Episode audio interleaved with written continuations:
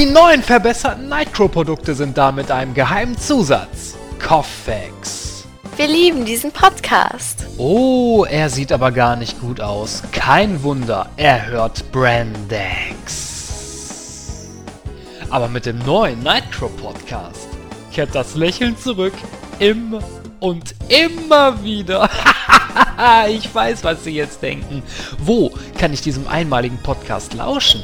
Das ist der gerade der Gag. Mit größter Wahrscheinlichkeit hören Sie ihn bereits.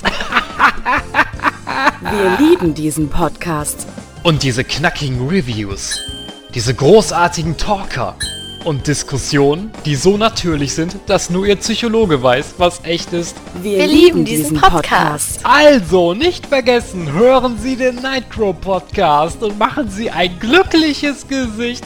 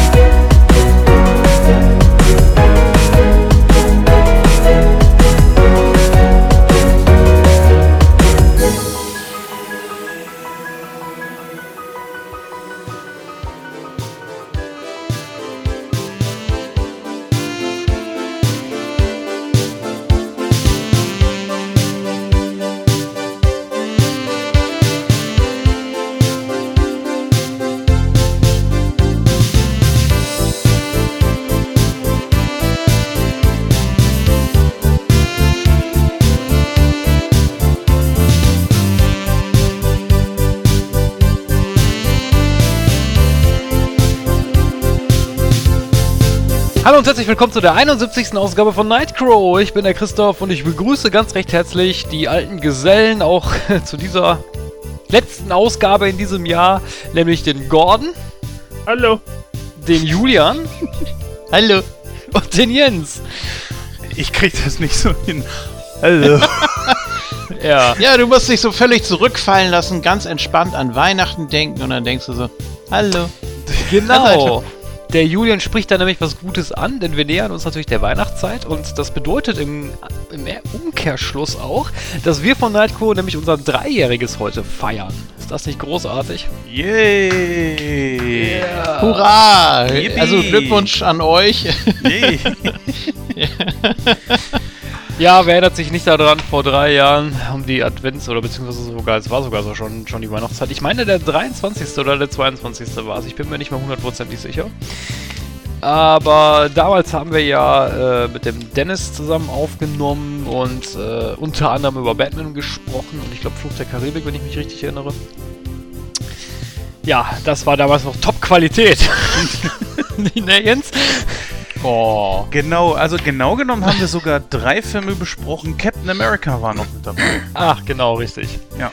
Ein ganz anderes Studio-Feeling als damals, heute. Also, wenn man sich die alten Folgen, ich würde mal sagen, das ging die ersten neun oder zehn Folgen so, da hörte sich das alles noch ein bisschen anders an. Und war ja auch das Konzept noch ein bisschen anders, ne? Also wir haben ja mehrere Filme in einem in einer Sendung besprochen. Machen wir zwar heute dann auch, aber. Ja, als Feeling nochmal. Ja. Die, alte, die alten Zeiten aufleben zu lassen. Deswegen so. haben wir uns gedacht, besprechen wir heute mal zwei Filme statt ein. Oder beziehungsweise eigentlich besprechen wir sogar mehr Filme, aber nur nicht im Detail, aber da kommen wir später zu. Genau. Ja, Weihnachten steht vor der Tür, da mal so meine Frage an euch. Ähm, da fange ich mal direkt mit dem Julian an. Weihnachten, was steht da bei dir so auf dem Programm? Äh, ist das bei dir so traditionell Familienfest oder denkst du dir so, ach, scheiß auf die Verwandten, ich mach mit meiner Frau oder Freundin irgendwas? Wie, wie läuft Beides. das bei dir ab? Beides. Beides. Das wird ganz gut kombiniert. Heiligabend im äh, kleineren Kreis mit der Familie und so mit meinen Eltern und meinem Bruder. Ähm, den ersten Weihnachtstag haben wir dann zu zweit, den haben wir dann für uns. Ja, am zweiten Weihnachtstag geht es dann zu den Schwiegereltern in Spee. Ja, und kurz darauf hat dann auch schon mein Onkel Geburtstag am 28. und dann wird auch noch so ein bisschen Weihnachten nachgefeiert im etwas größeren Stil. Also ja, da ist schon einiges los. Wie ist das denn da bei euch so mit dem, also äh, zu Weihnachten tischt man ja immer was Besonderes auf. Wobei ich gehört habe, viele Deutsche essen ja Kartoffelsalat mit Würstchen an Heiligabend. Ist eine Tradition, die mir eigentlich unbekannt ist. Also ich bei uns gab es das nie. Äh, wie, wie ist das denn bei euch, Julian? Das ist äh, jedes Jahr aufs Neue eine Überraschung eigentlich. Die letzten Jahre waren es meistens Rouladen mit äh, Rotkohl, auch mit mehreren Rotkohlarten oder Sorten oder Zubereitungsvariationen. das ist immer ganz interessant. Da gibt es den einen, der etwas bitterer ist, dann gibt es den etwas helleren, der hat so ein bisschen Apfel noch da mit drin, der ist ein bisschen süßlicher und ja, kann sich jeder äh, das nehmen, was er am liebsten mag. Jeder steuert da immer so ein bisschen was bei und ja, ist ganz lustig. Wenn sich einer mit Essen auskennt, dann ist es natürlich der Jens. Deswegen auch mal meine Frage an dich, Jens. Wie feierst du den Weihnachten mit deiner Frau zusammen oder mit, mit, äh, mit der kompletten Family und was gibt es denn bei euch so Leckeres auf dem Tisch? Bei uns gibt es tatsächlich meistens, also wir feiern meistens ja zusammen mit meiner Mutter bei meinen Schwiegereltern. Und da gab es über die letzten Jahre hin auch immer das von dir schon angesprochene, aber es gab auch mal unterschiedliche Sachen. Dieses Jahr wird es ja sowieso komplett anders ausfallen, weil mit verkleinertem Magen und so weiter ist das natürlich ein Problem. Ja, mal schauen, was da auf den Tisch kommt, ne? Da kannst du noch nicht mal an Weihnachten schlemmen. Mit diesem neuen Magen, so möchte ich es mal sagen. Oh, das reimt sich und das ist gut. hm. äh, verändert sich so vieles. Erstmal die Essgewohnheit an sich. Du kannst nicht mehr alles in den Mengen essen, die du möchtest. Das ist natürlich auch Sinn der Sache. Das ist schon mal ganz gut. Dann verändert sich auch, aber was ich persönlich auch gar nicht geglaubt hätte, tatsächlich sogar auch der Geschmack. Manche Dinge, die du früher gern gegessen hast, magst du auf einmal nicht mehr. Verträgst du auch nicht mehr. Ich habe zum Beispiel einen Kakao getrunken, da ist mir plötzlich ultra schlecht von geworden. Ich habe keine Ahnung warum. Dann hat Jens ihn mit so einem Ultra-Kotzstrahl wieder rausbefördert. So. Nee, das war doch, glaube ich, auch diese, diese Laktose-Geschichte, ne, von der ihr erzählt habt. Ne? Das kann da ja auch, also sollte man sich sehr, sehr gründlich überlegen, bevor man das macht. Ne? Ja. Natürlich. also, nee, man muss natürlich immer so die, die ja, ist ja, ist ja kein Risiko im klassischen Sinne, ne? aber man muss sich ja vorher natürlich umfassend informieren. Ja, zu Weihnachten gibt es ja auch äh, von Bundesland zu Bundesland unterschiedliche Traditionen und da frage ich doch mal, mal unseren Freund aus dem Norden, Gordon, wie ist das, das denn bei dir Weihnachten? Oh, war der beabsichtigt? hm? das ist am Rein oder ich fress dich, ey. Ja, da, für den, für den Gordon aus dem Norden kriegst du einen Orden von mir. so, ja. alle ermorden. Ja. Bei uns ist es eigentlich auch ähnlich wie bei Julian relativ äh, traditionell klassisch. Also äh, Heiligabend ist halt so ein Familienkreis. Ähm, der erste Weihnachtsfeiertag oder der zweite wird dann je nachdem äh, mit der anderen Seite äh, verbracht von den Eltern. Also das kommt dann vielleicht auch irgendwie im Wechsel oder je nachdem. Also dieses Jahr wird so sein, dass äh, die Eltern meiner Freundin halt erst später hierher kommen und äh, dadurch ergibt sich das gar nicht früher. Und äh, die wollten dann mit uns essen gehen und da das am ersten Weihnachtsfeiertag hier auf Sylt nicht geht, weil die meisten Läden, Geschäfte und Restaurants gar nicht aufhaben. Ich weiß gar nicht, dürfen die überhaupt offen haben am ersten Weihnachtsfeiertag oder ist der staatlich dicht? Ich meine, der ist staatlich dicht. Ja, also auf jeden Fall, das geht nicht und deswegen äh, machen wir das dann am zweiten Weihnachtsfeiertag. Das heißt, am ersten wird es dann wahrscheinlich auch eher so auf eine ruhigere Nummer hinauslaufen und ruhiger heißt in dem Moment, dass alle Leute hierher kommen. Und äh, ja, also Bekannte und Kumpels und so, mit denen treffe ich mich meistens auch noch an Heiligabend, äh, weil man dann auch, also viele haben dann keinen Bock alleine zu Hause rumzusitzen, weil wenn man dann irgendwie gegessen hat mit den Eltern oder so, dann ist es neun und dann unterhält man sich vielleicht noch eine Stunde, dann ist es zehn. Und dann ist ja in der Regel dann der Heilige Abend auch soweit gegessen. Und äh, dann kann man halt noch weiter gucken. Und das werde ich dann wahrscheinlich auch tun. Und ja, ansonsten ähm, was jetzt vom Essen her kommt, diesen Schwachsinn mit den Würstchen und Kartoffelsalat, das habe ich auch schon gehört. Ich kenne auch welche, die an dem äh, Abend dann irgendwie nur Sandwiches oder sowas essen. Mhm. Mag ja jeder für sich irgendwie entscheiden, ob sie das geil finden. So, ich kenne auch welche, die machen da immer kalte Platte, also so Aufschnitt irgendwie. Aber ich persönlich finde das alles lame, denn ich bin da schon irgendwie so auf dem klassischen Weihnachtsgans- und Ente-Trip und das gibt es auch wieder. Also es ist schon so, dass wir dann eine, irgendwie zwei Weihnachtsgänse haben und äh, Klöße dazu und oder Knödel, wie auch immer, äh, und Rotkohl und ähm, das gehört für mich auch halt einfach irgendwie mit dazu. Also alles andere wäre für mich auch eher enttäuschend. Ich glaube, diese äh, Tradition mit den Würstchen und dem Kartoffelsalat, ich glaube, das kommt wirklich daher, dass man sich wenig Arbeit macht für Heiligabend, weil es da so viel anderes zu tun gibt. Du hast den Baum, den du schmückst und äh, auch ja pflegen musst und mit der ganzen Geschenkerei und so und dass man dann eben nicht äh, den Heiligabend dann noch in der Küche steht.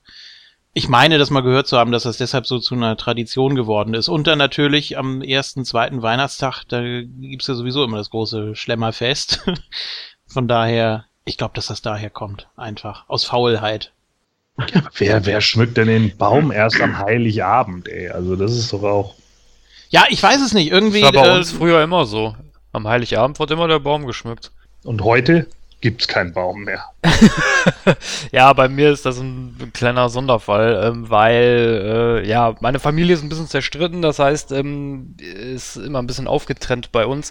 Ähm, Früher war es so, dass ich Heiligabend immer bei meinen Großeltern war. Ähm, ich bin aber berufsbedingt ja jetzt umgezogen. Das heißt, äh, ich Heilig und da ich kein Auto aber habe, fahre ich Heiligabend jetzt äh, nicht zu meinen Großeltern. Das machen wir dann immer eine Woche vorher. Das heißt, äh, ich fahre jetzt am Samstag, das ist glaube ich der 17. Da feiern wir dann quasi Weihnachten vor. Das mache ich dann bei meinen Großeltern. Da gibt es dann immer traditionell Fondue.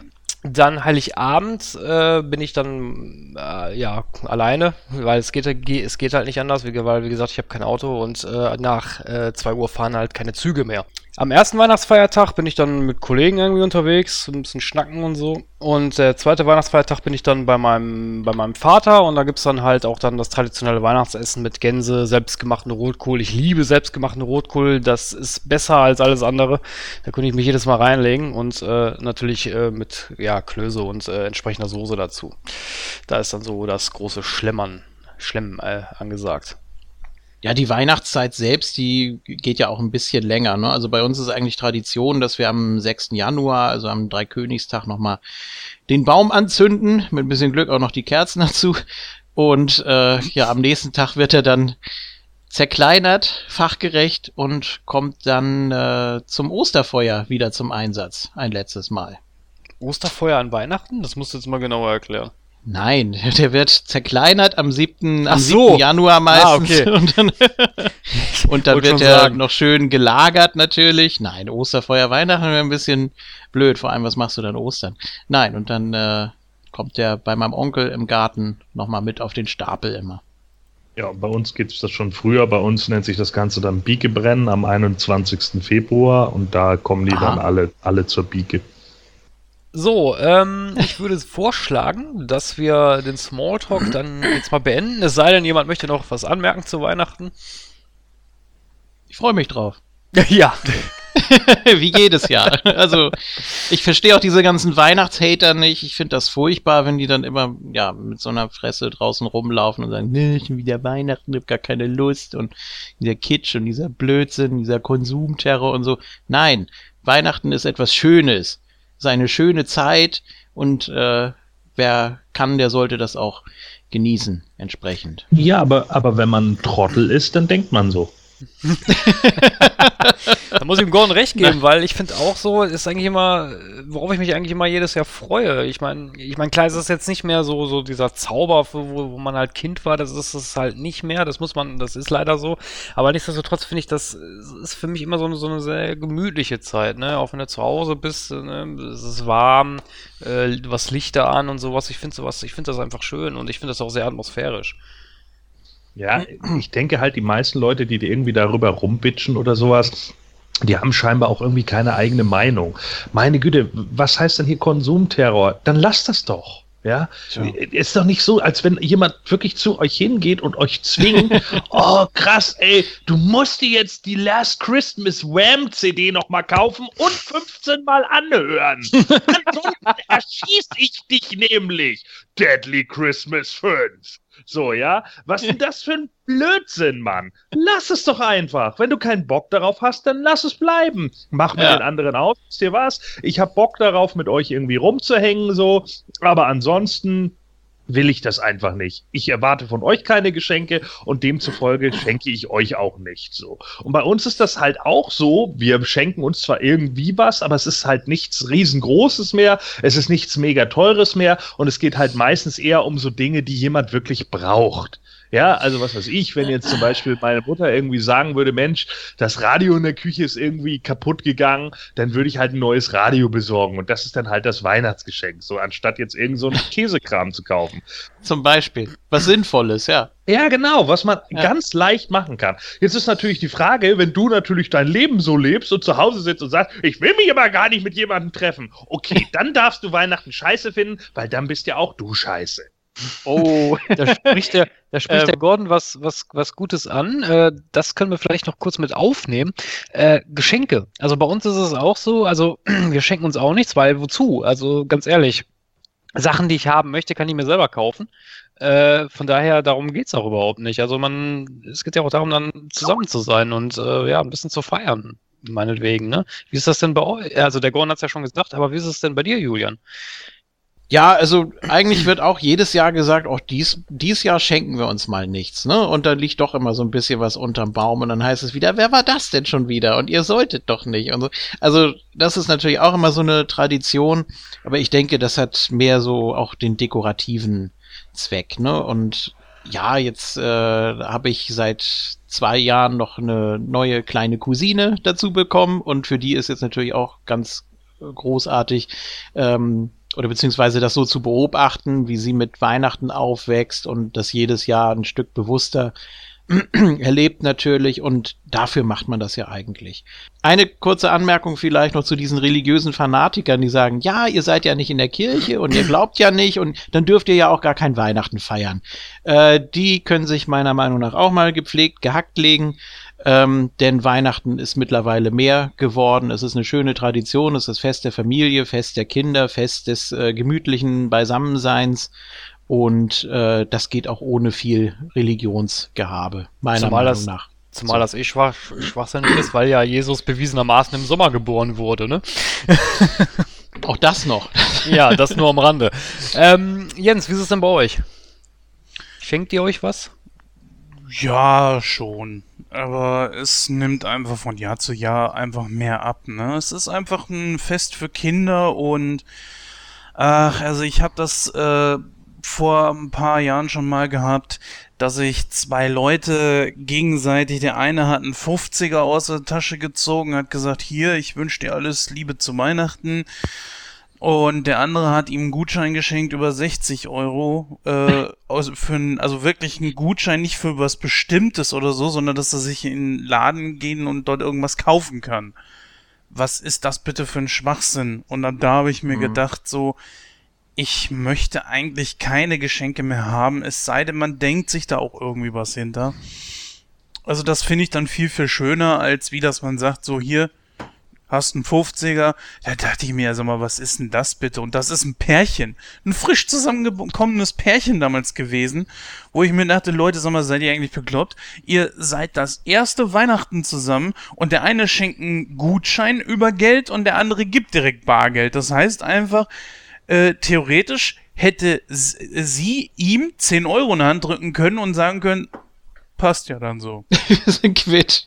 ja, sparen wir noch ja. an einer Umwelt und machen nicht irgendwie noch einen Gutschein oder für sowas fertig. Das finde ich sehr unpersönlich und äh, Nee, also ähm, das muss natürlich auch jeder selber wissen, ja. Ich mische mich da nicht ein, aber ich finde schon, es ist einfach was für Kinder. Und klar, man kommt zusammen, man hat dann äh, eine schöne Zeit zusammen und so weiter, aber dieser ganze Stress, die ganze Zeit vor Weihnachten, es fängt ja schon irgendwann an, im August oder so, gibt's ja schon die ersten Spekulationen und so weiter, das ist ja auch nicht seit gestern, das wissen wir ja alles, aber ähm, so auch teilweise dieser Zwang, jemandem etwas schenken zu müssen. Ja, wenn ich dem was schenke, dann muss ich auch dem anderen was schenken und ach, ich weiß nicht. Irgendwie äh, ist der Zauber einfach ein bisschen weg.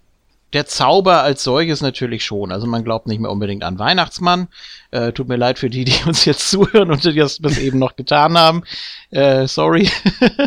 Aber ja, Zauber heißt, also ich empfinde schon die Zeit als etwas sehr Schönes, auch jetzt unabhängig von Weihnachten. Und ähm, wenn man das so nutzen kann, wenn man die Möglichkeit hat, ähm, wird sicher auch teilweise zu viel beigemessen oder auch zu viel geschenkt und gerade bei äh, Kindern ist das glaube ich nicht so förderlich, wenn man da jedes Jahr jetzt irgendwie die neueste Konsole für 300, 400 Euro unterm Baum liegen hat, muss man natürlich auch aufpassen. Also alles in Maßen und äh, das Ganze nicht irgendwie überzelebrieren. Und ähm, die Zeit als, als solches ist ja schon schön genug eigentlich.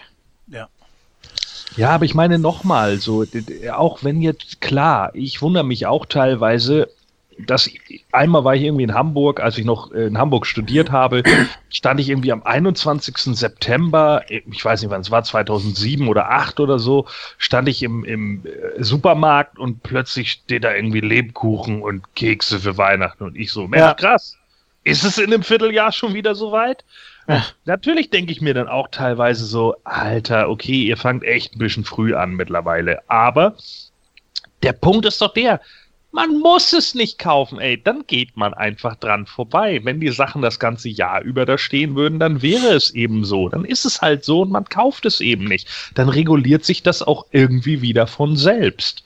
Ja, und das ist genau der Punkt. Ich, ich denke halt einfach so, die meisten Leute tun immer so, als wenn sie alle keinen eigenen Willen haben. Der so, ah oh Mann, ich bin jetzt aber total verpflichtet dazu, diese Weihnachtssachen zu kaufen, weil diese Firma hier, diese Windelfirma, die hat sich auch total Mühe gemacht damit. Und diesen Frozen Joghurt muss ich auch noch kaufen. Nee, musst du nicht. Das kannst du alles lassen. Und du kannst es auch lassen, Leuten irgendwie Dinge zu schenken. So, man kann das einfach klar machen. Das hat einfach nur was mit dem eigenen Selbstbewusstsein und dem eigenen Auftreten zu tun. So einfach zu sagen, wisst ihr was? Ich habe darauf eigentlich keinen Bock. So, ich treffe mich gerne mit euch, ich habe gerne Spaß mit euch, ich nutze auch gerne die Zeit für einen besinnlichen Abend. Aber diesen ganzen anderen Trubel, darauf habe ich einfach keine Lust. Das geht mir auf den Sack.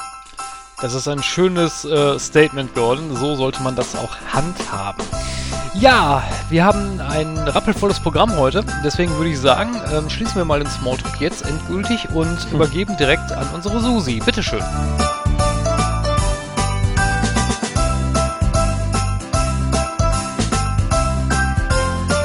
Alle Jahre wieder kommt nicht nur das Weihnachtsfest, sondern Nightcrow wird auch ein Jahr älter. Grund genug für das Team, dies gebührend zu feiern.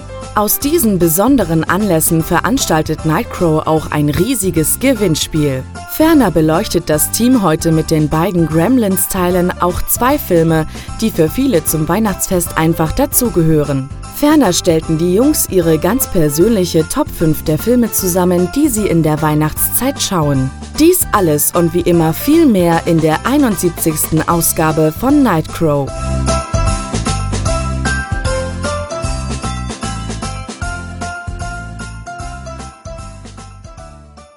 Hey, fliegen Ihre Büroräume auch ständig in die Luft? Schopp das Ding raus, Jens. Oh Gott, oh Gott, oh Gott. Oh Gott. Jetzt renn doch nicht oh nur Gott. im Kreis. Mach. Oh Gott. Scheiße. Haben Sie es satt, immer wieder die Feuerwehr zu rufen? Und los geht's. Ja, Jens verschwindet tatsächlich. Bei dieser Rauchentwicklung ist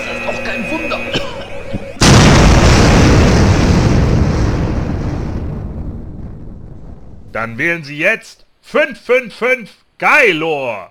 Wir können Ihnen dabei helfen, die idealen Büroflächen zu finden, um Ihre Träume wahr werden zu lassen. Naja, Ihr Vormieter war ein großer, sagen wir, Fifty Shades of Grey Fan. Aha, aber da kann man doch bestimmt etwas am Preis machen. Ich meine... Äh, Christoph? Christoph! Ach ja, die Falltür. Die habe ich ganz vergessen. Die wird natürlich noch zubetoniert. Also, ran ans Telefon. 555 Gailor. Wählen Sie jetzt. Sofort. Hallo lieber Jens und dein Team von Nightcrow. Hier ist die Talker Lounge www.talker-lounge.de und zwar mit dem ganzen Team mit Flori. Hallo liebe Nightcrow-Hörer. Und der Marc. Hallo, hallo Jens und natürlich auch dein Team Christoph und so weiter und so fort und wie ihr alle heißt. Genau, und wir haben die Therese dabei. Hallo. Und die Xenia, unsere Babbeltante. Hallo Jens, mitsamt Team. ja, du weißt ja, ich bin hier der Moderator unter anderem, äh, aber auch das Kassettenkind und auch Cutter hier bei der Talker Lounge. Und ich wünsche dir für dein Projekt mit eurem ganzen Team alles Gute zum dritten Geburtstag. Ja, dem kann ich mich eigentlich nur anschließen. Drei Jahre Nightco, meine Güte, das ist das toll. Hast du das jemals gedacht? Ich, ich, ich weiß es nicht. Auf jeden Fall, macht noch lange so weiter. Viel Glück dabei und ja, meine Interviews und mich kennst du, deshalb weißt du, was ich mache, Rezensionen und so weiter. Ich hoffe, dass alle Hörer von euch noch lange Spaß an euch habt und macht weiter so. Ja, Jens, Christoph, Gordon, Julian und alle, die ich jetzt noch vergessen habe bei Nightco. Ich drücke euch auch für die nächsten, nächsten vielen Jahre alle Daumen, dass es weiter so gut für euch läuft. Ja, Jens, ja, du hast ja auch die Talk Lounge erfunden. Also wir führen die Talk Lounge in deinem Sinne, führe ich die unter anderem als stellvertretender Projektleiter weiter. Ja, du hast zwei ganz tolle Projekte erfunden und äh, danke dafür und auf die nächsten Jahre Nightcrow. Immer einschalten. Ja, auch von mir herzlichen Glückwunsch. Drei Jahre, das muss man erstmal hinkriegen. Ich bin in der Talker Lounge mit zuständig für die Redaktionsarbeit und ja, ich hoffe, dass es bei euch noch lange weitergeht mit dem Podcast. Hallo Jens, hier ist die Xenia und ihr wisst mit Sicherheit, ich bin die Bubble-Tante. Sprich, ich bin für die News zuständig. Und ich moderiere auch noch nebenbei. Ja, drei Jahre Nightfall. Wow, kann ich da nur sagen. Vielleicht für die nächsten zehn Jahre viel Glück und viel Spaß an der Sache. Du hast ja, wie, wie Marc schon sagte, du hast ja schon zwei Projekte auf die Beine gestellt. Also es liegt dir im Blut offensichtlich. Deswegen, ich drücke dir die Daumen und herzlichen Glückwunsch zu drei Jahre Nightcrow. Happy, Happy Birthday, Nightcrow! Vielen herzlichen Dank, Susi, und wir bedanken uns auch an dieser Stelle ganz recht herzlich bei der Talker Lounge, die uns ja zu unserem Dreijährigen gratuliert hat. Vielen Dank an die Kollegen. Und äh, wir starten jetzt direkt mit unserem ersten Hauptthema und zwar sprechen wir da über Gremlins, kleine Monster. Und auch zu Weihnachten Oh je. schreibt der Jens natürlich Einleitungen und das macht er wie kein anderer und ähm, ich bin jedes Mal verblüfft, wie kompakt er das zusammenfasst und deswegen Jens, walte deines Amtes. Ja, also Gremlins kleine Monster. In diesem Film geht's anfangs erstmal um den Erfinder Randall Pelzer. Der bringt nämlich seinen Sohn einen ja etwas ein etwas seltsam aussehendes Wesen von so einer Geschäftsreise mit. Ja, und Billy, so heißt sein Junge, der schließt den kleinen Gizmo, also so auch sofort in sein Herz. Was er nicht weiß, ist, dass sein Vater den kleinen Mogwai, das ist, glaube ich, auch so ein japanisches Wort oder chinesisches Wort. Das heißt, glaube ich, irgendwie Teufel oder sowas in der Richtung. Der Junge von dem alten Herrn hat äh, dem Randall Pelzer einfach diesen kleinen Gizmo übergeben, scheinbar weil die einfach Geld brauchten. Und äh, naja, jetzt soll Billy halt eben auf den kleinen Gizmo aufpassen. Was die Familie Pelzer allerdings nicht weiß, ist, dass man Gizmo auf keinen Fall nach Mitternacht füttern darf. Gizmo darf nicht nass werden und grelles Licht, dem darf er auch nicht ausgesetzt werden, sonst stirbt er. Ja, der Vater, der kennt zwar diese Regeln, erklärt ihm auch, also erklärt diese auch der Familie, doch äh, von dessen Bedeutung und vor allen Dingen auch der Wichtigkeit ahnt er nicht so wirklich was. Er weiß, die Regeln sind wichtig, aber er weiß nicht, was passiert, wenn man da irgendwie was macht. Übrigens, über die Regeln müssen wir uns noch unterhalten. Manche sind etwas fragwürdig. Naja, Äh, so kommt es eigentlich dann aus, so wie es kommen muss. Äh, Gizmo wird nass und sogleich vermehrt er sich in rasender Geschwindigkeit. Ihm fliegen so kleine Pelzchen aus dem Rücken. Ja, doch seine Artverwandten, die sind da etwas anderen Gemütes als er und ja, sie suchen sich natürlich etwas zu fressen, natürlich nach Mitternacht. Und plötzlich verpuppen sie sich in so kleine widerliche Monster, so schleimige Monster, die man zu nichts zuordnen kann. Die beginnen auch sofort damit, die Stadt auseinanderzunehmen. Ja, und nun liegt es eigentlich an Billy und seinem Vater, ja, die Stadt davor zu bewahren, unterzugehen. Genau, Produktionsland ist natürlich die USA, Originalsprache ist Englisch, dem, dementsprechend das Erscheinungsjahr war 1984, Länge des Films ist etwa 106 Minuten und die Altersfreigabe ist FSK 16. Ja, wer hat das Drehbuch geschrieben? Das war natürlich Chris Columbus. Frage natürlich noch, ähm, wen haben wir da in den Hauptrollen? Julian. Ja, wir haben also nicht so unbedingt bekannte Schauspieler. Das, äh, ja, oder wenn dann eher äh, erst später bekannt geworden. Äh, zum Beispiel, ich glaube, der bekannteste Schauspieler tatsächlich, den man auch später noch kennt, wäre von äh, Pete. Das war Corey Feldman. Ähm, Goonies zum Beispiel und ja, also äh, richtig ruhmreich. Ansonsten haben wir äh, Zach Galligan als Billy, Phoebe Cates als Kate, seine Freundin, beziehungsweise später Frau, nee, nicht, nicht Frau, sondern ja fast Frau, die wollen ja im zweiten Teil heiraten. Hoyt Exton als Randall Pelzer, Francis Lee McCain als seine Frau, also die Mutter von Billy. Ja, das sind so die wichtigsten Darsteller natürlich. Vielleicht auch noch bekannt Judge Reynolds aus äh, Beverly Hills Cop, wenn ich da richtig liege, äh, als der Kollege von Billy, Gerald, der irgendwie nur am Anfang auftaucht und später dann gar nicht mehr. Also da gibt's nur eine kurze Dialogszene und ja, irgendwie ist er dann verschwunden. Ja, recht überschaubarer Cast. Äh, nachher im zweiten Teil wird das ja ein bisschen anders. Äh, da haben wir eine richtig, richtig, richtig große Starbesetzung auch. Aber hier äh, doch so Schauspieler, die ich, wo ich den Film das erste Mal gesehen habe, überhaupt nicht kannte. Gar nicht. Nicht einen einzigen davon. Dabei ist mir allerdings was anderes aufgefallen. Ich weiß nicht, wollen wir da jetzt schon drauf eingehen, Christoph, oder erst später?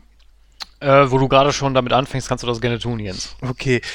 Das Ganze wurde halt eben auf dem Gelände gedreht, wo auch äh, zurück in die Zukunft gedreht wurde. Mhm. Das fand ich eigentlich äh, somit schon am interessantesten. Also die Schauspieler sagten mir so nichts, aber mir fiel das tatsächlich sofort ins Auge. Hey, irgendwie dieses, dieser Rathausplatz, der kommt ja so bekannt vor, als Kind auch schon. Und als dann zum Schluss das Kino von außen gezeigt wurde, wo die auch vorstehen und, glaube ich, äh, irgendwie das, das, das in die Luft sprengen, dachte ich mir, ach du Scheiße, ja, natürlich, klar, das ist natürlich aus Zurück in die Zukunft. Am Bein natürlich Zurück in die Zukunft ein Jahr später gedreht wurde. Ja, ich glaube, die Bank ist da, wo das Café der 50er war, ne? War das die Bank? Ich glaube. Also zumindest so die, diese Ecke. Also er geht ja einmal rum um den ganzen Platz, kommt an dem Kino vorbei. Ach ja, jetzt, jetzt weiß ich, was du Und- meinst, ne? Wo Marty das erste Mal auf seinen Vater trifft, wo am Tresen. Genau. Diese, ja, genau. Was ja später in der Gegenwart von 85 dieses Dance Center ist, ne? Ja, ja, und daneben ist, glaube ich, dieser, dieser äh, Antikladen, wo, wo es ja auch den Eimer nachgibt. Aber ich glaube, den, den Block, da haben sie, haben sie ausgespart. Also man brauchte auch nicht so viel Kulisse jetzt von der Stadt. Weißt du, Äh, welches berühmte. Auto dann noch vorgeparkt hat? Du wirst es mir sagen. Kit aus der Serie Knight Rider. Erste Staffel. Ah. Äh, ich weiß jetzt den Titel nicht. Auf jeden Fall ging es darum, dass äh, Michael einen Berg besteigen will und es dann mit einer Bande von Rockern zu tun bekommt, die da die Stadt unsicher machen. Und das ist genau der, glaube ich, der gleiche Laden auch. Das ist, glaube ich, sowieso auch das Mhm. mit einer der wenigen Geschäfte, die du wirklich von außen hin auch betreten kannst. Sieht zumindest so aus. Ja. Und die, diese ganze Kulisse wurde natürlich auch noch öfter äh, verwendet. Wenn ich hier mal kurz äh, ein bisschen Werbung machen darf, äh, in einer der Faktenkults gehe ich da auch kurz drauf ein und da könnt ihr euch dann gerne auch mal informieren, wo das dann noch alles äh, stattfindet. Gordon wollte, glaube ich, was sagen, oder? Sind wir eigentlich schon mal darauf eingegangen, dass der Film von Joe Dante ist? Nee, noch nicht. Nee, noch nicht. Okay. Gut, dass du es gut, dass du es anmerkst, Gordon. Joe Dante, kannst du uns was zu diesem Regisseur sagen? Ja, natürlich. Also Joe Dante ist ja nun auch einer, der äh, einige äh, Sachen wie ähm, ja, Sci-Fi, Horror oder auch so Mystery gemacht hat. Ähm, viele werden ihn wahrscheinlich so aus Dingen wie The Howling kennen oder äh, Piranhas von 1978, aber äh, auch, keine Ahnung, meine teuflischen Nachbarn mit Tom Hanks. Ähm, Oh ja. Und er hat zum Beispiel auch äh, für, für äh, Steven Spielbergs unglaubliche Geschichten äh, beispielsweise geschrieben und Spielberg hat sogar irgendwann mal gesagt, dass er sich vieles, was äh, Dante zum Beispiel genutzt hat in Piranha von 1978, äh, zum Beispiel für seinen 82er Poltergeist umgesetzt hat. Äh, alleine so von Ideen, von Kameratechnik und so weiter und so fort, wie man was tatsächlich filmt, dass es auch einen besonderen Eindruck äh, hinterhält. Bei uns The Howling oder Das Tier, glaube ich, hieß der in Deutschland, ist in meinen Augen auch einer der besten Werwolf-Filme. Also ich würde den kurz hinter äh, American Werewolf in, in London äh, nennen. Und äh, bei Masters of Horror ist Joe Dante ja auch schon wieder mit äh, von der Partie gewesen oder der neuen Serie Splatter. So von daher äh, denke ich, dass man ihn hier auf jeden Fall nennen sollte, weil ich denke, dass er doch schon so als Horror- oder Horrorkomödien-Director äh, einfach echt ein Händchen dafür hat, das auch in so einer richtigen, äh, ja, in so einer richtigen Portion und Dosierung abzu zu filmen, äh, weil ich auch finde, wie zum Beispiel bei meine teuflischen Nachbarn, es geht nicht die gesamte Zeit nur in Klamauk über, sondern man fragt sich halt zwischenzeitlich schon, okay, was ist jetzt hier gerade los? Und bei Gremlins, äh, gerade dem ersten, der zweite ist jetzt wieder ein bisschen was anderes, aber gerade beim ersten finde ich, da stimmt die Dosierung auch. Ja, dann würde ich sagen, ähm, beleuchten wir doch mal ganz kurz die Hauptakteure des Films. Ich äh, denke, da können wir uns eigentlich recht knapp äh, halten. Dann würde ich vorschlagen, beginnen wir doch mal direkt am besten mit dem mit dem guten Billy. Und da übergebe ich direkt das Wort an den Jens. Wie würdest du denn den Billy charakterisieren? Wie alt mag er da sein? So um die 20, würde ich jetzt mal sagen. 18 bis 20 Jahre alt. Er ist ein ganz normaler Teenager eigentlich, äh, der ja noch keine Freundin hat. Noch. Das ändert sich ja im Verlaufe des Films. Ist ähm, bodenständig, äh, ja, arbeitet doch in einer Bank. Wenn ich mich nicht täusche, nicht immer mehr als Auszubildender, sondern tatsächlich auch schon als äh, fertiger Bankier hat dort immer mal wieder mit Pech zu kämpfen, äh, nimmt zum Beispiel seinen Hund äh, in einer der ersten Szenen mit der Bank mit rein und ähm, hat dann auch so eine kleine Auseinandersetzung mit scheinbar irgendeiner Nachbarin, wo der Hund wohl den äh, Plastikschneemann auseinandergenommen hat. Und ja, er ist normaler, ein ganz normaler Typ halt, äh, wie man, ja, wie du und ich einfach, der mal Probleme hat mit seinem Auto, was wir ja sehen, der ähm, Schulden hat, schätze ich mal, der äh, jetzt keine super steile, geile Karriere gemacht hat, dessen Eltern nicht reich sind, die besitzen zwar ein Haus und so weiter, wie sie das halten können bei dem Vater mit seinen blöden Erfindungen, können wir gleich noch drauf eingehen, aber das wundert mich.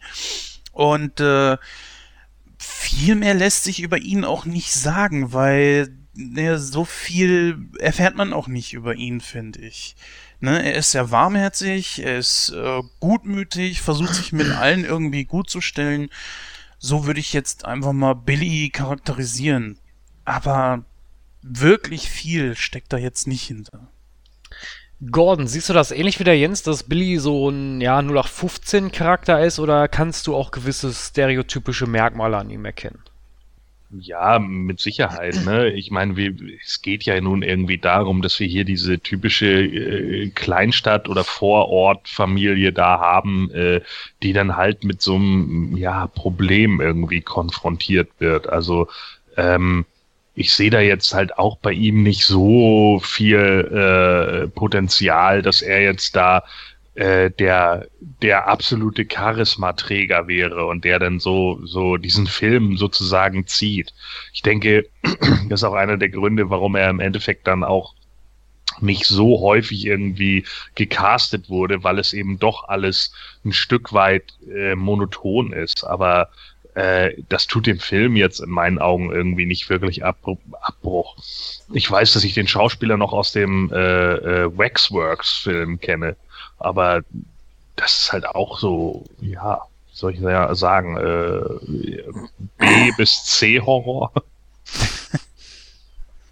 Ja, so viel hat der Schauspieler ja auch im Lauf seiner Karriere dann nicht mehr wirklich gemacht. Also ich habe jetzt hier gerade mal die Filmografie auf äh, Wikipedia hier. Und naja gut, 1998 zum Beispiel Star Trek Voyager, drei Jahre später eine himmlische Familie. Kann man sich auch nicht, glaube ich, mit Ruhm bekleckern mit der Serie. Eaten Alive habe ich nie gesehen. Äh, Criminal Intent, äh, gut, ist natürlich auch schon etwas bekannter. Dann zehn Jahre gar nichts bis im Jahr 2003. Äh, hier steht nur Hatchet 3. Was soll ich denn damit anfangen? Ist das eine Serie? Ist das ein Film? Also man merkt schon so. Nein, Hatchet ist ein Horrorfilm. Ach, guck mal, er kennt ihn natürlich wieder. Warum frage ich nicht einfach direkt Gordon? Also ja, ich kenne ihn. Hatchet ist ein, äh, die sind sogar allerdings tatsächlich, also wenn du die noch nicht geguckt hast, die sind gar nicht schlecht. Also Hatchet äh, ist so eine so eine schöne Hommage an die Slasher-Filme der End 70er und bis End 80er. Ja, da geht's halt darum, mhm. dass ein, ein äh, großer Typ irgendwie hinter kleinen Teenagern herläuft und sie halt umbringt. Ja, und das, äh, also im Endeffekt, äh, ich glaube, der heißt Victor Crowley, der Charakter, wenn mich nicht alles täuscht. Und äh, der ist im Endeffekt so eine Akkumulation aus Michael Myers, Jason Voorhees und hast du nicht gesehen, so aus allen, die da irgendwie mit dabei sind. Aber ich glaube, Hatchet 3, wenn mich jetzt alles täuscht, ist der Direct-to-DVD, also ist das jetzt sicherlich nicht die Mega-Rolle für Zach Galligan gewesen. Julian, kannst du dich äh, mit, dem, mit der Charakterisierung von Billy, äh, die jetzt Gorn und Jens äh, geäußert haben, kannst du dich damit anfreunden oder siehst du das ganz anders? Doch, durchaus. Also er ist so dieser, dieser Unschuldige, der eigentlich äh, nur in Frieden leben will mit seinem Hund und seiner Familie und möglicherweise auch irgendwann mal mit Kate. Und er ist ja auch sehr, ja, schüchtern und unschuldig und Später im Film hat er dann natürlich auch so dieses typische Horrorfilm-Klischee, der Junge, dem einfach keiner glauben will und wenn er noch so viele Beweise liefert, der wird dann als verrückt abgestempelt, äh, zumindest am Anfang und vielleicht auch nicht ganz so ausartend, wie das in einigen anderen Filmen der Fall ist. Damit hat er dann natürlich auch zu kämpfen. Aber er ist natürlich durch und durch ein lieber, netter, guter Junge. Ja, aber ich finde das cool, wie Dante das irgendwie mit einbaut, ne? So dieses typische 60er Jahre Klischee-Element. Ne? Oh, die Aliens sind gelandet. Ja, ja, genau, verpiss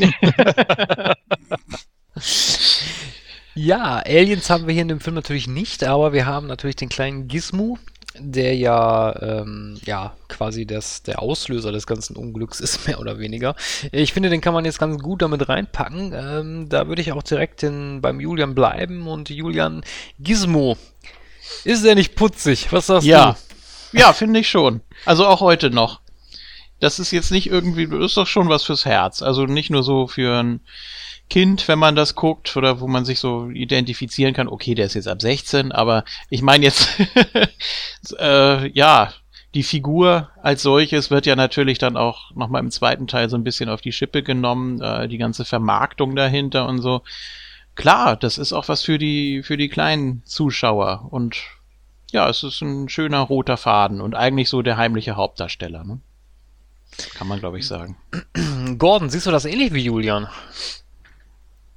Ja, also ich meine, Gizmo ist halt ähnlich wie die Gremlins an sich, die, der ist halt Popkultur geworden, ne? Und das ist ein, äh, ein gutes äh, Animatronic-Vieh einfach, dass, dass man ordentlich äh, ge gebastelt hat und das zeigt halt auch immer noch mal wieder in meinen Augen, wie gut das eigentlich funktioniert und wie häufig das auch besser funktioniert als CGI. Und ich kann nicht genau ausmachen, warum das so ist. Vielleicht, weil man es bei CGI irgendwie immer sieht oder weil man äh, das auch irgendwie nicht so ganz merkt. Aber die Emotionen, die Gizmo hier, also dieser Roboter, der da eben hintersteckt, äh, äh, trotz alledem so gebastelt bekommen hat, die wirken halt einfach auf den Zuschauer. Und jeder, der das Vieh kennt, gerade Frauen, finden den einfach niedlich. Der Gordon hat ja gerade was sehr Interessantes angesprochen, nämlich äh, die, die, ähm, ja, die Elektronik, die eigentlich mehr oder weniger dahinter steckt. Ähm, und dass es unter Umständen sogar besser wirkt als äh, CGI. Jens, du bist ja auch manchmal so auf der gleichen Schiene. Äh, siehst du das hier bei Gremlins genauso? Ah ja, ich würde einfach mal sagen, ich finde so Animatronik eigentlich gar nicht so schlecht. Wir haben das gesehen, ich glaube, das beste Beispiel in Jurassic Park, dass äh, CGI dort eingesetzt wird, wo Animatronik einfach nicht mehr einzusetzen ist. Zum Beispiel da, wo der T-Rex durch die Gegend rannte, wo er den, zum Beispiel den, den Jeep verfolgt da hilft natürlich keine Animatronik mehr. Oder man nimmt es halt eben unterstützend zur Animatronik. Was weiß ich, dass man sagt, okay, äh, es sehe zum Beispiel nicht gut aus, wenn ähm, dieses animatronische Viech jetzt äh, blinzeln würde. Das sieht einfach echter aus, wenn wir da jetzt irgendwie mit dem Computer drüber gehen würde. Ne? Stop Motion, das wäre jetzt, das fiel mir gerade eben nicht ein. Also, was man natürlich sagen muss, ist, in diesem Film, ich habe den Film jetzt vor kurzem wieder gesehen, natürlich auch in Vorbereitung auf die Sendung und ich war überrascht, wie genial diese Animatronik war. Ganz besonders zum Beispiel ähm, in Szenen, wo dieser Anführer hier mit dem Irokesen immer mal zu sehen war, generell aber von allen Gremlins, die äh, diese Gesichtsmimik, ja, und ich glaube, es gab äh, ein oder zwei Szenen, die äh, mit Stop Motion gemacht waren. Das war, glaube ich, da, wo die Gremlins alle äh, durch die Straße gerannt sind. Das war dann zum Beispiel okay. Da würde ich zum Beispiel sagen, ja, das wäre zum Beispiel geil, wenn man da jetzt äh, CGI hätte äh, eingesetzt. Aber da, wo es nicht unbedingt sein muss, finde ich, muss es dann auch nicht sein. Ne? Sowas zum Beispiel, ähm, keine Ahnung, wie in Guardians of the Galaxy, äh, Gru, der ja eigentlich fast komplett äh, sie aus, aus dem Computer stammt. Das sieht man einfach. Das ist, das ist nichts Greifbares, nichts Echtes. Wie wir es letzte Mal auch schon besprochen haben bei Roger Rabbit, da haben wir ja explizit mehr darüber gesprochen, wie es war, dass die Schauspieler mal mit etwas agieren mussten, was nicht da ist. Das hast du natürlich bei der Animatronik nicht. Und deswegen würde ich einfach sagen, ähm, was die hier abgeliefert haben, war, war richtig, richtig geil. Und da haben die ja noch nicht mal an den zweiten Teil gedacht. Also wirklich alles nur für diesen Film gemacht. Richtig genial. Also Gordon hat da hundertprozentig recht.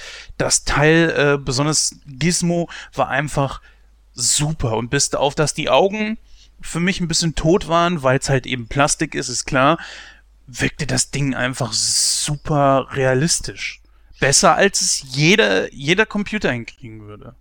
Dem möchte ich mich auch nahtlos anschließen. Ich habe mir, ist jetzt ein bisschen länger her, wo ich den Film geschaut habe. Ich habe aber allerdings die Blu-ray hier und ich finde, auf der Blu-ray haben die auch ein ziemlich ordentliches Bild abgeliefert. Dass die Augen von Gizmo äh, tot wirken, ich weiß jetzt natürlich nicht, ob das bei der, Be an der Bearbeitung liegt. Da müsste ich mir vielleicht mal das Originalmaterial nochmal anschauen.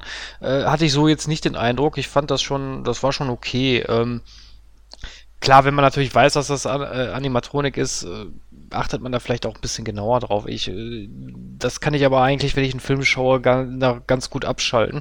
Von daher, ich fand das, ich fand das auch gut gemacht. Wenn man mal bedenkt, dass der Film von, von 84 ist, war das, war das eine Top-Leistung und ja, und ich, ich gebe euch recht, wenn man, wenn man heutzutage Filme schaut, ist es, wenn alles, was aus dem Computer stammt, man merkt es einfach und es es wirkt auch teilweise manchmal ein bisschen komisch.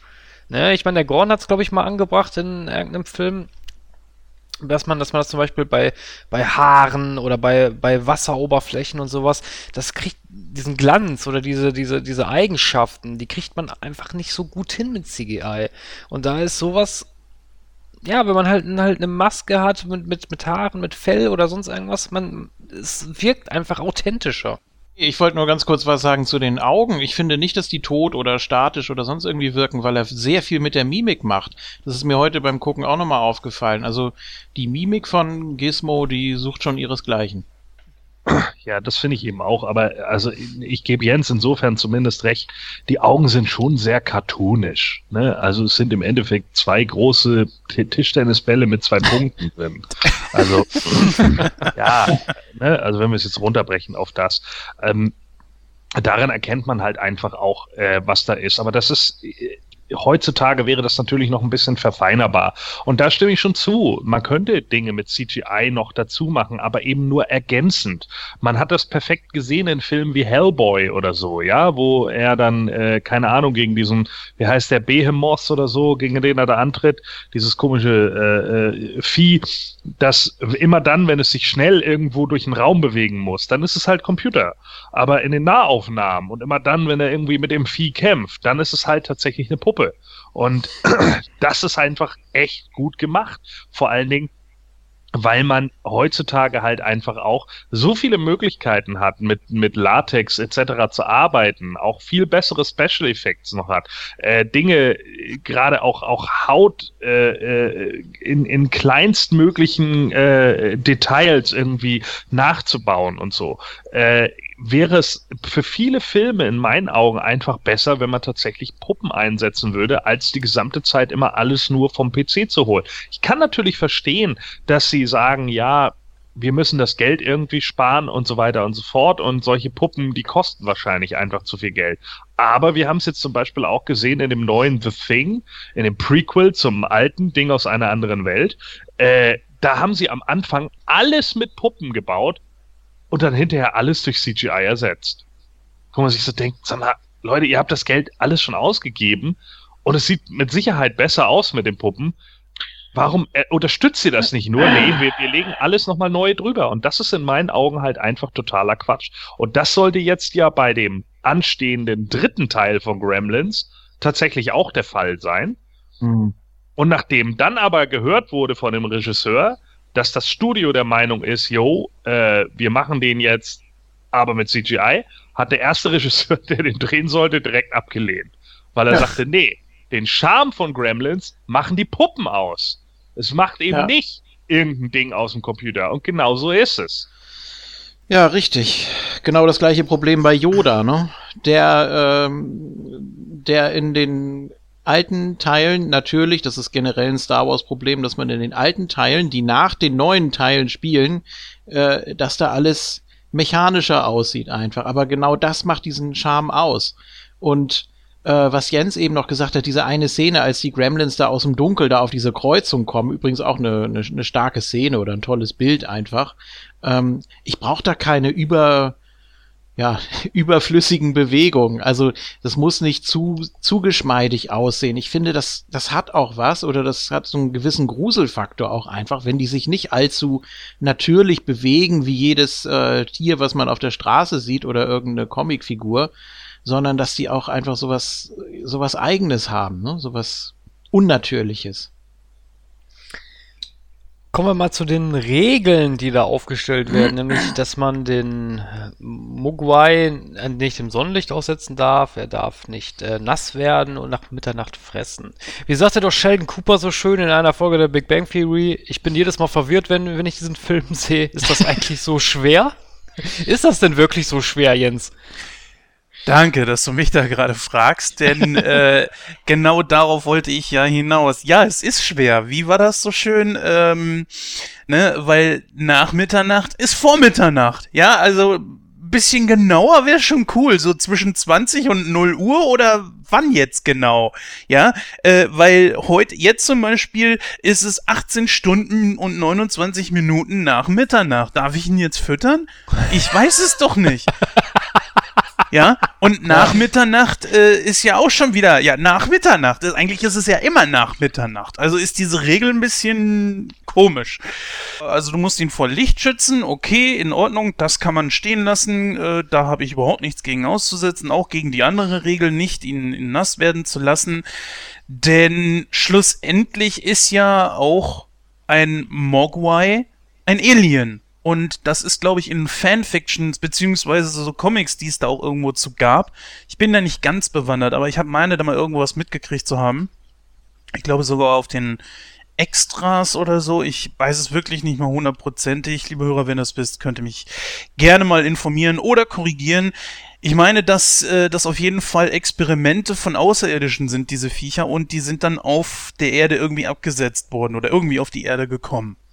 Naja, um das nach Mitternacht mal anzusprechen, ich habe das immer so verstanden, dass das halt so quasi wie die Geisterstunde ist, ne? So von 0 bis 1 Uhr darf man die Viecher halt nicht füttern. Aber vielleicht sieht der Julian das ja ganz anders. Ich finde die Regeln eigentlich, oder als Kind fand ich sie schlüssig. Hatte ich überhaupt kein Problem damit. Also ich fand das ganz toll und ähm, ja, kann man natürlich dann auch so mitverfolgen, wann wird welche Regel gebrochen oder unter welchen Umständen, wann kann man sich die möglicherweise sogar zu Nutzen machen, dann mit dem, mit dem Sonnenlicht, da wo es ja auch diesen schönen Endkampf gibt. Ähm, natürlich ist diese Nach-Mitternacht-Regel völlig absurd, wenn man sich das mal genau anguckt.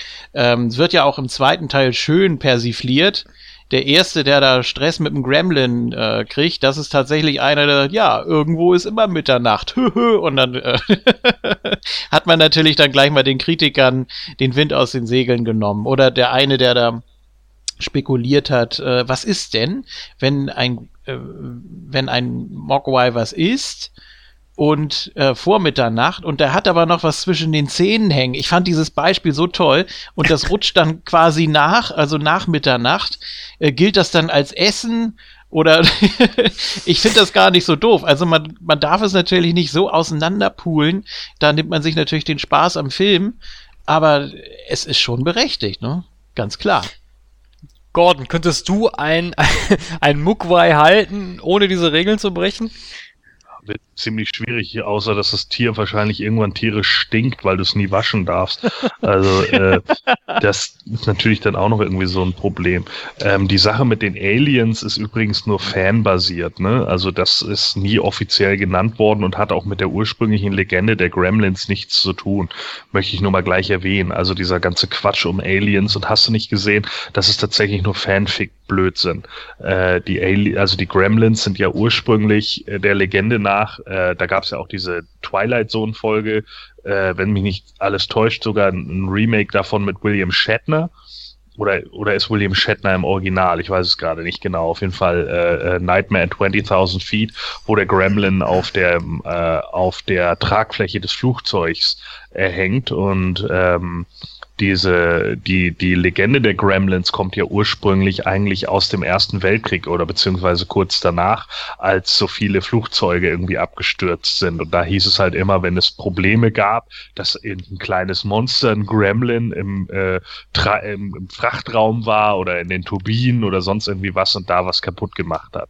Und dadurch kam das eigentlich überhaupt erst zustande. Also, dass das eigentlich irgendwelche Monster von der Erde sind, die sich halt wie sozusagen ein Marder oder äh, in Flugzeugen einnisten. Also vielleicht hm. mal dazu. Ansonsten ja, natürlich klar, die Regeln, das ist äh, ist natürlich so ein Ding, äh, über das man dann immer wieder streiten kann. Da gibt's viele Leute, die dann gesagt haben, ja, das gilt ja nur hier, dass du, ne, wie du jetzt gerade gesagt hast, von 0 bis 1 nicht. Andere sagen, sobald die Sonne wieder aufgeht, ist es okay, weil dann könnten sie sowieso nicht außerhalb sein und bla. Wo ich dann aber auch wieder denke, so, ja, okay, also im, im, im Licht dürfen sie nicht essen, weil dann sterben sie, aber im Dunkeln dürfen sie essen, aber nicht von 0 bis 6 Uhr, weil, ja, also ich glaube, diese, diese äh, Gebrauchsanweisung für Gremlins, die wäre echt lang. Mehr Ausnahmen als Regeln wahrscheinlich dann, ne? ja. Ausnahmen bestätigen die Regel. Hm. Ja, dann ist es natürlich soweit und äh, wie der Jens das schon in der Einleitung so schön formuliert hat, ähm, die Regeln werden gebrochen und ähm, ja, es passiert, wie es kommen muss. Das Chaos nimmt seinen Lauf sehr schöne Szenen, wie ich finde. Der Jens hat vorhin gesagt, dass, dass das äh, ein bisschen eklig war. Äh, was fandest du denn da genauso, e also explizit eklig an der ersten Szene? Naja gut, also man muss ja ganz klar sagen, so binnen weniger Sekunden springen ihm da mal irgendwelche anderen, wie viel waren es? Fünf, glaube ich, ne? Äh, mhm. Springen ihm da mal eben aus dem Rücken. Äh, etwas merkwürdig. Also naja, gut, lassen wir das mal dahingestellt sein. Äh, so wie sich der Anführer ja später dann vermehrt, das ist ja noch ekliger. Äh, das, das, ich weiß nicht, also das passt halt eben zum Horrorfilm. Es ist irgendwie, ich, ich kann das gar nicht beschreiben. Ich, ich fand es einfach ein bisschen eklig. Ja, der Anführer, der ist doch nur in den Pool gesprungen, da haben wir gar nichts gesehen, oder? Nee, aber später zum Schluss, wo er sich da an dem Ach so, das meinst du, ja. Ja, ja gut. Ah, hast du also Trypophobie oder was? Also so Angst vor Löchern in der Haut und sowas? Nö, das nicht. Nee? Weil das gibt's ja, das ist ja irgendwie so weit verbreitet mittlerweile, ist so ein Internetphänomen.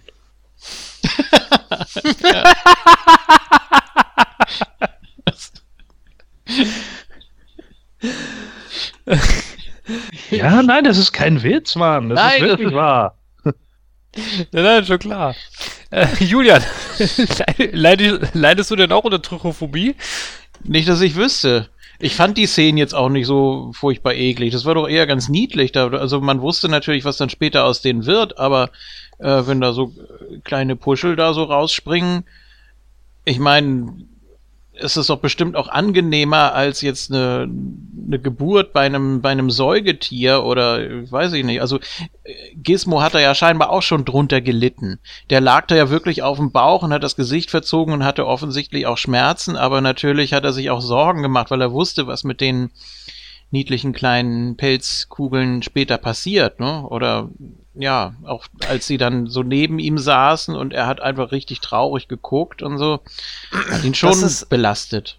Das ist ein guter Punkt, den du ansprichst. Das habe ich mich nämlich immer gefragt. Ich habe mich immer gefragt, weiß Gizmo, dass, dass, dass, äh, also dass die Viecher, die jetzt, oder diese Wollknäule, die da aus seinem Rücken springen, weiß er, dass die unter Umständen böse sind?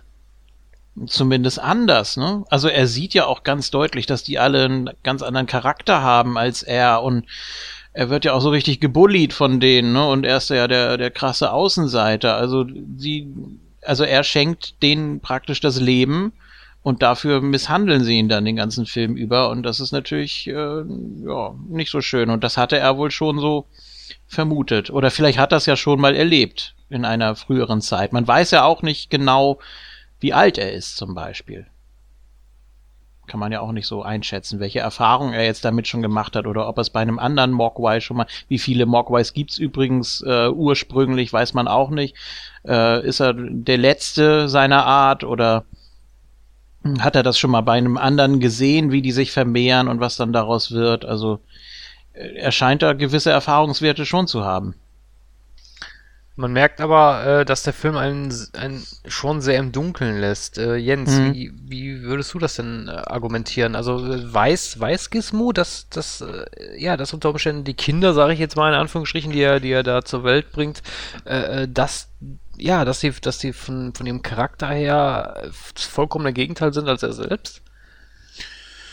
Schwierig zu sagen, Christoph. Also was man natürlich sagen kann, ist, dass aus Teil 1 und 2 es insgesamt nur zwei Gremlins sind, die wirklich mit den Menschen irgendwie kompatibel sind. Das ist er und dieses eine Viech, was sich später zum, im zweiten Teil zum Mädel mutiert. Das wahrscheinlich aber auch nur aufgrund der Zuneigung zu diesem anderen Typen, da kommen wir ja später zu. äh, ansonsten sind sie ja wirklich irgendwie sehr überdreht. So feindlich sind sie ihm in dem ersten Teil jetzt nicht gegenüber gesonnen, außer dieser Anführer mit dem Puschel.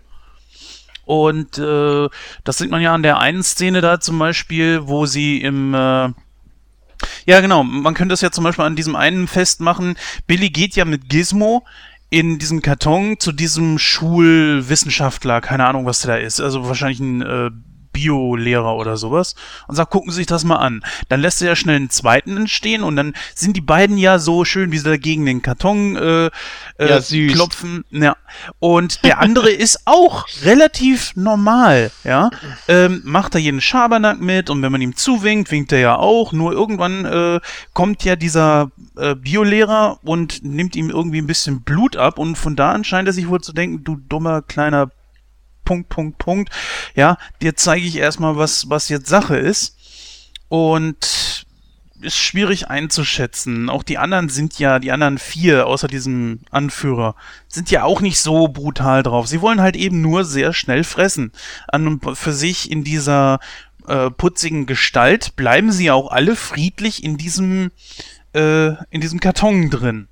Zumindest, meistens. Weil sie werden ja wahrscheinlich diejenigen gewesen sein, die den Hund aufgehangen haben, zum Beispiel. Äh, es ist ganz schwierig zu sagen. Ja, was, was wir vorhin hatten, war, was ich mal gelesen hatte, was wahrscheinlich auch wieder Fanfiction sein wird, ist, äh, laut diesem wird halt so ein Mogwai um die 1000 Jahre alt. Und seine Nachkommen, ganz besonders die entpuppten, also die, die verpuppten, werden nicht sonderlich alt, weil sie einfach eine weil das einfach in ihrer Natur liegt, äh, sich nicht mit ihrer Umwelt zu vertragen. So ungefähr. Mhm. Aber wie gesagt, wenn das nicht bestätigt ist, wenn, was Gordon ja schon sagte, kann man sich darauf natürlich nicht verlassen. Aber es passt halt eben auch.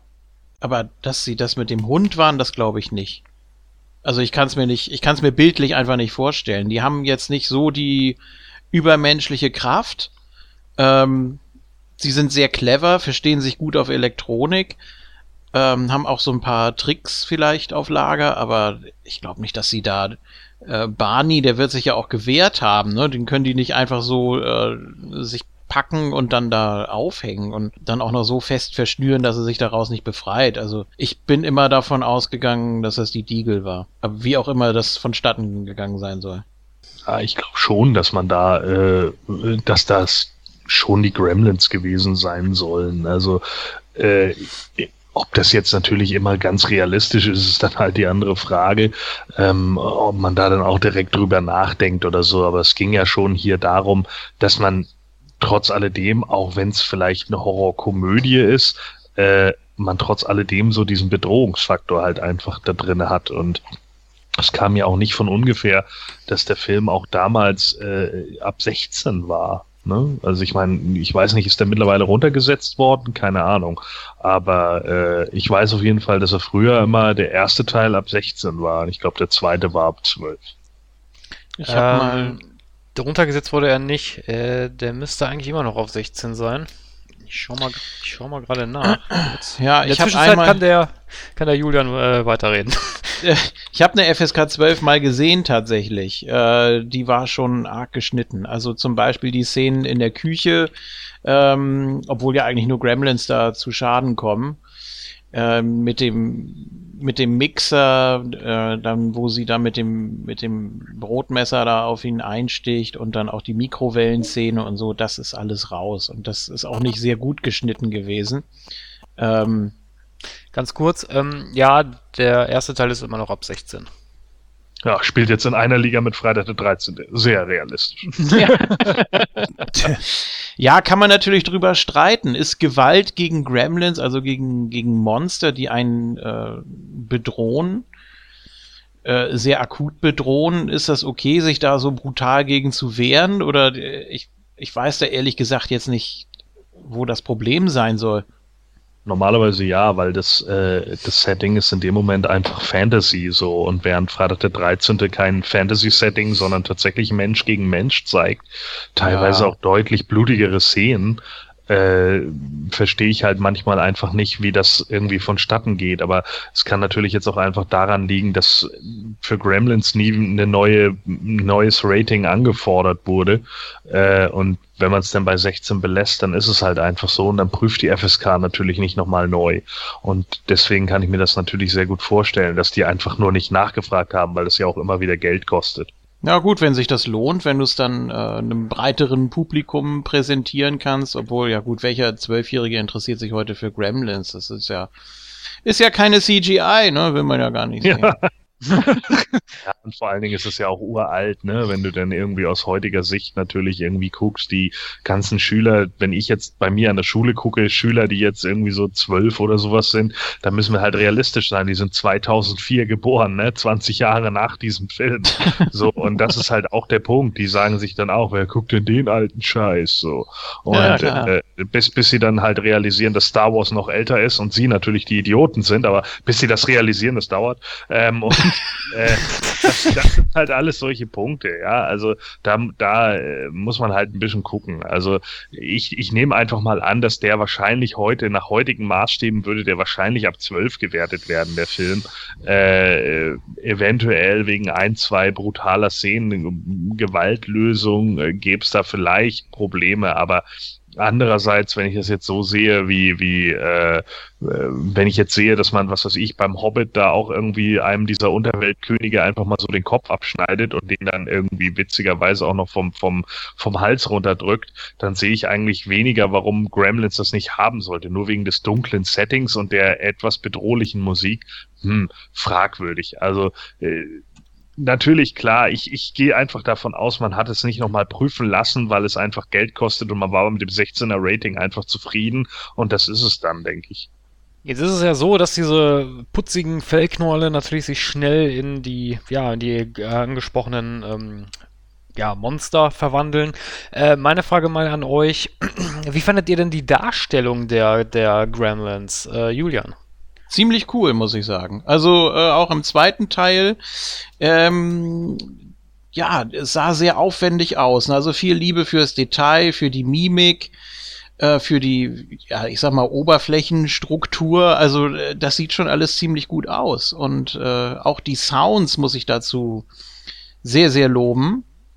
Ähm, das passt auch ziemlich gut, hat was Bedrohliches. Also am Anfang natürlich sehr, sehr niedlich und von, von Gizmo und den anderen Mogwai-Kopien, sage ich mal, die, die, die Klone, ähm, ist das schon äh, ziemlich gut gemacht und sehr charakteristisch und da auch eine klare Abgrenzung zwischen gut und böse. Also es sieht gut aus, es klingt gut äh, und die Bewegungen finde ich auch in Ordnung. Also von daher eine gute Marke hat man da kreiert. Ja, wie der äh, Gordon das ja gesagt hat, sie sind sehr in der Popkultur verankert. Vor allem Gizmo natürlich. Und äh, Gordon, wie war denn dein Eindruck von der Darstellung der Gremlins? Ja, absolut super. Ne? Ich meine, äh, die, die Dinger sind halt auch wirklich teuer. Ne? Weiß jemand von euch, was so eine Puppe kostet? Eine? Nein. Nee, ich gehe jetzt mal von ich gehe jetzt mal von äh, Muppets aus, die ja auch alle paar Jahre äh, neu gemacht wurden. Da, also auch jetzt zum Beispiel in, in deutschen äh, Fassung oder zum Beispiel bei Hallo Spencer so eine Puppe, da weiß ich, dass die zwischen 10.000 und 15.000 äh, Euro kosten. Ja, und die Gremlins also, kosteten zwischen 30 und 40.000 Dollar ja, pro siehste? Puppe. Ja. Das muss man sich halt einfach mal reintun so. Und das, äh, wenn man das nach heutigem Maßstab umrechnet, so, dann wären wir da bestimmt bei 100.000 Euro pro Puppe, ne? Und das ist schon ne, ne, ne, einfach eine ne, ne Menge Geld, ne? Die, die, die man da dann eben auch äh, ja hinter sieht und die da muss man dann halt einfach gucken, so da ist, da steckt auch eine Form von Qualität hinter. Die Puppenspieler, die machen da auch einen sehr ordentlichen Job. Es ja. gab ja auch diverse äh, äh, Gizmo-Puppen, einfach eine, die man zum Rumtragen hatte und eine, die unten dann eben dieses Loch hatte, damit es, äh, damit man äh, ihn irgendwo hinsetzen konnte. Also ganz viel auch von dem, von den äh, Küchenutensilien oder so, wenn die Gremlins irgendwo drauf sitzen, die waren ja hohl innen drin. Ne? Das ist dann halt also so, wenn der Gremlin irgendwie auf einem Schrank sitzt oder sowas, dann sitzt halt ein äh, teilweise Puppenspieler in diesem Schrank und hält von unten die Hand da rein, ja, und ja. bewegt den halt. Und das ist schon nicht einfach. Also äh, den dann auch noch so zu spielen, dass er irgendwie sinnvoll aussieht. Und das ist schon sehr cool. Also das macht schon viel Spaß. Vom optischen her sind die natürlich top. Äh, ich finde einfach, dass die Gremlins ein Aussehen haben, dass man sich einfach merkt, so wie, keine Ahnung, weiß ich nicht, wie Reptilien. Es gab so ein schönes Bild von einem Koalabären, der trocken ist und einem Koalabären, der feucht ist. Und die sehen sich schon sehr ähnlich. So der trockene Koalabär eher wie, wie Gizmo und der feuchte halt wie, wie ein Gremlin. Und das könnte man vielleicht so gleichsetzen. So ein echsenartiger Koala sind die dann wahrscheinlich. ähm, der ganze Film hat übrigens nur 11 Millionen Dollar gekostet. Also äh, da hat man natürlich dann schon irgendwo gespart, wobei damals war es natürlich noch viel mehr als heute. Heute bist ja an den hunderten Millionen. Ja, und wenn man überlegt, dass der, glaube ich, 120 Millionen oder so eingespielt hat, war der natürlich... 153 sogar. Ja, so ist so, guck mal, ist ja noch ja. mehr. Dann ist er natürlich ein absoluter Blockbuster für die Zeit gewesen, weil ich glaube irgendwie, dass er diese 11 Millionen schon am Eröffnungswochenende eingespielt hat. Ja, die Szenerie wechselt ja sehr schnell von, von fröhlich äh, zu über, dann wird es natürlich immer so ein bisschen, bisschen dunkler, bisschen dunkler, bis wir dann natürlich letztendlich den großen Höhepunkt haben und das komplett ins Düstere absackt. Natürlich mit Auftritt dieser Gremlins.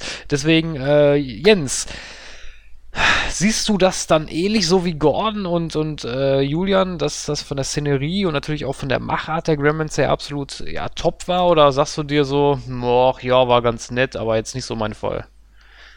Ne, ich bin ja vorhin schon ein bisschen drauf eingegangen, das war absolut top. Erst einmal, die sind natürlich wirklich quirlig. Die sind sehr, ähm, die interessiert ja im Grunde genommen gar nichts. Ja? Die Intention, was, was die Gremlins eigentlich wollen, kommt hier nicht so wirklich rüber. Sie haben eine riesige Zerstörungswut scheinbar. Sie äh, scheinen nur auf Spaß irgendwie aus zu sein. Eine vernünftige Interaktion mit ihnen ist, glaube ich, nicht möglich. Sie sind aber auch nicht doof. Ne, also wie, äh, ich glaube, Julian war das, der gesagt hat, sie wissen sich mit, mit Technik irgendwie ein bisschen umzugehen. Ähm, ja, eigentlich so mit allem. Sie können rauchen, sie können saufen, wissen, wie man Schalter betätigt. Das sind ja nicht doof. So. Aber trotzdem ist mit ihnen einfach keine Konversation möglich, wie wir es zum Beispiel zwischen Billy und Gizmo sehen. Geht mhm. einfach nicht. Die beiden können sich auf eine gewisse Art und Weise verstehen. Ne? Und das ist äh, mit diesen äh, verpuppten Viechern einfach nicht drin. Und da ist halt eben so, ja, ich bin einfach so ein Typ, äh, ich brauche irgendwas fürs Detail manchmal. Ne? Genauso wie diese Geschichte so nicht nach Mitternacht füttern. Wann ist Mitternacht?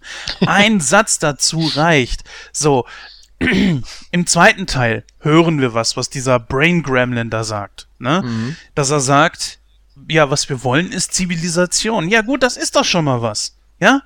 Äh, damit kann man ja wenigstens aufbauen, ein bisschen arbeiten. Das gibt den Ganzen auch irgendwo ein bisschen Tiefe. Und warum haben sie so eine verfluchte Zerstörungswut? Ja, was weiß ich, vielleicht können sie nicht gut mit Menschen. Keine Ahnung. Vielleicht müssen sie erstmal die Sau rauslassen oder so. Ich weiß es ja nicht. Die Viecher ähm. leben ja nicht mehr länger als einen Tag oder so. Dann sind sie ja schon Toast. Äh, das hätte ich mir persönlich gewünscht. So an und für sich, zum Beispiel das ganze Äußere, ja, es ist bedrohlich, allein, dass sie nicht riesig sind, sondern klein, sie können überall rauskommen, sie sind sehr schlank, kommen fast überall durch, durch Rohre und was weiß ich alles, können überall auftauchen, also, äh, ja, sie wirken, vor allen Dingen natürlich in der Masse, sehr, sehr bedrohlich. Aber auch einzeln, wie wir ja gesehen haben, zum Beispiel, äh, wie der eine den, den Biolehrer gekillt hat oder der Anführer mit dem Irokesen, doch, also sehr, sehr gut in Szene gesetzt. Und wie Gordon schon sagt, die Puppen sind Wahnsinn. Du hast da gerade was, was Gutes angesprochen, Jens, nämlich äh, von wegen, dass sie rauchen, dass sie saufen. Äh, ja, ähm, äh, sagst du denn, dass da, dass da wirklich eine perfekte Mischung äh, entstanden ist, so zwischen Comedy und, und diesen, diesen ja, Horroraspekten, sag ich mal? Ja. Einfach aus dem Aspekt heraus, dass es viele Dinge gibt, die ich als Kind wohl bemerkt äh, sehr eklig fand. Äh, das war zum einen, wie der ähm, Gremlin, der, der, der Anführer, dann an diesem Brunnen stand und wie diese kleinen Gremlins auf seinem Rücken entstanden sind. Das hat man ja viel, viel mehr gesehen und deutlicher als wie bei Gizmo. Im zweiten Teil ist es noch intensiver. Weiß gar nicht, ob man damit CGI irgendwas gemacht hat, keine Ahnung. Auf jeden Fall, äh, wie sie zum Beispiel auch zerschnetzelt werden oder äh, wo sie plötzlich irgendwo auftauchen und jemanden mit ihren Krallen da durchs Gesicht ratschen oder sowas. Doch, das ist äh, eine sehr gute Mischung. Auf der anderen Seite kannst du dich natürlich auch wirklich kaputt lachen. Wenn da ein Gremlin da an dem Propeller hängt, oben an, an dem Ventilator, an dem Deckenventilator und da durch die Gegend geschleudert wird und sowas. Oder wie der eine da sitzt und dann kommt der andere an und macht da so Faxen und äh, der andere ballert ihn einfach mal weg das sind natürlich dann so Punkte, wo man sich dann einfach kaputt lachen kann. Ne? Das heißt also, ich persönlich finde, das ist eine absolut gute Mischung. Julian, du wolltest vorhin was sagen. Ja, vorhin, also zu dieser ähm, Anmerkung, dass die ja, also auch so vom, vom Charakter her natürlich ganz anders als Gizmo. Man darf natürlich auch nicht unterschlagen, das sind, das sind Babys, die sind gerade erst geschlüpft. Und äh, die haben natürlich nur so diesen Grundinstinkt, die wollen fressen, die wollen so ein bisschen Aufmerksamkeit natürlich. Und, ähm, also jetzt nicht in Bezug auf Babys, um Gottes Willen, aber in Bezug auf die Baby-Gremlins, ja.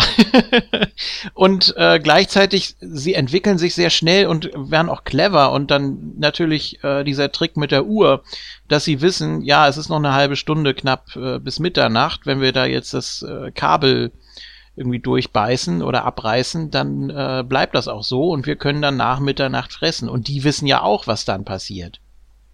Anscheinend. Denn sonst hätten sie das ja nicht, nicht nötig gehabt. Dann könnten sie einfach so weiter betteln und hätten dann was gekriegt. Also ähm, dieser Instinkt auch wahrscheinlich von einem Mogwai, wenn es nicht gerade so umerzogen ist oder äh, zivilisiert worden ist wie bei Gizmo, vielleicht ist das dieser, dieser Trieb einfach, dass man sich in einen Gremlin verwandeln muss. so wie eine Raupe zum Schmetterling. Also die Raupe äh, weiß ja auch irgendwann, okay, was, was passiert jetzt mit mir? Ach, ich werde ein Schmetterling. Gut, ja, dann äh, war das wohl so gedacht von der Natur.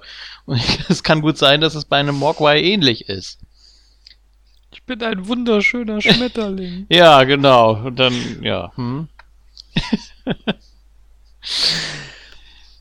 Ja, das äh, absolut. Also ich bin, ich stimme euch dazu. Also ich habe auch immer so, so, so gesagt, äh, von der Szenerie her ist das absolut geil. Also die Atmosphäre gefällt mir, der Humor ist da perfekt mit reingebaut. Ne, wenn man da so, ein, wie der Jens jetzt gerade angesprochen hat, dann nenne ich an die, ähm, was weiß ich, wenn da so ein Gremlin mit einer, mit einer, weiß ich gar nicht mehr, hat er da eine, eine Flasche in der Hand, ich weiß es nicht mehr so genau, äh, oder, oder eine Zigarette oder dann ein Ventilator hängt und sowas. Es ist einfach nur geil gemacht, auf jeden Fall.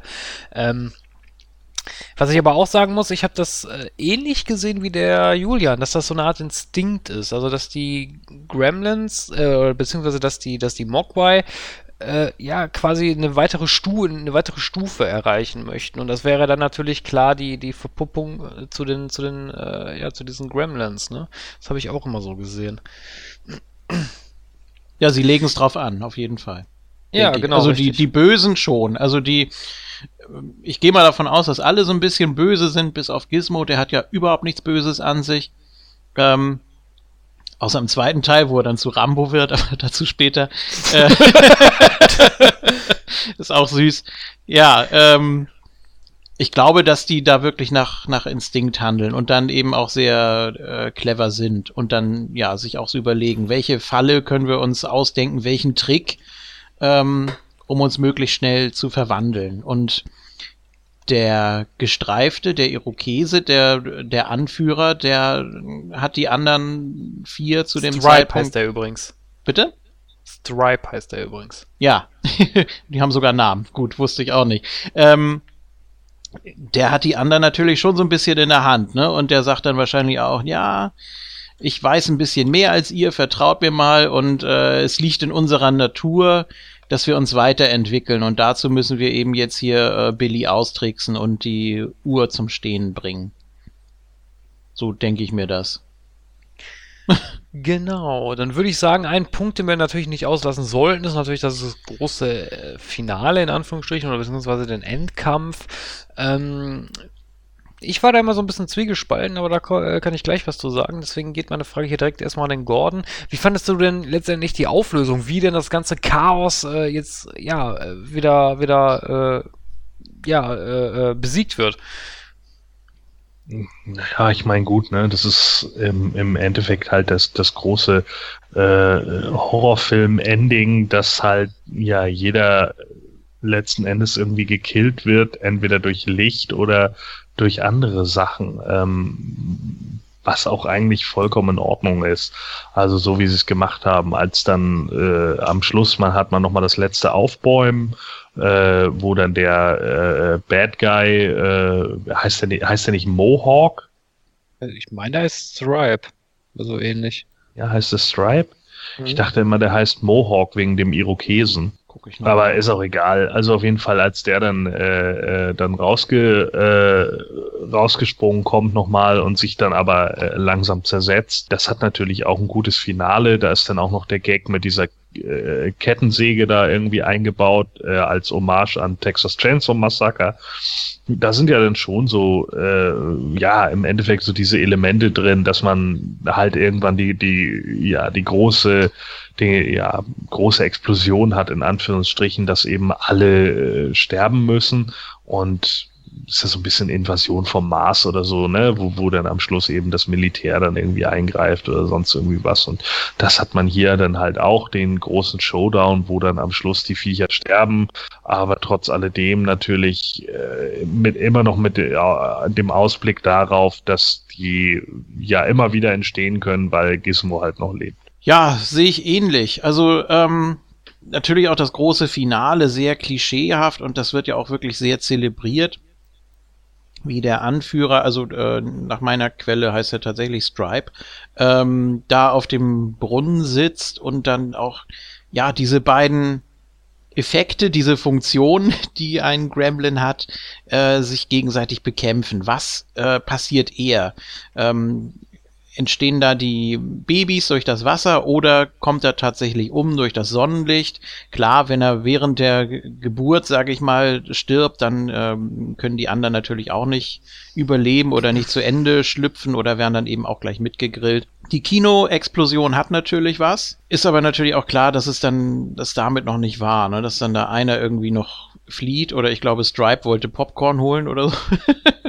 da muss es dann natürlich immer einen Grund geben und ja, der ist auch einfach der, der cleverste. Und dann diese Szene im, im Kaufhaus ähm, mit, der, mit der Kettensäge und so weiter. Übrigens auch geschnitten in der FSK 12. Also der rennt da auf ihn zu, glaube ich. Und dann siehst du nur noch so dieses Wegtreten. Also die ganze Szene, diesen ganzen Kampf da zwischen Billy und äh, Stripe, den sieht man da auch nicht und ich meine auch nicht äh, die Szene mit dem brennenden Kopf im Kamin. Ich meine, dass das auch geschnitten war, sonst fällt mir jetzt gerade nichts ein. Vielleicht noch der, der Sturz da von äh, Mrs. Deagle irgendwie oder ja, ich, ich bin mir gerade nicht ganz sicher. Ähm, wo war ich? Ja, natürlich so dieser, dieser Endkampf, ne? Und wo er dann natürlich auch in den Brunnen fällt. Und dann gehen sie noch mal gucken und dann springt da doch noch so dieses Skelett raus und äh, wird dann dazu dieser Schleimpfütze da am Boden. Und dann kommt plötzlich der Vater an. Ja, und also, der hat das Beste verpasst, ne? Der, der, was ist denn hier los? Und das kann doch nicht sein. Und ja, gut, komme ich gleich noch mal drauf zurück zu seinen Schlussworten. Jens, ähm, deine Meinung zum Finale? Ja, nochmal sehr interessant, ganz klar. Das mit dem Kino habe ich ja vorhin schon erwähnt, fand ich eine sehr schöne Sache. Jetzt ist natürlich die Sache so, äh, nur ein Gremlin überlebt, das ist ausgerechnet er. Natürlich ausgerechnet er, der Anführer, ganz klar. Gut, aber natürlich, es musste natürlich er sein. Dann konnte natürlich Billy noch mal ein bisschen zeigen, was er konnte. Naja, gut, okay, also ich glaube, er hätte ihn auch viel, viel früher zur Strecke bringen können, aber ich finde auch, der, dieser, dieser, äh, wie hieß er, Stripe, ja, nennt ja, er mhm. sich, genau, ist, ja, wir haben schon gesagt, die, die Gremlins sind sehr clever und ich finde, das kommt bei ihm hier ganz genau rüber. Und er ist der Einzige, der so ein bisschen, mh, mm, erschrocken ist von seiner Art darüber, was plötzlich mit seinen anderen Artgenossen da passiert ist. Weil als das äh, Kino da in, in, den Luft auf, äh, in die Luft geht, dann erschreckt er ja schon, so nach dem Motto, ach du meine Güte, jetzt sind meine ganzen Artverwandten tot äh, jetzt muss ich irgendwas machen. Wenn sie sich gegenseitig so abschlachten, ist das ja nicht so, äh, ne, was weiß ich, wenn sie sich gegenseitig ins Gesicht ballern oder sowas. Ja, ich sag mal, dieses äh, zum Schluss, also da fand ich doch ein bisschen übertrieben, dass dann dieses schmelzende Skelett da nochmal extra rausgesprungen kommen muss, nur damit man sieht, da, dass das wie so ein äh, gummiartiges Zeug in sich zusammenfließt. Nö, das hätten sie sich sparen können. Das Denn, ist das äh, letzte Aufbäumen. Ja, klar, wie in den typischen klassischen Horrorfilmen. Ja. Das kennen wir natürlich alles. Das hatten sie ja zum Beispiel auch bei einem Film, den wir gleich noch besprechen werden, denke ich mal. Gremlins 2? Nee, stirb langsam. Teil 1. Wo dieser eine Typ. Äh, lassen wir das, ist egal. Also, äh, ich sag mal so, ist in Ordnung. Diese ganze Geschichte da in diesem Spielzeugwarenladen fand ich sehr cool, als Toy-Sammler natürlich auch. Gizmo hatte nochmal so seinen kleinen Auftritt. Jeder konnte nochmal irgendwo so ein bisschen glänzen, bis auf der Vater. Was ist denn hier los? Ja. ne? ja, und. Der Trottel. Genau. Man hat äh, Stripe sehr ich sag mal, ernst dargestellt. Zielen kann er nicht, das ist schon mal ganz klar. Das scheinen Gremlins allerdings generell nicht gut zu können, aber ähm, ja, man hat ihn auf Billy schießen lassen, er hat auch getroffen und ja, also ich bin zufrieden damit. Also ich äh, finde das Ende, so wie es gewesen ist, okay. ähm, muss ich auch sagen, also ich bin äh, klar, es ist halt so ein typisches Horror-Action-Ende, sage ich jetzt mal. Ne? So diese, diese Gasexplosion im Kino, klar, das war natürlich sehr actionlastig. Da am Schluss das Skelett, was, was ihr da angesprochen habt, war natürlich auch mit so einem bisschen Horrorelement äh, äh, versehen. Fand ich aber cool gemacht. Also es war, es war in Ordnung. Was ich allerdings ein bisschen fragwürdig fand, das war dann letztendlich dann wirklich der Schluss, wo dann die wieder nach Chinatown fahren und der Händler nimmt ihnen erstmal den Gizmo wieder ab und sagt, ja, ihr seid noch gar nicht bereit, äh, einen Mogwai äh, zu besitzen. Wo ich mir so gedacht habe, so, ähm, ja, das fällt dem jetzt erst auf. Ja, Was hat er sich denn gedacht so? Ja, ich schenke dem Mogwai jetzt dem Jungen und äh, der, der kann da, der schaukelt das schon, oder wie? Nee, das war ja der Junge, also der, ähm, wie heißt er, Randall Pelzer ist hier in dem Laden drin gewesen und hat Mhm. eigentlich was für seinen Jungen gesucht und wollte gleichzeitig auch was an den Mann bringen. Ich glaube, seinen komischen Badezimmerhelfer da. Den Ja, aber das ist, ja, aber das ist ja der Badezimmerfreund, Punkt. Er, äh, sagt er nicht sogar zu dem Händler, der, er nimmt den für seinen Jungen mit? Ja, aber der Händler sagt ja dann, nee. Der ist ähm, unverkäuflich. Der ist Genau. unverkäuflich, weil damit geht eine ganz große Verantwortung einher und dafür muss man erst bereit sein.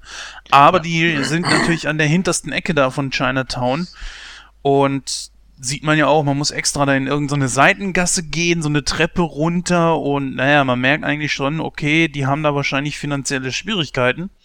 Ja, aber das ist ja der Punkt. Er gibt ihn ihm ja trotzdem. Nein, das war der Junge. Nein. Der Junge gibt Nee, ihm den. Genau. Der Ah, Jüngere, okay. weil der, Ah. Weil der keinen Bock auf den weirden Kram von seinem, von seinem Onkel oder da was hat, der dann immer sagt, ja, so machen wir nie Geld, ne? Und jetzt will er das wieder nicht weggeben und so, der wirre alte Mann, deswegen verkaufe ich ihm den jetzt einfach dafür oder tauscht das oder wie auch immer so, und dann hat er das Ding und gut ist so. Und dann fällt dem alten Mann halt auf, hey, das Vieh ist weg, wo ist es hin? Ja. Ah, okay. Okay, dann habe ich das falsch Gut, aber wenn ihm das erst nach so langer Zeit auffällt, und ich meine, der hat das ja auch mitverfolgt wahrscheinlich. Okay, er hat keinen Fernseher, er verdammt das ja auch so, ne? Aber er kriegt doch trotzdem mit, was da, was da in der Stadt los ist, denke ich mal. Auch wenn es ein bisschen weiter, weiter weg ist. Ist halt die Frage, wie lange jetzt dieser Zeitraum da ist, ne? Wird das festgelegt? Also, wie lange ist das? Drei Tage? Nee, eine Nacht. Wenn ich jetzt nicht ganz. Ja, siehst du, guck mal, also, wenn das nur eine Nacht Nee, war, nee. Nee, das kann nicht sein, weil er ja noch äh, einen da ins Labor bringt und dann geht ja auch noch mal eine Nacht rum und dann äh, entsteht erst die, äh, die, die Verpuppung. Da wissen wir auch nicht genau, ist das jetzt sehr schnell, ist das innerhalb von Stunden oder so. Das ist ja dann auch noch mal, es geht ja auch um die Zeit vor Heiligabend und ich meine, Rand hat gesagt, dass das alles vor Heiligabend spielt. Sprich, er äh, geht da nochmal auf, auf Geschäftsreise, nimmt Barney mit und so weiter und ist dann rechtzeitig zu den Feiertagen wieder da. So habe ich das verstanden. Also wir wissen nicht genau, ist es jetzt eine Woche vor Weihnachten oder. Ja, aber Ja. lass den Film drei, vier Tage lang spielen. So, ich Mhm. halte das jetzt nicht für so unwahrscheinlich, dass der alte Mann ihn jetzt in drei, vier Tagen, wohl bemerkt, es sind die 80er, no Internet people, äh, da sollte man sich dann vielleicht schon mal überlegen, so ja, für, für so einen alten Mann, der dann vielleicht auch nicht unbedingt die, die Möglichkeiten hat, da auch mal schnell hinzukommen und so weiter und so fort und auch erstmal ausfindig machen muss, wo genau lebt der eigentlich. Er Äh, hat die Visitenkarte. Entschuldigung, ja, die hat er ihm am Anfang gegeben. Also, äh, Aber ist das die äh, Visitenkarte von seinem Haus, also Home, oder ist das die Visitenkarte von seiner Arbeit?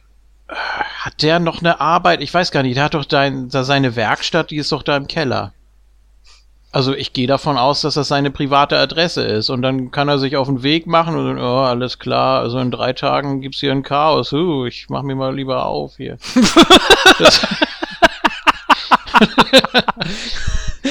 das, erinnert mich, mich äh, immer so, der Gordon, kennst du vielleicht diese, diese Simpsons-Parodie davon? Kennst du die? Äh, nee, ich glaube nicht. Wo Homer diese verteufelte Krusty-Puppe kauft und dann sitzt, ich, sitzt auch dieser, Händler und dann sagt er irgendwie so, ja, aber ich muss sie warnen. Äh, nee, er sagt irgendwie, bei uns, bei uns gibt es nur diese Puppe und gefrorenen Frugurt.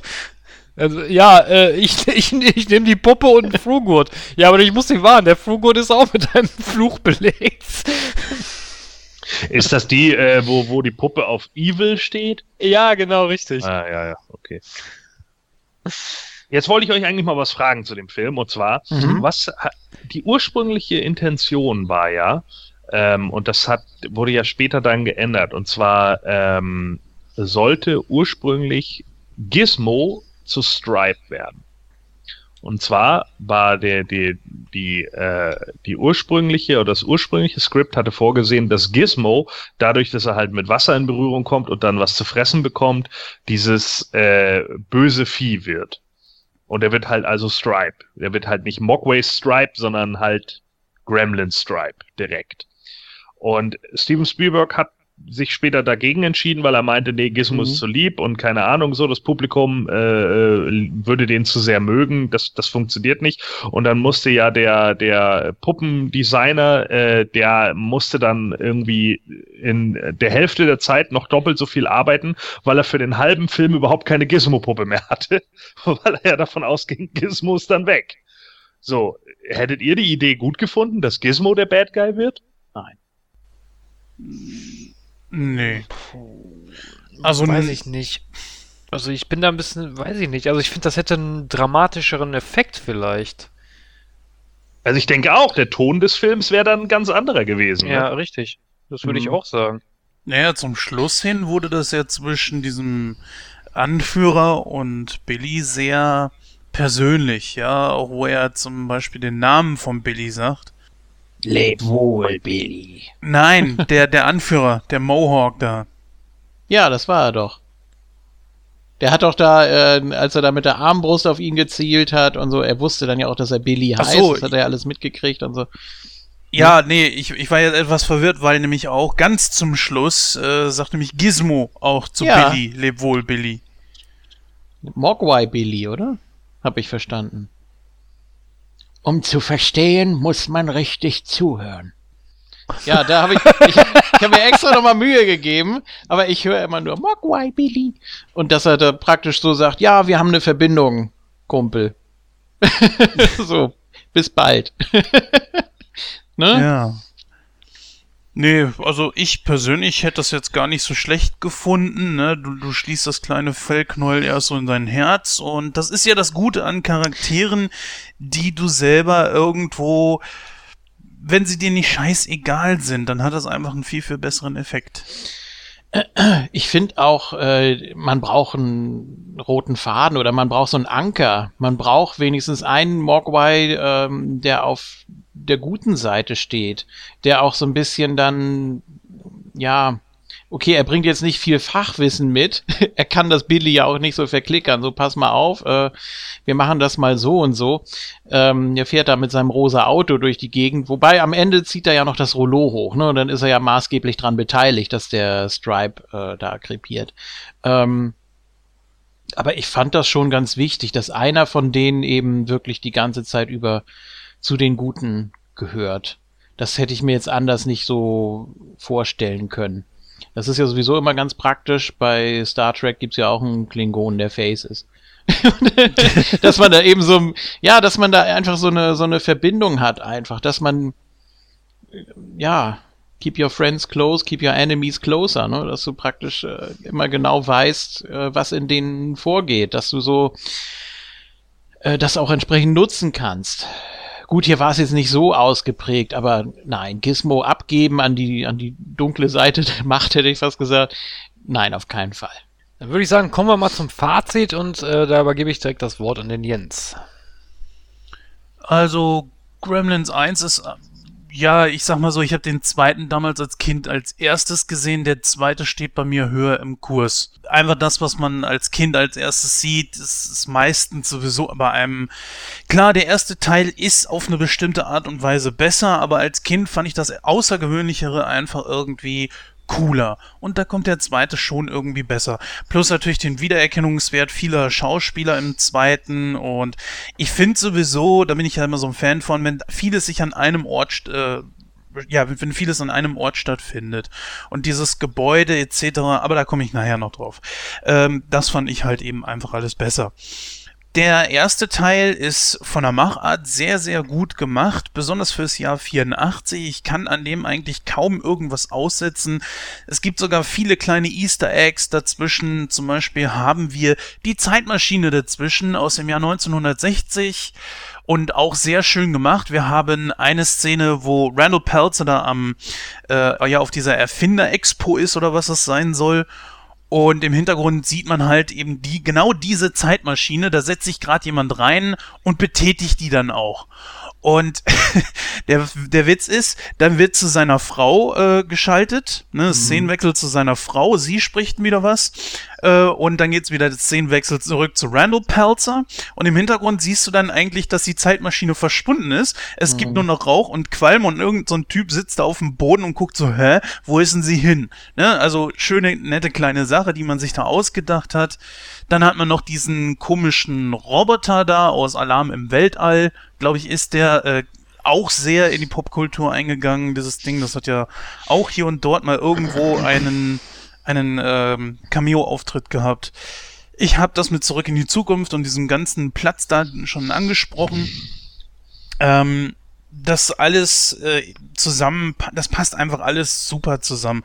Genauso wie die Schauspieler. Ich sag mal, letzten Endes gebe ich diesem Film einfach mal schöne 91 Punkte oder Prozent, denn äh, das hat er definitiv verdient. Ja, also äh, für mich ist Gremlins 1 äh, klare Popculture, äh, weil er einfach auch so viele andere Sachen mit beeinflusst hat, unter anderem sogar das Rating-System der USA äh, zusammen mit dem äh, Temple of Doom, Indiana Jones und Temple of Doom im, im, im äh, Tempel des Todes im, im selben Jahr. Äh, die beiden Filme sind ja dafür verantwortlich, dass das PG-13-Rating überhaupt in den USA eingeführt wurde und alleine das zeigt ja schon eigentlich, was für ein Standing der Film in dem Moment hatte, weil er halt auch äh, ja so viel Erfolg hatte. Ne? Ich meine, das war der viert erfolgreichste Film in den USA 1984 und das mögen ja viele vielleicht nicht glauben, aber das ist halt gerade für Horrorkomödie und so halt echt beeindruckend. Ne?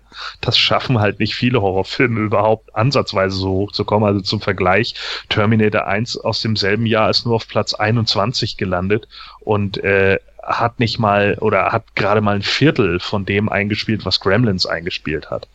Wenn wir jetzt irgendwie überlegen, dass Critters, äh, Ghoulies, Hobgoblins, also diese, ne, diese, diese, ja, kleinen Monster-Horrorfilme sozusagen äh, irgendwie alle darauf basiert sind, ähm, ist das natürlich schon ein echter Hammer. Und äh, wenige Filme dann über dem, ich glaube, Ghostbusters war erfolgreicher und Beverly Hills Cop. Und das war's dann auch in dem Jahr. Also dafür muss man halt einfach sagen, ist Gremlins echt hoch anzusiedeln. Also mir macht der Film immer noch mega viel Spaß. Ähm, allerdings muss ich sagen, für Horrorkomödie gibt es doch so ein, zwei, die ich irgendwie an sich ein bisschen besser finde. Also ich bewerte das ja immer nach dem Genre, in dem sie spielen. Deswegen war Roger Rabbit ja letztes Mal auch sehr hoch angesetzt, weil es halt auch unglaublich wenige gibt, die halt in diesem Zeichentrick-Realfilm sind. Und das ist halt der Grund, für mich ist Roger Rabbit da halt der Beste, deswegen kriegt er so eine hohe Wertung. Gremlins ist eben nicht die einzige Horrorkomödie, die ich kenne und äh, da gibt es auch mehrere, die ich ein Stück weit besser finde. Trotz alledem macht mir Gremlins immer wieder Spaß. Ich habe auch die Doppel Blu-ray hier mit Gremlins 1 und 2 und deswegen sage ich mal so, Gremlins ist bei mir so 83 Prozent. Ja, das ist natürlich auch ein guter Aspekt, so Stichwort Horrorkomödie oder was man auch so mit, mit kleinen Monstern machen kann, da die Skala so anzusetzen. Solange Gordon nicht Fiebels oder so besser findet, ist das ja auch in Ordnung. Ähm, also ja, also so, so Trash äh, würde ich da jetzt nicht mit reinrechnen. Also da hat man sich bei Gremlin schon sehr viel Mühe gegeben. Man hat sehr viel Herz da reingesteckt, sehr viel Liebe fürs Detail. Ähm, hat da eine sehr schöne Geschichte drum gebastelt. Es ist ein tolles Erzähltempo, nicht zu schnell, nicht zu langsam. Es gibt ruhige Momente, es gibt sentimentale Momente, zum Beispiel als äh, Billy Kate nach Hause bringt und sie sich erst über Weihnachten unterhalten und sie damit ja nichts am Hut hat und wie sie sich dann das erste Mal verabreden und also auch so ein bisschen Romantik mit dabei. Dann hat man äh, einen sehr, sehr guten völlig übertriebenen Bösewicht mit Mrs. Deagle, die dann wirklich überhaupt kein Herz hat. Also auch sehr, sehr gut getroffen und sehr gut gespielt auch. Ähm, zu den, zu den Effekten haben wir alles gesagt. Die Musik geht ins Ohr und bleibt im Kopf. also das ist wirklich Ohrwurm-verdächtig. Es gibt ja zwei Hauptthemen. Einmal dieses Gremlins-Theme, dieses etwas düstere und dann natürlich das Lied, das äh, Gizmo immer singt. Ähm, ja, das ist auch ein schönes Zusammenspiel. Die Länge ist genau richtig. Ja, ist insgesamt ein sehr netter, liebenswerter Film, den man immer wieder gucken kann. Und ich bin da auch so im Bereich Anfang 90, 91, 92 würde ich mich bewegen, ohne mich festzulegen jetzt. Ja, ich muss sagen, äh, Gremlins, ich äh, habe den Film längere Zeit nicht mehr geschaut, das muss ich mal wieder nachholen. Ähm, nichtsdestotrotz ist das äh, natürlich ein guter Film, keine Frage. Ähm, es wurde eigentlich schon im Prinzip alles gesagt, ich kann mich da euch nur anschließen. Äh, einziger Punkt, den ich noch erwähnen möchte, und zwar äh, gab es damals im Warner Bros. Movie Park, der ja heute der Movie Park ist, da gab es so eine Gremlins-Attraktion, da kann ich mich auch noch dran erinnern, und zwar äh, geht es darum, dass man, ja, man, man, man läuft durch die Warner Studios und äh, dann äh, Alf ist irgendwie so, so der Führer und dann überfallen die Gremlins äh, die, das Studio, man muss dann vor denen fliehen. war, eigentlich, war eigentlich eine nette Attraktion damals. Ähm, das verbinde ich auch immer so ein bisschen mit dem Film. Äh, nichtsdestotrotz, wie gesagt, wurde alles angesprochen, die Atmosphäre stimmt, der Humor stimmt, die Musik stimmt. Äh, deswegen würde ich mich auch so in dem Bereich bewegen. Ich denke mal so 85 bis ja 86 finde ich sogar vielleicht sogar 90, sagen wir 85 bis 90. Ich will mich da auch nicht so genau festlegen, aber ich finde, in dem Bereich kann man den Film schon ansiedeln, auf jeden Fall.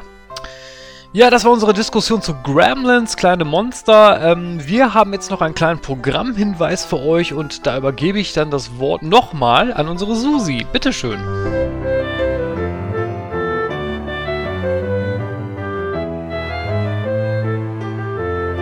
Ihr Hörer gebt fein acht. Nightcrow hat euch etwas mitgebracht. Ihr könnt etwas gewinnen. Unter allen Teilnehmern verlost www.nightcrow.de mehrere Blu-rays und DVDs. Dazu lasst uns einfach eine Nachricht an gewinnspiel@nightcrow.de mit dem Betreff Ich nehme teil 2016 zukommen und schon seid ihr dabei. Diese E-Mail-Adresse findet ihr auch in den Crow Notes dieser Ausgabe auf www.nightcrow.de.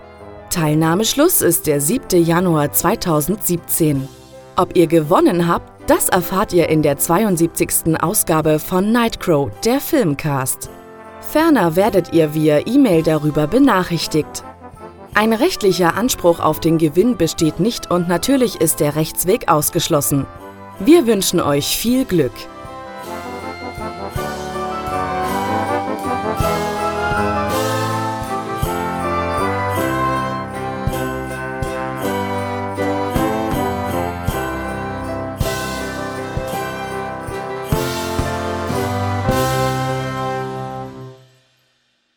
2017 kommt ein neuer Held in euer Kino.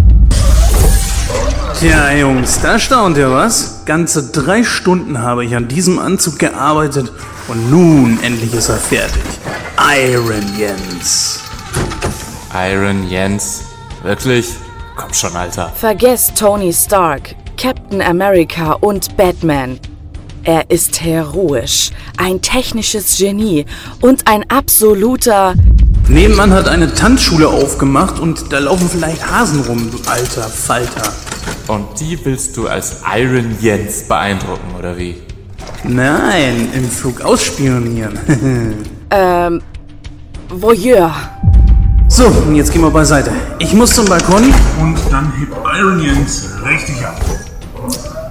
Das geht schief. Drei, zwei, eins und ab! Ich glaub es nicht. Der Kerl kann wirklich fliegen. Iron Jens. Sommer 2017. Nur im Kino. Vielen herzlichen Dank nochmal an unsere Susi und ja, liebe Zuhörer und Zuhörer, ihr habt es gehört, es gibt was zu gewinnen, also nimmt fleißig dran teil. Ähm, wir haben mal wieder seit langem einen Hollywood-Stammtisch im Gepäck und ja, pünktlich zur Weihnachtszeit. Wir haben das ja in unserem Halloween-Special mal angesprochen, dass es gewisse Filme gibt, äh, die man sich so zur Halloween-Zeit ganz gerne anschaut. Jetzt wollen wir natürlich mal ergründen, welche Filme schauen wir uns denn gerne zu Weihnachten an und äh, ja, jeder von uns hat mal seine Top 5 äh, aufgelistet. Und ähm, ja, da würde ich doch mal den Jens bitten. Jens, welche Filme schaust du dir denn gerne zu Weihnachten an? Ja, also Top 5 ist jetzt ein bisschen schwierig, aber ich habe mir jetzt die fünf rausgesucht, die ich wohl am häufigsten wohl geguckt habe. Ich sage jetzt mal nicht Punkt 1, Punkt 2, Punkt 3, Punkt 4, Punkt 5, sondern einfach so, ähm, ich wüsste nicht, wen soll ich an, an erster Stelle stellen. Obwohl ganz hoch im Kurs steht natürlich Kevin allein zu Hause, beziehungsweise auch ganz gerne mal Kevin allein in New York. Kevin allein zu Hause brauchen wir, glaube ich, nichts zu sagen. Das haben wir ja schon mal besprochen. Und ich gucke mal ganz schnell in unserer neuen Datenbank. War das Episode 48? Also wenn ihr Genau, da das war, zu unserem, das war zu unserem Zweijährigen im Übrigen. Ganz genau. Also wenn ihr da mal reinhören wollt, dann könnt ihr das gerne machen, liebe Zuhörer. Ja, Kevin alleine in New York. Hat denn jemand von euch auf der Liste? Wahrscheinlich nicht. Ja, ne? den, doch, den habe ich auch auf der Liste, denn das ist auch so ein Film, den ich mir, den schaue ich mir jedes Jahr um die Weihnachtszeit an. Den zweiten jetzt nicht so, aber den ersten, den ersten definitiv. Ja. Also zu Kevin alleine in New York kann man das, äh, wir werden ihn irgendwann mit Sicherheit nochmal besprechen, genauso wie alle anderen Filme, die wir jetzt gleich anreißen werden. Äh, es geht ja hier darum, nur mal kurz um die Filme zu sprechen. Äh, Kevin alleine in New York ist im Grunde genommen nichts weiter als wie der erste Teil, nur dass die Szenerie von dem kleinen Haus nach New York gewechselt ist. Es ist ja fast alles gleich. Die Schauspieler sind die gleichen, du hast das gleiche Finale und so weiter und so fort. Der Film lebt halt eben von dem ersten Teil, was ein bisschen schade ist. Da hätte man sich doch ein bisschen kreativer äh, dran austoben können. Ähm, was habe ich noch drauf? Ähm, nämlich Stirb langsam 1 und 2. Mm, Den, die beiden habe ich jetzt auch mal zusammengefasst, weil den ersten haben wir nämlich auch schon mal besprochen. Und da gucke ich gerade mal nach in Episode 12. Also da könnt ihr dann auch gerne nochmal nachhören, wenn ihr das möchtet. Äh, ich finde ganz besonders der zweite Teil gehört da irgendwo mit zu, weil es ist auch wieder eine ähnliche Szenerie. Es ist ein Jahr später, glaube ich, dort oder ein paar Jahre später, ich weiß es nicht genau. Wir haben wieder John McLean, wieder an Weihnachten. Äh, er hat es wieder mit Terroristen zu tun. Die Szenerie ist zwar äh, jetzt ganz anders, wir haben es nicht mehr in einem Gebäude, sondern in einem Flughafen, aber es sind auch wieder gleiche Schauspieler und äh, doch ein ganz anderes Finale als wie beim ersten Teil und natürlich auch wieder alles an Weihnachten. Man sieht unglaublich viel Schnee, das hat man im ersten Teil nicht. Und deswegen finde ich einfach so, dieser Film hat irgendwo auch irgendwas, äh, der gehört irgendwie zu Weihnachten dazu. Es geht ja nicht um Weihnachtsfilme direkt, ne, sondern es geht einfach um Filme, die wir an Weihnachten gerne gucken, die irgendwie so zur Weihnachtszeit dazugehören. Hat den irgendjemand von euch auch mit sich drauf? Stirb langsam eins oder zwei? Nee. Ja, um meine Liste mal ein bisschen zu vervollständigen. Der Grinch. Also was bei uns eigentlich selten fehlt an Weihnachten ist der Grinch mit Jim Carrey in der Hauptrolle. Klar, das ist natürlich ein Film, äh, der auf einem amerikanischen Märchen basiert. Das ist ja mittlerweile auch zu uns rübergeschwappt. Dieser Film ist finde ich sehr gut gemacht. Er hat besonders auch von Jim Carrey, dessen Grimassen etc. ja da auch schon ziemlich abgenutzt waren. Der Film ist aus dem Jahr 2000. Aber trotzdem war das was so, wo ich sagte so, doch, also der Film hat irgendwas. Weihnachten ist einfach irgendwo kitschig auf einer, einer schönen Art und Weise und, und dieser Film ist es halt eben genauso. Er ist witzig, vor allen Dingen witzig und er ist so, so herrlich überdreht und man kann es einfach wirklich nicht, äh, nicht ernst nehmen. Vielleicht ist es das, was ich an dem Film einfach so toll finde. Und er ist einfach toll gespielt. Ich weiß nicht, ob von euch jemand diesen Film auf seiner Liste hat. Ähm, wir gucken ihn halt eben ganz gern. Ich habe ihn sogar damals im Kino gesehen. Ach bitte. Ach bitte. Was naja, komm, dann erklär mal, warum findest du den, warum findest du den schlecht? Der, ich weiß nicht, ey. Ah, das ist so. pff, Ich kann das gar nicht in Worte fassen. Ich finde den Film einfach schlecht. Ich weil äh, Jim Carrey ist. Ich finde Jim Carrey-Filme scheiße. Der einzige Film mit Jim Carrey, der gut ist, ist wirklich The Truman Show. Die restlichen Filme sind scheiße. Ich finde Ace Ventura scheiße. Ich finde äh, den Grinch scheiße und den ganzen anderen Kappes, wo er auch mitgespielt hat. Die Maske und so. Ich finde die Filme kacke. Hast du Man on the Moon gesehen? Äh, nein, den habe ich nicht gesehen. Und der Dummschwätzer ist eigentlich auch ziemlich witzig. ähm, ja, ja, okay. Der geht gerade auch noch so durch. Äh, Na, also, guck mal, guck mal, wenn man gräbt, ne? Ja, Ja, ja. ja. Nummer Und vor allen Dingen 23. Jim, Jim Carrey hat bei- bei mir verschissen, als er den Riddler gespielt hat. War doch der beste Riddler ever! Ja, natürlich. Wäre aber der Riddler nicht der Riddler, sondern der Joker gewesen, wäre es perfekt gewesen. Na, vom, vom Durchgedrehten her vielleicht, aber ich finde. Äh, ja, nee, nee, hätte auch nicht gepasst. Also Jack Nicholson war da schon der Beste, aber wir reden ja jetzt nicht über Batman. Batman wäre natürlich auch so ein Film, den man immer wieder gut gucken kann, den ersten Teil, aber den habe ich jetzt nicht mit da drauf. Ich habe einen, und da bin ich mal gespannt, wie ihr das seht, Die Geister, die ich rief. Mit Bill Murray. Ja, super, den habe ich auch in der Liste. Ja, gehen wir mal kurz drauf ein. Worum geht's in diesem Film? Also wir haben da einen geschäftstüchtigen äh, Typen, der nur noch auf das Geschäft fixiert ist und im Grunde genommen auch nichts anderes mehr kennt. Ihm ist sogar Weihnachten vollkommen kacken egal. Ähm, ja, bis eines Tages er Besuch bekommt von drei Geistern, die ihn natürlich bekehren sollen. Äh, das ist natürlich die ganz normale äh, Scrooge-Geschichte, die Eben, also rund um Ebenezer Scrooge. Und die hier wurde verfilmt einfach mit Bill Murray in der Hauptrolle.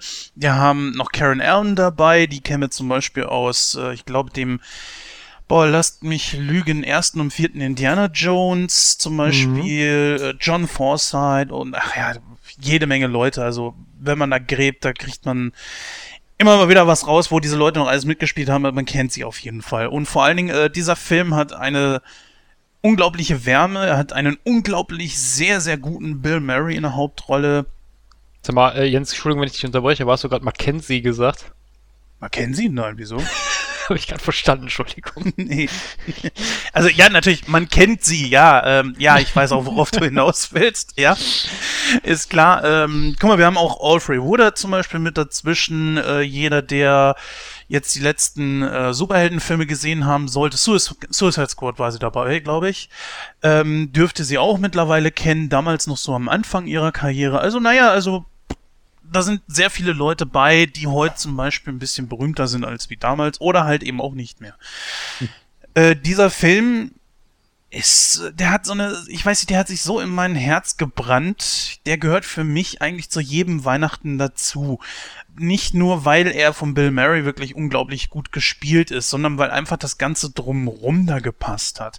Dieser herrlich durch, äh, durchgeknallte äh, Geist der vergangenen Weihnacht oder auch der gegenwärtigen Weihnacht, dann plötzlich dieser Wechsel von dem ganzen äh, dieser ganzen Comedy-Schiene doch zu dem etwas düsteren zukünftigen Weihnachten. Ich finde, es passt einfach alles bei dem Film. Ja, absolut. Also ähm, im Original heißt er ja auch Scrooged. Ähm, und ja, Frank Cross, der halt einfach so dieses Yuppie-Arschloch der 80er ist, ne, der irgendwie nichts gel nichts wirklich irgendwie aus seinem Leben. Er hatte immer die Möglichkeiten umzukehren und hat es irgendwie nicht gemacht, hat nichts mitgenommen, hat irgendwie als Kind nur vom Fernseher gesessen. Die Mutter hat ihn halt geliebt, wie sie ihn eben geliebt hat, ne? Und wenn man die Mutter sieht, Niagara-Fälle. Und äh, ansonsten halt der Vater, der immer nur arbeiten war, witzigerweise von Bill Murrays Bruder gespielt, ne? der, sein, der seinen Vater da spielt. ähm, und zeigt dann halt einfach so ihn, äh, wie er in dieser Yuppie-Welt halt groß wird und einfach nur so zeigt, ja, Zuneigung gibt's nicht. Das ist was für Schwächlinge. So, es zählen einfach nur Zahlen. Ne? was mit ihrem Bruder? Ah, lass mich überlegen. Ein Handtuch. Ja. Und das sind so die, das sind so die Sachen, ja, wo er sich dann die Geschenke für die einzelnen Leute ausdenken muss. Handtuch, Handtuch, Handtuch. Ja. Videorekorder. Videorekorder, Handtuch. Das ist einfach nur gut, ja.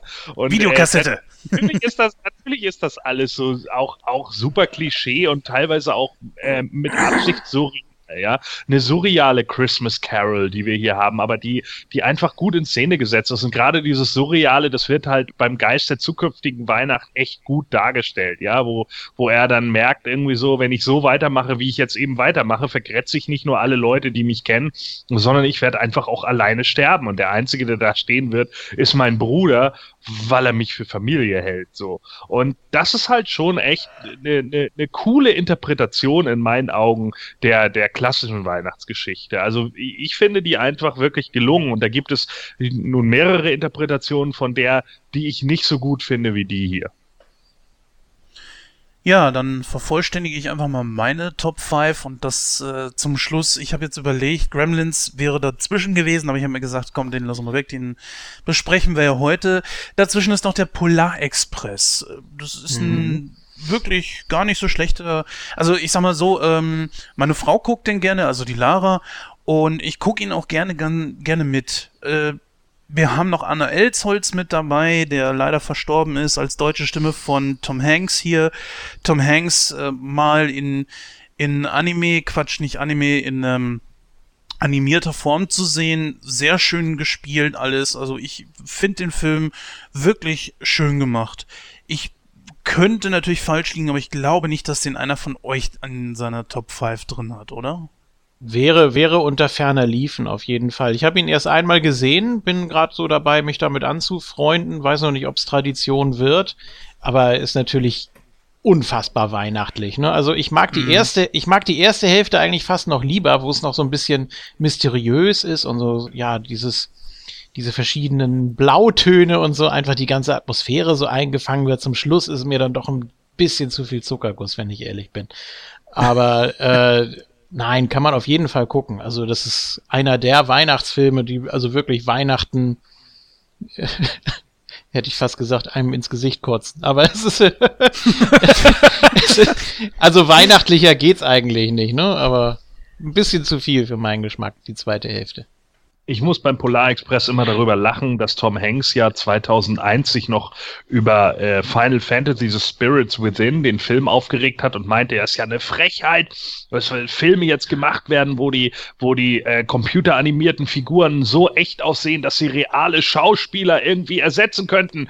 Und deswegen spiele ich drei Jahre später im Polar Express. Ja, ja, und Castaway, ist auch ein Weihnachtsfilm, Weihnachtsfilm liebe Freunde. Freunde. Tja.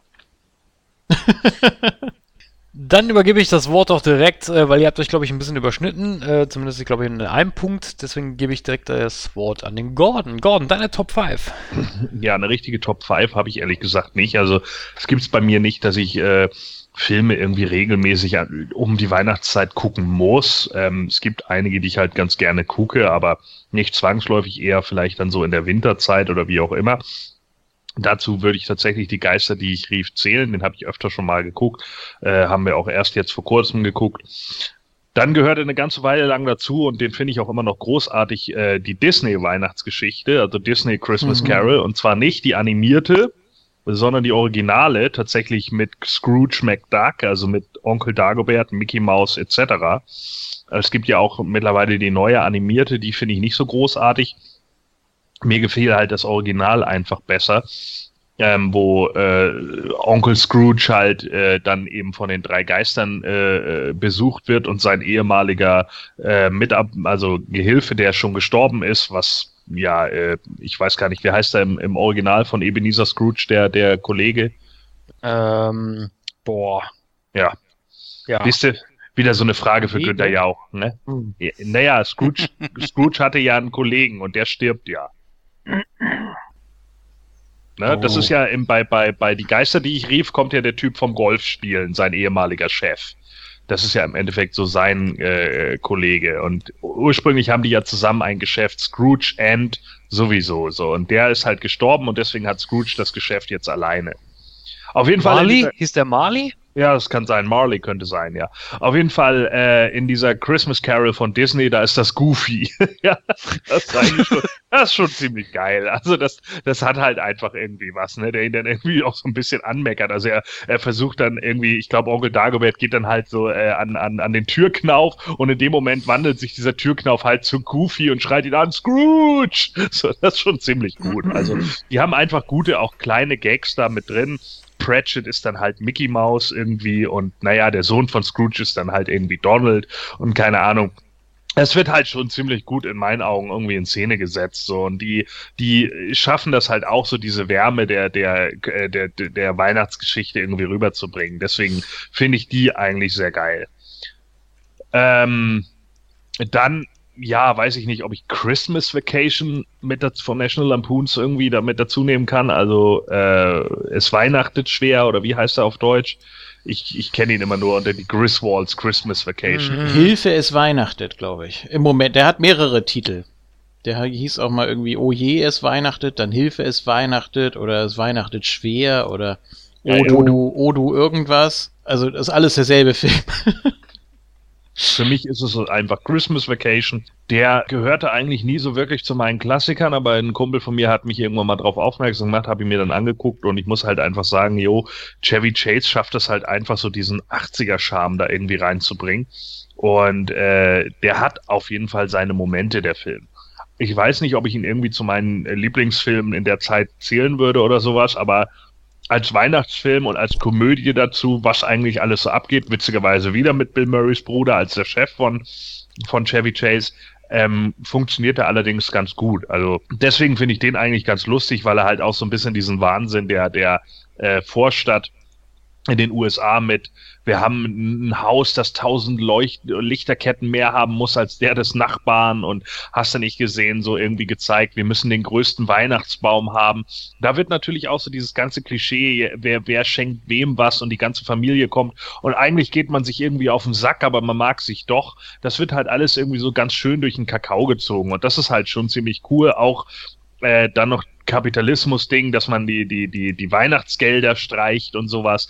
Äh, das sind eigentlich alles so ganz geile Anleihen, die der Film hat. Natürlich ist da auch zwischenzeitlich ein bisschen Klamauk drin, wo man einfach sagen kann, ja, okay, das ist vielleicht nicht mehr so ganz zeitgemäß. Das war in den 80ern so, im Zeitalter von Police Academy war das hoch im Kurs und heute ist das halt eher so, naja, sehe ich auch so, aber ich finde, der bringt das trotzdem irgendwie immer noch ganz rüber, das Feeling irgendwie. Und der macht Spaß und das ist auch so ein das ist eine unschuldige Komödie, die eigentlich ziemlich gut funktioniert. Ja, dann habe ich einen Film, den ich eigentlich auch immer im Winter gucke, den sicherlich keiner von euch auf der Liste haben wird, weil ihn wahrscheinlich auch keiner von euch kennt, und zwar die Stahlfaust. Nee, das klingt doch nicht wie ein, wie ein Weihnachtsfilm. ist auch absolut kein Weihnachtsfilm, sondern das ist ein East Eastern. Ein Eastern aus den 70ern, End 70ern, glaube ich. Eine Zeit lang wurde der bei uns irgendwie mal auf 1980 datiert, aber ich meine, dass äh, IMDb oder was den mittlerweile irgendwie korrigiert hat und der müsste von 77 oder so sein. Ja, wie gesagt, das ist ein Eastern, äh, wo es darum geht, dass ein ähm, ja, General äh, beschuldigt wird, den äh, einen der der ja der der großen Anführer äh, Chinas oder wie auch immer umgebracht zu haben. Ähm, und er, er wird dann irgendwie verfolgt von äh, der Regierung und äh, sucht halt den wahren Mörder und kommt dann irgendwann auf den Punkt, dass äh, dass der Minister, der dahinter steht, äh, diesen Mann hat umbringen lassen, um in, in der Rangfolge halt höher zu steigen und versucht den dann halt aufzuhalten. Ist so ein klassischer äh, Vigilante, kann man in Anführungsstrichen schon sagen, Film, wo er halt Rache nimmt an allen möglichen Leuten und losgeht. Äh, Julian Bew hat da noch Stunts gemacht äh, für den Film. Ähm, der Film selber hat die, den Soundtrack von Der Tod Dienstags geklaut, äh, der auch unter anderem in Django Unchained nochmal verwendet wird, weswegen ich natürlich Django Unchained doppelt so hart gefeiert habe, als plötzlich dann, dann noch der Soundtrack kam und auch noch die linke und die rechte Hand des Teufels. Gerade deshalb wird natürlich Django Unchained und äh, demzufolge natürlich auch sein Regisseur bei mir immer im Buch der coolen Leute stehen. Und äh, ja, die Stahlfaust ist so ein Film, weiß auch nicht warum, aber den gucke ich irgendwie immer wieder im Winter. Ich glaube, der lief das erste Mal, als ich den gesehen habe, irgendwann mal auf RTL nachts. Äh, ich glaube am zweiten Weihnachtsfeiertag oder so. Und da habe ich den dann gesehen und ich fand die Choreografie irgendwie cool und die Geschichte ist halt so diese typische Oldschool-Geschichte und für mich einfach ein klassischer Eastern, äh, der auch eine, wie gesagt, eben gute Choreo hat und der macht einfach Spaß. Also wer, wer, wenn ihr den noch nicht gesehen habt, hieß bei uns, glaube ich, auch eine Zeit lang der Eiserne Panzer, läuft zwischenzeitlich mal auf Tele 5 oder so, den kann man sich echt mal, oder Stählernde Todesgriff der Shaolin, den kann man sich echt mal angucken. Also der ist äh, ziemlich gut. Ich habe den als Original VHS noch auf, ich weiß gar nicht, ob es den mittlerweile auf DVD gibt, müsste ich mal gucken. Aber äh, der ist eigentlich ziemlich gut. Nicht zu verwechseln mit einem anderen Stahlfaust, den es auch noch gibt, wo es irgendwie um zwei Brüder geht, die gegen einen Großmeister kämpfen. Das ist ein anderer, der ist auch bedeutend schlechter. So, und dann habe ich noch äh, als letzten Film meiner, in Anführungsstrichen, Top 5, weil ich da eigentlich keine wirkliche Reihenfolge habe, äh, täglich grüßes Murmeltier. Äh, Oh, den, ja. ja. Mhm. Den gucke ich eigentlich auch immer wieder im Winter, äh, weil es einfach auch so ein Winterfilm ist irgendwie und der, der, der passt da irgendwie ganz gut. Und das ist immer so unterschiedlich, wann ich den gucke. Manchmal gucke ich den auch erst Januar, Februar irgendwie, weil das halt passt.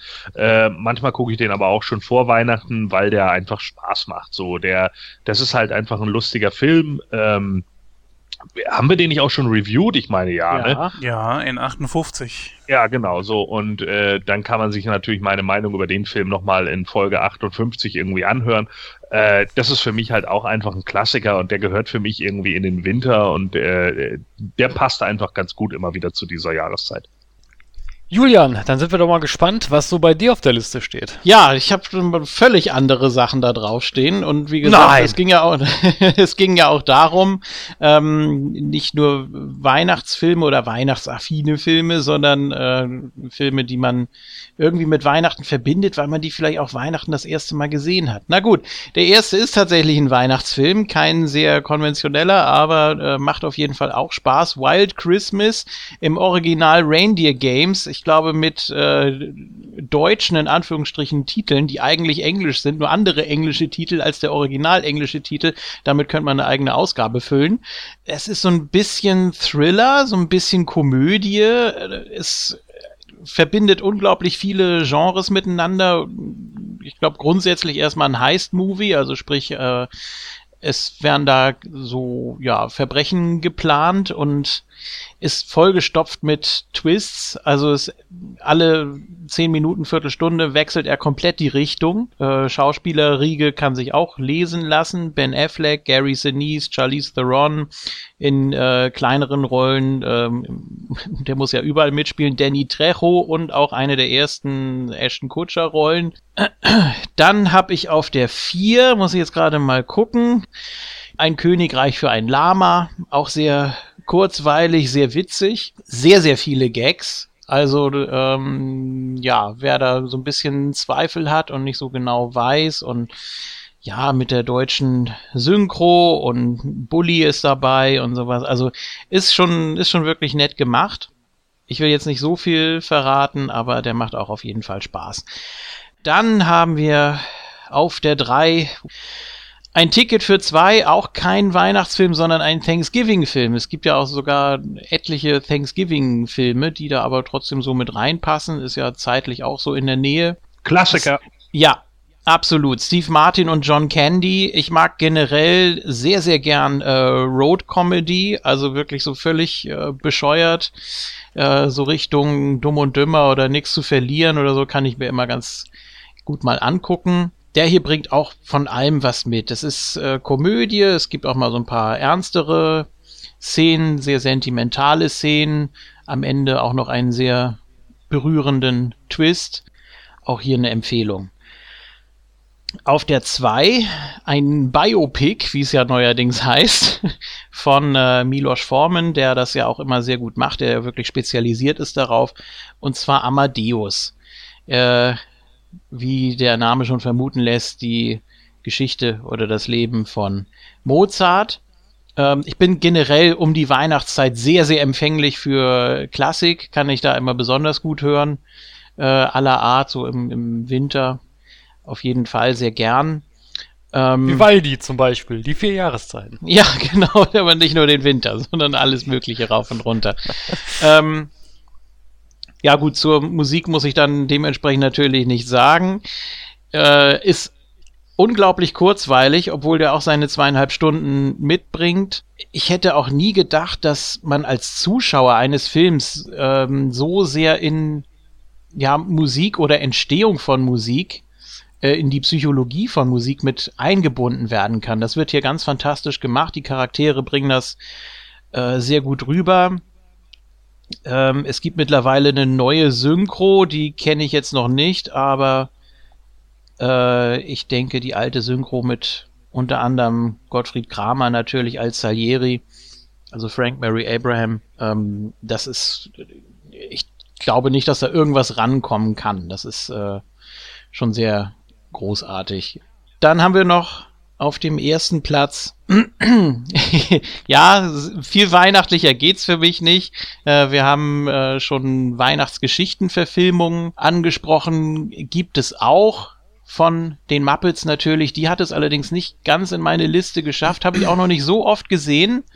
Finde ich auch immer sehr traurig da. Also die Umsetzung da mit Tiny Tim und so, das ist äh, sehr, sehr herzzerreißend. Deshalb habe ich eher etwas Fröhlicheres, etwas Positiveres von den Muppets, nämlich die Muppets feiern Weihnachten. Kein Spielfilm, der geht knapp 50 Minuten.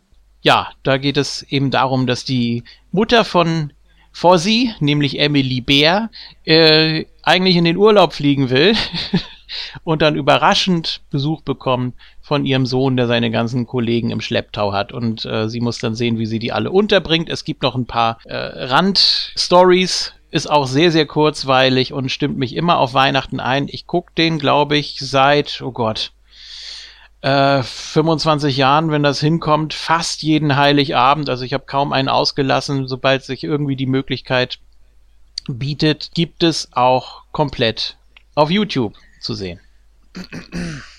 So, ja, es gibt noch etliche mehr, die man jetzt hier noch ansprechen könnte, die auch gut zu Weihnachten passen, aber vielleicht dann nochmal als Ergänzung, als, als Nachtrag nächstes Mal vielleicht. Ja, bei mir ist es ja eine wirkliche Top 5 äh, in Reihenfolge habe ich jetzt auch nicht. Es gibt aber statistisch gesehen äh, Filme, die ich mir äh, ja statistisch gesehen häufiger zu, zur Weihnachtszeit anschaue. das ist natürlich einmal Kevin Alleins Haus, den habe ich auch drauf, den schaue ich eigentlich immer so um Weihnachten rum. Ähm, dann steht bei mir noch auf der Liste einmal die beiden Batman-Filme, nämlich Batman von 1989 und Batman Returns. Passt auch ganz gut, weil Batman Returns zum Beispiel spielt hier auch an Weihnachten. Äh, die beiden Filme haben wir schon mal rezensiert und das war in Ausgabe 1 und 2. Ähm, ganz kurz möchte ich dazu noch mal kurz was sagen. Also wie gesagt, das sind für mich auch die besten Batman-Verfilmungen überhaupt. Auch wenn Tim Burton sich jetzt speziell bei Batman Returns nicht so stark an den Comics orientiert hat, was der ganzen Geschichte aber keinen Abbruch tut. Es sind für mich einfach die besten Verfilmungen. Ähm, Michelle Pfeiffer für mich die beste Catwoman und Jack Nicholson ist für mich auch der beste Joker. Da kommt auch nie Fletcher nicht dran und ein Jared sowieso nicht. ähm, dann habe ich noch auf der Liste stehen einen Film, den ich mir auch immer sehr oft ansehe zur Weihnachtszeit, und zwar ist das die Flintstones. Ähm, also die Realverfilmung mit ähm, John Goodman in der Hauptrolle und äh, Mick, äh, Rick Moranis. Ich weiß nicht wieso, aber ich mag den Film. Ich äh, schaue ihn mir auch, wie gesagt, jedes Jahr an und äh, ja, bringt für mich auch so, so eine so ja so, so, so, so ein Nostalgie-Feeling äh, einfach rüber, weil ich habe auch früher als Kind immer gerne die äh, die Familie Feuerstein geguckt und äh, ja, weiß nicht, passt einfach irgendwie so äh, in die Zeit rein. Äh, einen anderen Film, äh, den der Gordon vorhin erwähnt hatte, den habe ich gar nicht mehr auf dem Schirm gehabt, aber äh, ich habe das vorhin mal ein bisschen, äh, bisschen recherchiert. Das, die, ähm, die Weihnachtsgeschichte von Mickey Mouse, also äh, Mickey's Christmas Carol, den habe ich tatsächlich auch gesehen. Ich kann mich dunkel erinnern und ich glaube, der war auch wirklich großartig. Ich muss den mir mal wieder anschauen. Vielleicht dieses Jahr mal. Mal gucken. ähm, ja, ansonsten einen anderen Film, den ich noch so parat habe, das, ja, weiß ich nicht, schwierig. Äh, wüsste ich jetzt nicht so aus dem Stegreif. Es sind eigentlich so, so die vier Filme, die ich eigentlich immer standardmäßig schaue um die Weihnachtszeit. Also, ich habe wirklich lange überlegt, wel welchen Film ich noch nehmen sollte, aber ich komme wirklich nur auf vier. Bei mir ist es keine Top 5. Naja, warum auch nicht? Muss möchtest, ja du, möchtest du dir einen ausleihen? ich habe genug Filme hier, so ist es nicht, aber äh, die, äh, weiß nicht, das sind halt diese vier Filme, die schaue ich halt statistisch äh, öfters, so um die Weihnachtszeit. Liebe Zuhörerinnen und Zuhörer, wenn ihr äh, so sagt, ach, bei uns, äh, ja, zur Weihnachtszeit kommt immer der und der Film in den äh, DVD- bzw. Blu-ray-Player, dann könnt ihr das gerne mal schreiben. Schreibt uns mal eure äh, Top 5 oder, oder Top-Filme, die ihr äh, standardmäßig um die Weihnachtszeit schaut. Ähm, vielleicht kann man ja da auch mal ein bisschen drüber sprechen. Ähm, wir haben jetzt noch einen Punkt auf unserem Zettel und ähm, ja, wir geht's, bei uns geht's nämlich direkt weiter mit Gremlins 2 und da hören wir uns gleich. Sie leiden unter Wahnvorstellungen? Ah, steckst du in Schwierigkeiten? Setz dich, trink was. Du siehst aus wie so ein Typ, der nur Kaffee bei Starbucks säuft und sich selbst viel zu ernst nimmt. Weißt du, was ich denke? Und Angstzustände sind ihr ständiger Begleiter. Frisst mich nicht! Ich hab Frau und Kinder. Frisst die! Solltet ihr überleben, werdet ihr feststellen, dass die erhöhte synaptische Plastizität es euch ermöglicht, diesen Augenblick in nie gewohnter Halt doch endlich mal die Fresse! Dann holen sie sich jetzt eines unserer putzigen Kuschelmonster ins Haus. Ein Gremlin kann ihr Freund und Helfer sein. Das Tierheim Crow im Herzen Deutschlands vermittelt ihnen gerne ein neues Haustier. Das ideale Geschenk zu Weihnachten. Also warten Sie nicht länger und greifen Sie zu. Diese possierlichen Tierchen sind absolut zahm, süß und liebevoll. Verdammte Scheiße! Das Vieh hat mir gerade die Hand abgebissen! Also, liebe Kinder, schnappt euch eure Eltern oder auch ruhig ihr Portemonnaie und bestellt euren knuffigen kleinen Hausgremlin. Bestellt rechtzeitig, ansonsten müssen diese süßen Tierchen leider sterben. Ich hol schon mal das Bolzenschussgerät. Und das wollt ihr doch bestimmt nicht.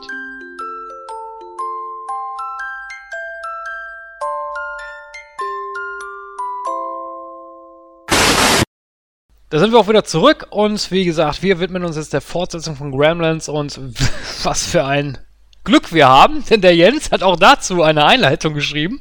Kein Glück. Die ich wieder großartig finde. Das ist aber das ist sowieso fan fantastisch, ne? Zweimal in einer Sendung dürfen wir dem Jens lauschen. Bitte, Jens. So, ja, Gremlins 2, die Rückkehr der kleinen Monster, im Original The New Bitch, äh, Badge. Und ähm, ja, was passiert hier? Wir haben hier den alten Mann, den wir schon aus dem ersten Teil kennen, der sich ja um Gizmo kümmert. Dieser stirbt. Ähm, ja, und so ist Gizmo nun vollkommen alleine, wo der kleine Jaust steckt, der vorher noch mit dabei war, keine Ahnung. Nachdem der dann einfach Gizmo so im ersten Teil weggegeben hat, könnte ich mir auch gut vorstellen, dass er jetzt in irgendeinem Heim vegetiert oder so, wer weiß das schon. Aber stimmt, die Frage ist berechtigt. Naja, also Gizmo äh, irrt dann so allein durch New York und wird dann plötzlich von so zwei Wissenschaftlern, die so einigen Terminator-Fans bestimmt noch sehr bekannt vorkommen dürften, gefunden und äh, dann in ein Labor mitgenommen. Ja, dieses liegt in dem wirklich sehr hochmodernen Clamp Tower. Irgendwie erinnert mich das immer so an Trump Tower. Ich weiß nicht, ob das so eine Allegorie davon ist Mhm. oder so. Ich habe keine Ahnung. Natürlich ist das eine Verarschung da drauf. Okay. Ja, das ist, wie gesagt, eins der modernsten Gebäude zu seiner Zeit. Äh, Ja, und durch Zufall wird Billy, der auch durch Zufall natürlich in diesem Gebäude arbeitet, auf Gizmo, Gizmo aufmerksam. Gizmo. Ja, und er kann den Mogwai eigentlich befreien und nimmt ihn dann mit in sein Büro. Dort kommt Gizmo aber durch Zufall mal wieder mit Wasser in Berührung und in rasender Geschwindigkeit vermehrt er sich dann. Ja, die anderen Mogwai packen sich ihren Artverwandten und ganz im Gegenteil wie zum ersten Teil drangsalieren sie ihn wirklich, dieses Mal richtig, sogar eher misshandeln. Ja, und als Billy bemerkt, was passiert ist, will er die anderen natürlich finden und vernichten. Doch, äh, naja, es ist klar, es ist zu spät. Die anderen Mogwai haben sich schon nach Mittag, die haben schon nach Mitternacht gefressen und sind auch schon dabei, sich zu verwandeln.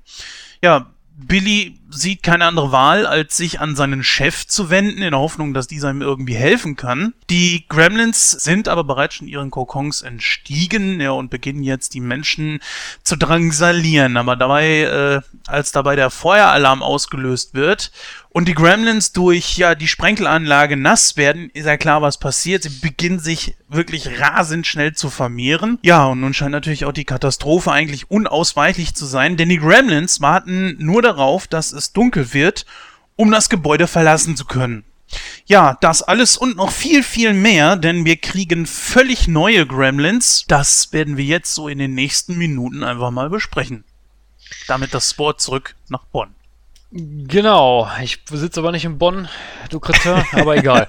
ähm, ja, Erscheinungsdauer 1990, äh, Länge etwa 106 Minuten und die Altersfreigabe ist hier FSK 12. Regie führte wieder Joe Dante, diesmal ist nicht äh, Chris Columbus äh, als für, die, für das Drehbuch verantwortlich, nämlich, die, nämlich diesmal war es Charles S. Hayes. Oder Haas, wie man das aussprechen Steht mag. tatsächlich im Vorspann Charlie Haas. Für alle Wrestling-Fans natürlich ein großer Lacher. Äh, ist mir heute auch wieder aufgefallen. Das steht tatsächlich so im Vorspann. Wen haben wir denn da in den Hauptrollen, Gordon? Ja, in den Hauptrollen haben wir wieder Zach Galligan als Billy Pelzer, Phoebe Capes als Kate Barringer und John Glover als Daniel Clam. Ich weiß gar nicht, ob wir sonst noch irgendwie großartig Leute haben, die da äh, größer zu nennen sind. Also Christopher Lee hat eine kleine Nebenrolle als Wissenschaftler, das sollte man vielleicht noch einmal kurz erwähnen. Äh, Robert Prosky haben wir dann noch mit dabei, äh, den man natürlich vielleicht noch als den äh, als den Theaterbetreiber aus Last Action Hero kennt oder so. Ähm, John Glover kennen vielleicht einige auch aus Die Geister, die ich rief. Da spielt er nämlich Bryce Cummings. Oh Oder ja. du kennst ihn ja vielleicht, äh, Christopher, aus der genialen Smallville-Serie. Und die ist auch genial. Denn ich da weiß gar ist nicht, wo- ich, ich, da ist er Line, äh, Lionel, Lionel Luther, glaube ich, ne? Genau. So, und äh, spielt, glaube ich, auch Darkseid und keine Ahnung. Und äh, ja, also da, äh, der hat eigentlich trotz alledem witzigerweise, auch wenn er hier auch im, in, in äh, Die Geister, die ich rief, chargiert der Junge ja so hammerhart. Also der overacted ja eigentlich immer ne, in seinen Filmen. Aber irgendwie macht er damit trotz alledem Karriere so. Also es funktioniert scheinbar. Ähm, und da kommt er dann halt irgendwie mit durch. Ja, ansonsten würde ich jetzt sagen, sind eigentlich keine weiteren großen Hauptrollen da zu nennen. Hauptrollen nicht, nein, aber einen hast du ein bisschen unterschlagen, natürlich Robert Picardo, den dürfen Ach wir so. nicht unterschlagen. Den kennen wir ja alle als Holodoc aus der Voyager natürlich, klar. Wir haben aber noch ein paar kleine Rollen, so Cameo-Auftritte. Vielen Breaking Bad-Fans unter euch wird es aufgefallen sein, mal wieder zum tausendsten Mal, der Mann kann scheinbar nichts anderes spielen. Dean Norris, ja, äh, Hank aus, äh, der, aus, aus äh, Breaking Bad. Ich habe ihn letztens noch irgendwo gesehen. Äh, ich glaube in Verhandlungssache war das. Dort hat er ebenfalls einen Cop gespielt. Terminator 2. Ratet mal, was er da spielt. Ja, äh, nein, hier gibt's dann leider nichts zu gewinnen. Die Antwort wäre ein bisschen zu einfach, aber ähm, ja, auch hier natürlich. Übrigens, er hat auch immer die gleiche Frisur. Jo. Und natürlich sehr schön, ich denke, da kommen wir mit Sicherheit auch noch drauf zu sprechen, Hulk Hogan als er selbst. Und es freut mich schön, wie ich ich hab's gesehen, es ist tatsächlich der originale WWF Championship Winged Eagle Belt. Ja. Jawohl, ja. Und jetzt gehen wir schön in die Diskussion. Ich freue mich drauf. Let's get ready to tango. So. Ja, wir haben wieder den guten äh, Billy Pelzer hier im Mittelpunkt. Ähm, ich denke, pf, eigentlich können wir uns das schenken, aber ich stelle trotzdem die Frage, ähm, hat sich denn der gute Billy im Vergleich zum ersten Film von der Charakterisierung her ein bisschen gewandelt oder ist er halt immer noch so der, wie Jens das so schön formuliert hat, 0815, äh, 0815 Guy? Ja, ich glaube nicht, dass sich da eigentlich wirklich großartig viel geändert hat. Also äh, ist halt immer noch in meinen Augen das Clean Cut Face, äh, das jetzt halt in der in der Rolle dann halt da in diesem Tower dann mitarbeitet. Das war's dann eigentlich auch schon, oder? Finde ich gut zusammengefasst, es sei denn, es sei denn Jens oder, oder Julian wollen das noch irgendwie ergänzen. Vielleicht hat er ein bisschen Nee, mehr nicht. Verantwortungsbewusstsein entwickelt oder ja, hat jetzt ein bisschen besser seine Rolle im Leben gefunden. Er hat ja auch Pläne mit Kate und ja, aber so vom Charakter her ist er natürlich derselbe geblieben. Er hat Pläne mit Kate? Kannst du das mal ein bisschen differenzieren? Ja, die wollen doch heiraten und zusammenziehen und sich ein bisschen was ansparen und Familie und so. Und ja, man sieht das ja, auch bei, bei Kate, die hat sich ja auch so ein bisschen verändert, ne? Oder wolltest du da jetzt gleich speziell nochmal drauf kommen? Äh, nein, aber wo du gerade dabei bist, kannst du ja vielleicht dazu auch noch mal kurz was sagen. Julian. Ja, also erstmal natürlich die neue Frisur, sehr ernst, ne? Also er ist jetzt ein bisschen seriöser als vorher der, der Wuschelkopf. Und jetzt äh, etwas kürzere Haare. Das liegt natürlich auch am Job. Sie hat äh, genau wie Billy ein neues Outfit bekommen, den ganzen Film über. Hat natürlich auch mit dem, mit dem Job zu tun und ja, ich weiß nicht. Also sie hat sich so ein bisschen von der Materie entfremdet, habe ich so den Eindruck. Auch am Anfang, als Billy sagt, ja, da ist, äh, ich habe da wieder so ein Gizmo. Und sie, äh, dieses pelzige Ding, also sie war doch, sie war doch ganz dicht dran. Sie war doch eigentlich emotional richtig involviert im ersten Teil. Wo, wo ist, wo ist das geblieben, frage ich mich. Also so, als ob sie jetzt so künstlich einen auf, auf gereifte Zicke machen muss. Das war so eine Szene, die mir nicht gefallen hat. Auch, dass sie ihn dann nicht erkannt hat, als sie ihn da einsammeln sollte, sondern dass das der bekloppte Schielende da war, ähm, den sie dann da eingesammelt hat und ja, also sie hat sich leider ein bisschen distanziert. Fand ich, fand ich nicht so gut. Sie ist mir ein Stück weit unsympathischer geworden. Ja, genau. Zum ersten Mal. Ja. Äh, übrigens, wir dürfen, glaube ich, hier die Futtermans nicht unterschlagen, Richtig. die ja beide auch wieder mitspielen. Ne? Ja. Dick Miller als ähm, Murray Futterman, der schon im ersten Teil die Gremlins angekündigt hat, bevor sie überhaupt da waren, der auch genau das im ersten Teil gesagt hat, was Gordon vorhin so schön erklärt hat. Und natürlich auch seine Frau. Gut, die äh, kann man leicht unterschlagen, weil warum sie jetzt mit dabei ist, ähm, weiß ich nicht. Äh, man braucht sie ja eigentlich für den Film nicht wirklich. Sie ist eine gute Sie ist halt Seele. die Frau. Ja. Ja, ja, ja, klar, sie ist halt die Frau. Äh, es ist natürlich komisch, wenn die Frau nicht mitkommt und nur äh, Murray kommt da vorbei und aber okay. Äh, sei es drum, bitteschön. Ähm, Sei es drum, bitteschön. ja gut, sie hat ja wirklich, ne, das muss man ja sagen, Christoph, sie hat ja wirklich keine Funktion da. Sie, sie hat ihren lustigen Gag mit ihrem blöden äh, Lichtblitzen da andauernd, wo sie ihren Mann immer mit blendet und die anderen. Geblitzdingst. Ja, aber guck mal hier, da hat zum Beispiel dieser, dieser Asiate, der, der, der den Kameramann mimt, der hat ja mehr Tiefe als sie in dem ganzen Film, ja. Oh, das ist ja. Hulk Ja, Hogan ist hat mehr so. Tiefe als Ja, natürlich. Ja, ja, klar. Ist auch sehr bequem im Kino zu sitzen mit dem WWF-Belt um die Hüften. Na gut. Ähm, Cut gab, ne, der, der, wo Hulk Hogan nicht dabei ist, ne? Ja, Diese ja. Szene im Kino, die ist ja für gewisse Cuts dann später raus. Ich glaube, für die VHS Home Edition ist eine Zeit lang rausgeschnitten worden. richtig, es gibt auch ähm, eine Minute davor, eine Minute danach ist es, glaube ich, eine völlig andere Synchro, die auch überhaupt nicht passt. Es klingt wieder wie diese nachsynchronisierten Alf-Szenen, also wie so ein Ja. Fan-Dub irgendwie. ganz unmöglich, finde ich, finde ich ganz schrecklich. Ähm, Ja, wie der Kloputzer, ne? Ey, Joe, hast mal eben kurz Zeit? Komm mal kurz rein. Hier, mach mal dir den ollen, ko- komischen Typen da mit dem komischen Gürtel. Ja. Nee, fürchterlich. Verstehe ich nicht, warum man das so gemacht hat. Vielleicht sollte man kurz was zu Dick Miller sagen, wo du ihn hier gerade, also Herrn Futterman, äh, wo du ihn hier gerade angesprochen hast.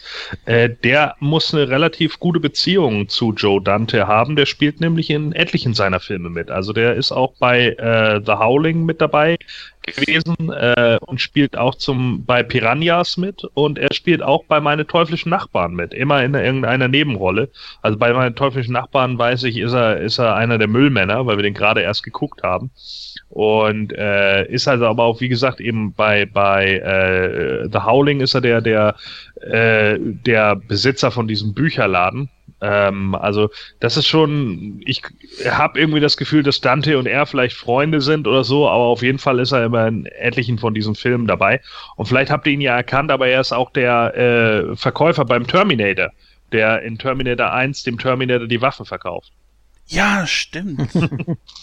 sehr An dieser. Stelle sollten wir vielleicht einfach mal sagen, ähm, wenn heute kommt ja am 22. Dezember dieser äh, Podcast hier raus.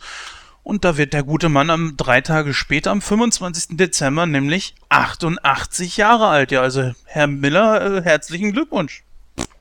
Hört, hört. wird es nie hört. hören, aber wir wollen es ja einfach mal sagen, nicht? Und die Nacht der Creeps habe ich jetzt gerade festgestellt hier. Habe ich ja neulich auch schon mal sehr hervorgehoben. Night of the Creeps, ein Klassiker. Ich finde den auch toll. toll. Das ist super. Gut, grandioser, grandioser Horrorfilm mit Comedy-Elementen drin, also der Oberhammer. Ein, Ja, äh, ein Top, Top B-Movie-Horror der 80er. Ja, ja.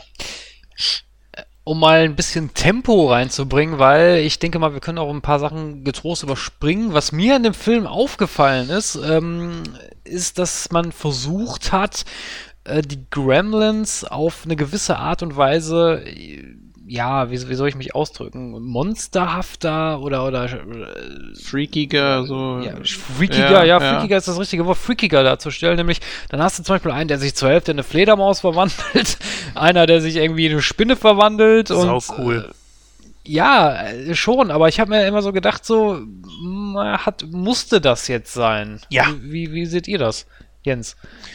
Äh, den Fledermaus-Typen ja, den äh, Spinnentypen ja, auf den sollten wir nochmal eingehen, denn äh, eigentlich ist das ja der neue Mohawk, Merkwürdigerweise ist aber keineswegs der Anführer irgendwie. Das ist ein Gremlin wie jeder andere auch, bis auf dass er dann hinterher diesen, äh, dieses Spinnenzeugs da äh, trinkt. Ansonsten war es das ja wirklich. Der wahre Anführer ist ja auch einer derjenigen, der wieder so ein Zeug frisst. Den nennen sie ja Brain Gremlin. Äh, doch, war okay. Äh, zwei, drei davon hätten sie sich sparen können. Ähm, vielleicht äh, den weiblichen Gremlin, das hätte jetzt vielleicht nicht unbedingt sein müssen. Obwohl ich es okay finde, vom Gag her ist das, ist das cool. Äh, möchte ich nichts gegen sagen. Diesen Blitztypen hätten sie sich sparen können. Das war mir eine ne Spur zu, zu weit. Weil, wie soll das anatomisch gehen irgendwie? Äh, wir haben alle mal gesehen, wie schnell sich die Gremlins entwickeln. So denke ich mir, wir kennen auch deren Anatomie nicht. Wenn die so ein Zeug in sich reinkippen, wie schnell kann bei denen im Kopf oder am Kopf oder, oder, oder im Körper irgendwas wachsen? Von daher ging das okay. Wir kennen die Geschwindigkeit ihrer Exkremente, wie sie schnell sie wachsen können. Naja, der, So. der, der Blitz-Gremlin ist ja, ist ja der Witz auf, auf das System. Ne? There, there's a Gremlin in the system. So, und Ach da ging es so. ja darum, wenn, wenn, wenn Telefonanlagen etc. kaputt gehen, dann ist halt auch, genau wie in den 20er, 30er Jahren in den Flugzeugen, ist halt ein Gremlin daran schuld. Und das muss dann natürlich ein Gremlin sein, der auch die Fähigkeit hat, über die Te Telefonanlage gehen zu können. Naja gut, also mir war es ein bisschen zu over the top. Äh, der, also am besten haben mir natürlich auf jeden Fall der Fledermaus-Gremlin gefallen, also der Bad Gremlin. Und halt der Spider-Gremlin, ne? Was auch dieser Mohawk-Typ war. Und dieser Mohawk Der war hieß jetzt. Mohawk, ne? Dann war Ja, das ja, der genau. Mohawk. Ja, ja, ja, genau. Bei dieser, äh, dieser Spider-Gremlin äh, stimme ich dir zu, den fand ich auch am coolsten, der sah auch richtig cool aus. Ähm, das ist ja eigentlich eine Reinkarnation von dem, von dem äh, Stripe, oder? Ja, eigentlich schon. Ich denke mal, dass es der Anführer sein sollte, ansonsten hätte er nicht in Anführungsstrichen diese Krone. Und die hat man ja auch überarbeitet, weil dieser Puschel ist ja verschwunden und ist diesem äh, Fächer gew äh, gewichen. Und das fand ich ziemlich cool und passt dann natürlich auch sehr gut zur Spinne. Schade muss man einfach sagen, dass man sowohl den Bad Gremlin als auch den Spider Gremlin verheizt hat. Sehr schade. Ich habe mal eine Plastik gesehen von diesem äh, Spider Gremlin. Dieses Vieh sieht ja sowas von widerwärtig geil aus. Also hammermäßig. Das war eine richtig coole Aktion, die sie da gezogen haben. Viele Leute finden das scheiße mit diesen Verwandlungen. Aber ich finde einfach, es hat die Gremlins nochmal einfach ein Stück höher gebracht. Und Brain Gremlin ist natürlich mit das Witzigste in dem ganzen Film überhaupt, finde ich. Ja, also äh, Christopher hat recht. Äh, Mohawk ist tatsächlich ein äh, Remake sozusagen von Stripe. Sie wollten den wiederherstellen und äh, das ist dann halt der geworden und der wird auch von dem gleichen Voice Actor synchronisiert im zweiten Teil. Oh, cool. Okay. Ja, der Spinnen-Gremlin, der hat mich so ein bisschen an S erinnert. Einfach. Also wie man da auch erst so den, den Schatten gesehen hat, wie er da um die Ecke kommt und so. War natürlich nicht so super originell, aber hat schon was hergemacht. Ja, und der Fledermaus-Gremlin, das ging ja wirklich so ein bisschen äh, zurück zu den Wurzeln. Ne? Also Richtung, Richtung Gargoyles hat man sich ja auch immer dran erinnert. Also die Wasserspeier, die da äh, auf dem Sims äh, sitzen, die haben ja auch eine ähnliche Form. Ähnliches Aussehen. Äh, ja, was natürlich auch in Verbindung mit diesem Bad Gremlin ziemlich geil war, war was, Gordon? Ne? Erinnerst du dich dran? Du weißt bestimmt, was ich meine. Naja, als er durch die Mauer bricht, hinterlässt er halt das Batman-Symbol, was natürlich auch Genau, ein klarer, klarer Anklang darin war, dass eben 89 Batman im, im Kino halt anlief und, und äh, halt auch ja ein Riesenerfolg damals für Warner Bros. war, ne? Ja. Übrigens witzigerweise, äh, vielleicht ein Fun Fact, wo man ja jetzt schon Batman mit drin hat. Superman kommt in dem Film auch vor, wisst ihr wo? Oh. Der Anfang des Films, der Shot auf New York, ist Stock-Footage von Superman 4. Echt? Ja! Nein. Haben sie wieder benutzt. Aber Gordon, da ist ja genau das Problem. Man guckt ja vielleicht noch den dritten Superman, aber man guckt doch bitte nicht den vierten. Wer guckt den dritten Superman? Der ist auch scheiße. Ja, war richtig, aber da. Vor allem wegen dem bösen Superman. Ja. Ja.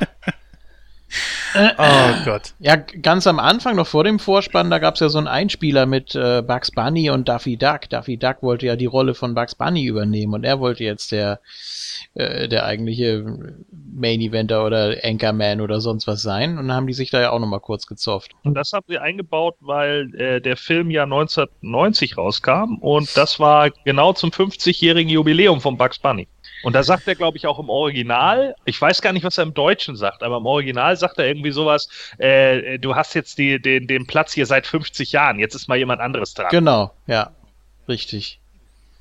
Ja, und dann der Vorspann, weiß ich nicht, hatte für mich jetzt nicht so viel äh, Charme wie äh, im ersten Teil, wo man da zu dem äh, Weihnachtslied da den, den verschneiten Platz sieht. Und hier war es ja, wie ihr schon gesagt habt, einfach nur dieser Flug. Hätte, hätte jeder mögliche Film sein können. Das hätte die Muppets erobern Manhattan sein können, das hätte Crocodile Dundee äh, irgendein Teil sein können. Also ich habe da jetzt nichts Charakteristisches dran gesehen an diesem Für mich auch irgendwie wieder so ein Symbol der 80er, ne? Äh, Ja, äh, ja. New York, New York immer so als, als diese Metropole und, und immer so als dieser besondere Aufguss, so auch, auch mit Ghostbusters 2, mit, mit New York oder, oder äh, Jason Takes Manhattan, also Freitag der 13. Teil 8 und hast du nicht gesehen. Also es sind so viele, die, die irgendwie immer irgendwas mit New York zu tun haben. Klar, weil es so im krassen Kontrast zu LA steht, ne? Also die, die Hollywood-Ecke und natürlich die Ostküste musst du auch äh, sehr prominent darstellen. Auch für den Rest der Welt, ne? Wird ja auch äh, regelmäßig angeflogen. Dementsprechend muss es ja auch in Filmen irgendwie verarbeiten. Also so aus dem mittleren Westen sieht man ja eher weniger, außer jetzt mal, weiß ich nicht, Kinder des Zorns oder sowas, aber das ist natürlich äh, auch schon wieder so ein Teil 25. ja, das ist natürlich dann auch vielleicht nicht ganz so gefragt. Wie viele Teile gibt es da jetzt von? Acht? Ich weiß es gar nicht. Äh, da wir gerade bei diesen speziellen Gremlins waren, würde ich gerne die, ähm, die Mogwais nochmal ähm, ins Auge nehmen, weil da haben wir ja auch schon ein, eine Weiterentwicklung. Im ersten Teil sahen die ja alle wirklich sehr, sehr ähnlich äh, im, im Vergleich zu äh, Gizmo. Diesmal ja überhaupt nicht. Wir haben einen Schwarz-Weißen dazwischen, wir haben diesen Rot-Weißen dazwischen, diesen Chilibri, wir haben diesen etwas fies aussehen guckenden dazwischen. Und den Bescheuerten. dann- ja, den, ich glaube, ich weiß, wen du meinst. Du meinst diesen, der so, so einen komischen Silberblick irgendwie hat. Ne? Ja, ja, Diesen Rot-Weißen, der total am, am, am Schlappen dreht. Den Kate ja auch mitnimmt. Genau, Blöd, sondern hier diesen anderen, der meistens immer an der Seite von dem äh, Fiesen da ist. Nicht dem Mohawk, sondern dem anderen, diesem schwarz-weißen. Ja, genau. Ähm, der hat ja so eine richtig fiese Visage. Das habe ich mir allerdings so erklärt, tatsächlich mit dem Wasser. Weil das ja, ähm, da wurde ja der, der Wasserhahn repariert von dem Handwerker da, von dem Hausmeister. Und das kam doch immer so fontänenartig da raus. Und dann ist es doch über das Bild da gelaufen und dann da noch durch die, durch die, durch die Stiftablage und hat da wahrscheinlich auch noch einiges mitgenommen, irgendwie so Farbreste oder sonst irgendwas. Und vielleicht hat das die Charakterisierung so ein bisschen beeinflusst. Ist jetzt sehr, äh, sehr viel reininterpretiert, aber das wäre eine Idee.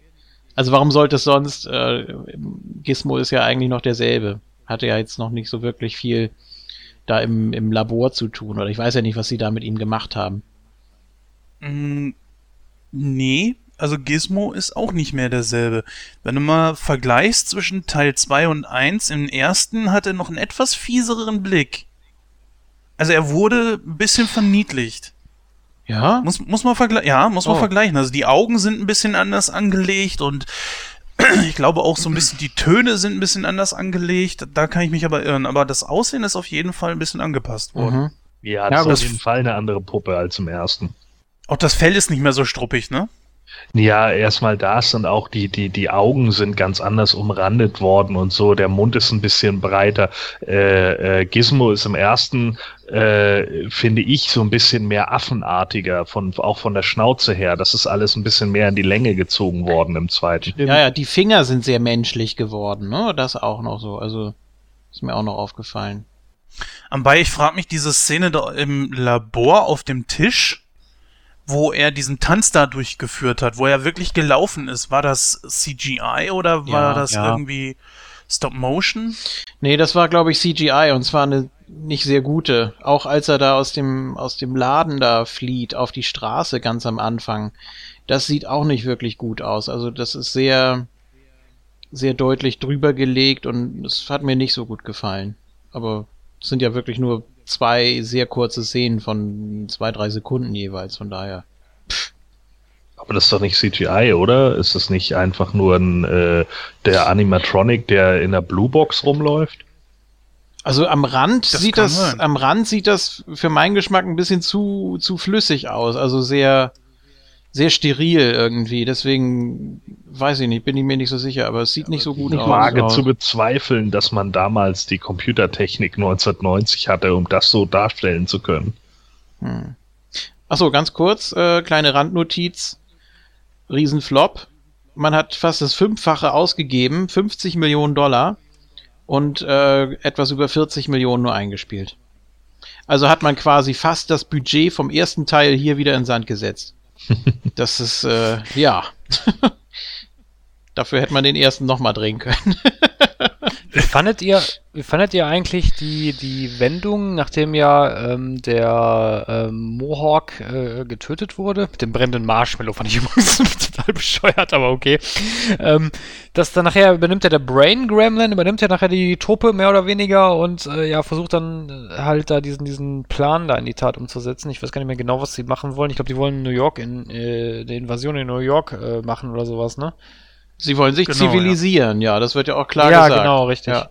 Genau, richtig. Wie fandet ihr denn die, die Tatsache, dass dieser Brain Gremlin durch das Serum, der also quasi eine menschliche Intelligenz bekommen hat? Sehr cool. Ja. Fand ich auch witzig. Es gab damals sogar als äh, Promotion-Gag, es war irgendeine Gottschalk-Show. Ich weiß nicht, ob Gottschalk Late Night oder sonst irgendwas. Da hat er ein Interview geführt mit dem Brain Gremlin über, äh, ja, Bildkonferenz irgendwie. Ich meine sogar, dass der damals von Franz Josef Steffens äh, synchronisiert wurde. Auch nur eine ganz kurze Szene. Und der hat dann tatsächlich Kommentare über Gäste, die in der Show bei Gottschalk saßen, abgegeben. Ich weiß nicht, ob es das irgendwo bei YouTube gibt oder ob ich das noch irgendwo auf VHS habe.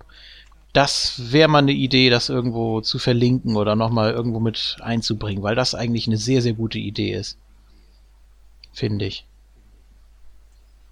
Ich guck mal nebenbei nach kurz. ja, ich, ich bin sehr neugierig jetzt. Äh, Worauf ich jetzt noch hinaus wollte, ähm, also wie gesagt, das von der Handlung her ist es ja, ist es ja recht, geht man, kommt man da ja recht flott durch. Äh, deswegen kann man eigentlich, es sei denn, ihr wollt jetzt noch irgendwas anmerken, sonst würde ich äh, schon, schon zum Finale kommen. Was man auf jeden Fall erwähnen muss, äh, ist das ständige Persiflieren von sich selbst oder vom Vorgänger. Als das äh, Kaufvideo da zum Beispiel angepriesen wird und dann die Kommentare da eingefangen werden, oh, der ist ja noch schlechter als der erste und auch, äh, auch ganz toll gemacht eigentlich, ne? Und ähm, auch eine recht bittere Szene, wie ich finde, als dann Kate plötzlich erzählt, äh, es hat so gar nicht in die Szene gepasst. Ähm, da hat jemand Lincoln erwähnt und sie so, oh nein, bei Lincoln muss ich an Lincolns Geburtstag denken, damals, dieser Typ, Oh. dieser Typ im Park und so. Und Mhm. Schatz, das passt jetzt hier so gar nicht rein. So, und wir haben keine Zeit dafür. Und äh, ganz klare, ganz klare Parodie auf die, auf die Szene aus dem ersten Teil. Ähm, ja, das ist, das ist schon ganz nett gemacht. Und wie ich vorhin schon erwähnt habe, äh, der erste richtige Gremlin-Angriff dann auf den, der da die Regeln in Frage gestellt hat. Also, ja, man hatte schon sich so den ein oder anderen Seitenhieb nicht verkneifen können. Auf sich selbst.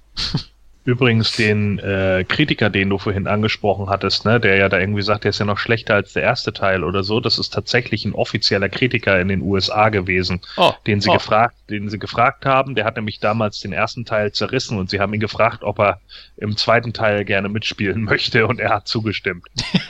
Dann kann der ja nur besser werden, ne? So ungefähr.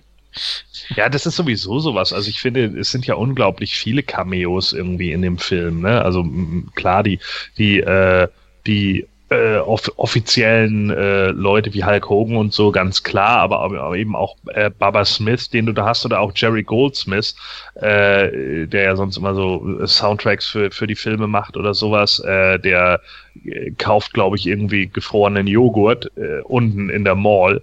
Also da sind ja unglaublich viele solche Sachen mit drin. Ne? Ich glaube, also worüber ich vielleicht mal mit euch diskutieren würde, ist, warum hatte der nicht so einen Erfolg wie der erste? Also ich meine, gut, klar, es ist der zweite, äh, deswegen bricht er sich da vielleicht ein ab, wie viele zweite Teile. Ghostbusters 2 war ja auch nicht so erfolgreich wie der erste. Aber warum ist der im Endeffekt sogar so gefloppt, dass man sogar zugezahlt hat? Also ich meine, 50 Millionen einzusetzen und nur 42 rauszuholen, ist ja schon ein Studio-Flop. Ja.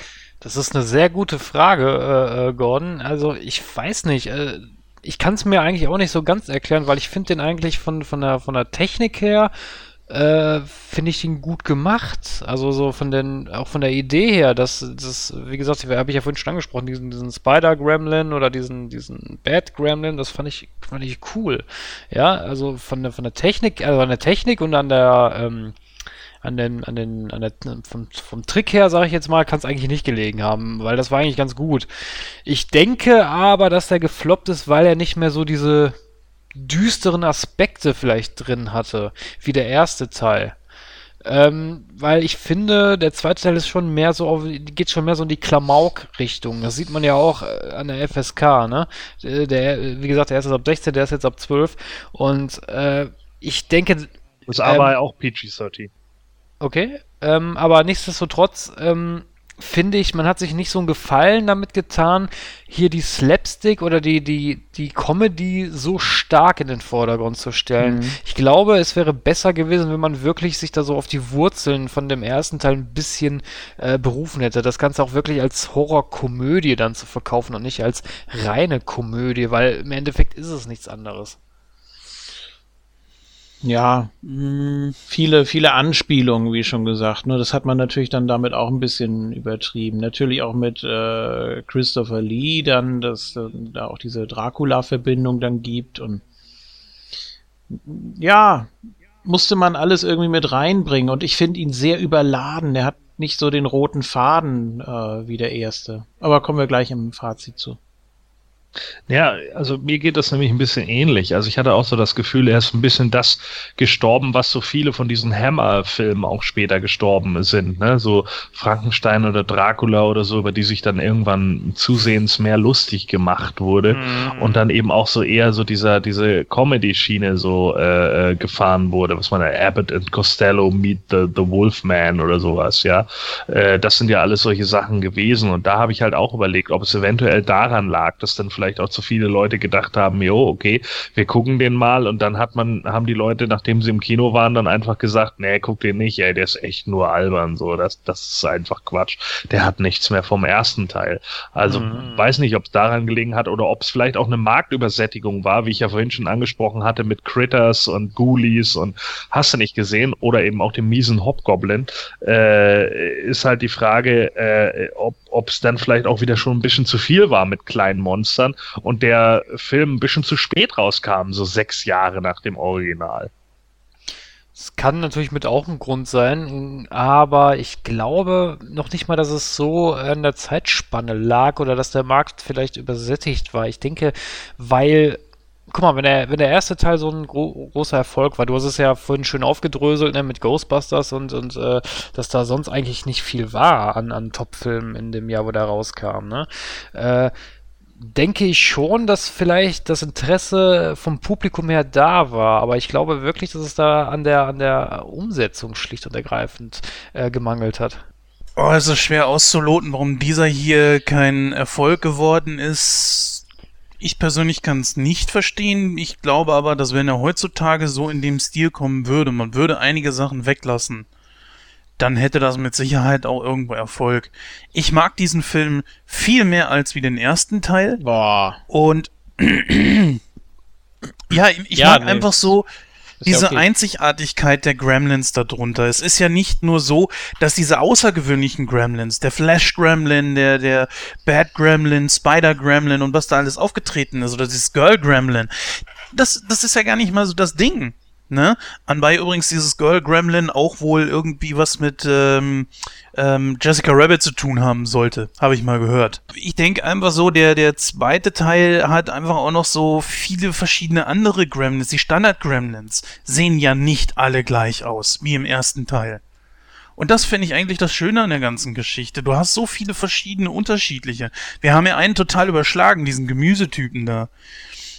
Falls ihr den, falls ihr das noch äh, wisst. Ja, ja, klar.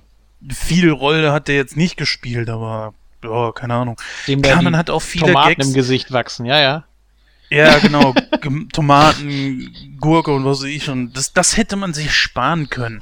Wenn man das so auf dieser Schiene von diesem Spider und Bad Gremlin gemacht hätte, wäre das okay gewesen. So richtig erklären kann, kann ich mir das nicht. Vielleicht einfach auch falsches Marketing. Es ist ja auch, wenn man mal guckt, so, äh, du hattest im ersten Teil die skurrilsten menschlichen Typen, die da waren, waren eigentlich zum Beispiel Harry Futterman. Was äh, Skurrileres hattest du da ja eigentlich nicht. Die anderen spielten ja schon recht ernst. Und hier hast du halt so Leute wie die Zwillinge, du hast äh, alleine hier den, den Daniel Clamp, ja, das ist ja auch ein so überzeichneter Charakter mit seinem äh, seiner Weltanschauung und was weiß ich alles und, und ja, passt da einfach vielleicht irgendwo nicht so richtig. Aber es ist echt schwer, das auszumachen. Ich würde einfach mal sagen, es lag vielleicht einfach wirklich am Marketing. Ja, aber wurde der so schlecht vermarktet? Also ich erinnere mich schon, ich habe ihn ja damals auch im Kino gesehen und ich erinnere mich schon, also gerade hier fand ich, wurde der ziemlich viel besprochen. Also für mich waren die Gremlins schon sehr, äh, sehr greifbar und auch sehr nah. Also der ist nicht an mir vorbeigegangen. Ich erinnere mich auch, dass hier zum Beispiel auf den Jahrmärkten in diesen Greifautomaten konntest du dann die Mogways ziehen und diesen ganzen Scheiß. Mhm, also mhm. da, da ist schon einiges gegangen, was, was Merch und so anging. Also Merchandise und Advertising. Also bin da nicht so sicher, ob der wirklich so äh, falsch vermarktet wurde. Da wird ja auch drauf eingegangen. Ne? Ich sehe diese äh, Viecher an Saugnäpfen, die einem aus dem Auto anstarren. ne? Also wird ja auch drauf eingegangen. Also die nehmen sich schon ordentlich selbst aufs Korn. Ich habe jetzt gerade mal spaßeshalber geguckt. In Deutschland ähm, 84 war der erste Gremlins auf Platz 6 mit 3,1 Millionen Besuchern. Äh, 1990 war Gremlins 2 auf Platz 9 mit 2,5 Millionen. Also jetzt nicht ganz so ein krasser Abstieg vielleicht wie in den USA oder insgesamt gerechnet. Ne? Also hat sich schon ja so ein kleines bisschen wenigstens hier rehabilitiert. Ja, das ist ja auch das große Problem, ne? Dass eigentlich immer nur gesehen wird, so was ist in den USA. Bestes Beispiel ist Terminator 5. Ja, also großer äh, Hype in, in Asien gewesen, großer Erfolg in Asien gewesen, aber zählt ja nicht. Also er lief in den USA nicht, also ist das Ding ein Flop und Bums. Tja. Ja, wobei, also wenn du dir so die Reviews zu Gremlins 2 äh, äh, durchliest, sch schreiben eigentlich fast alle Amis, die ihn damals auch so erlebt haben, dass der Hype schon sehr groß war. Äh, und trotz alledem hat es dann im Endeffekt nichts gebracht. Also äh, es wurde, glaube ich, schon viel vermarktet. Und, und letzten Endes, vielleicht hat es doch einfach zu lang gedauert. Vielleicht waren sechs Jahre doch zu lang. Ich hätte mal eine andere Theorie und zwar, welche Filme sind denn in dem Jahr noch erschienen? Teenage Äh, 90. Ninja Turtles, Total Recall, Ja, Turtles. Pretty Woman, Back to the Future 3. Guck mal, wer Könnte das es vielleicht, spricht. könnte es vielleicht daran liegen, dass die Konkurrenz zu groß war? Eventuell, ja. Vielleicht waren auch, Geschichte 2. vielleicht waren, ja, vielleicht waren auch Fortsetzungen einfach nicht mehr so beliebt. Ghostbusters 2 war ja ein Jahr davor und ja, ist halt auch nicht so gut angekommen wie der erste Teil, keine Ahnung. Mhm. Ja, das kann natürlich auch ein Grund sein. Na gut, okay, wenn jetzt da so große Filme bei hast wie Pretty Woman und so, gut, kann, wie gesagt, kann natürlich dann daran liegen, ne? Ja. Wobei Pretty Woman würde ich gar nicht mal als Konkurrenz zu dem sehen, weil das einfach so ganz anders ist. Also Konkurrenz zu Gremlins 2 würde ich eher die Turtles sehen. Ja, gut, klar, oder die Turtles eben, ne? Richtig. Scott und Hooch, na, den hat er immerhin überholt in Deutschland. ja. Okay. Ja, Ariel, auch eine ganz andere Zielgruppe, ne? Kann man jetzt auch nicht so wirklich in einen Topf schmeißen. Es geht um Kraken. Ein Kraken-Gremlin. Ja, genau. Äh, ja. ja, ähm, würde ich eigentlich schon fast dazu sagen, dass wir zum Fazit übergehen können. Ähm, Ja. Dann würde ich, würde ich das Wort an den Jens erstmal übergeben. Jens. Ja, ich bin ein Fan von diesem Film, kein Ding. Ich hab's ja schon gesagt, ich mag ihn lieber als den ersten und habe eigentlich auch schon fast alles, was ich über diesen Film sagen kann, angebracht. Er hat coole Szenen. Den Flop kann ich mir nicht erklären, wird mir auch nie ersichtlich sein, warum. Ich fürchte, wenn man einen weiteren Film machen wird, was ja schon seit ewigen Zeiten in Planung sein wird, wird es wahrscheinlich auf CGI-Monster äh, ja, zurückzuführen sein. Also dann werden CGI-Monster in, in Erscheinung treten. Sehr schade. Äh, dann wahrscheinlich auch wieder ein Rückschritt zu dem ersten Teil. Sehen wieder alle gleich aus und ja, wieder mal alles back to the roots.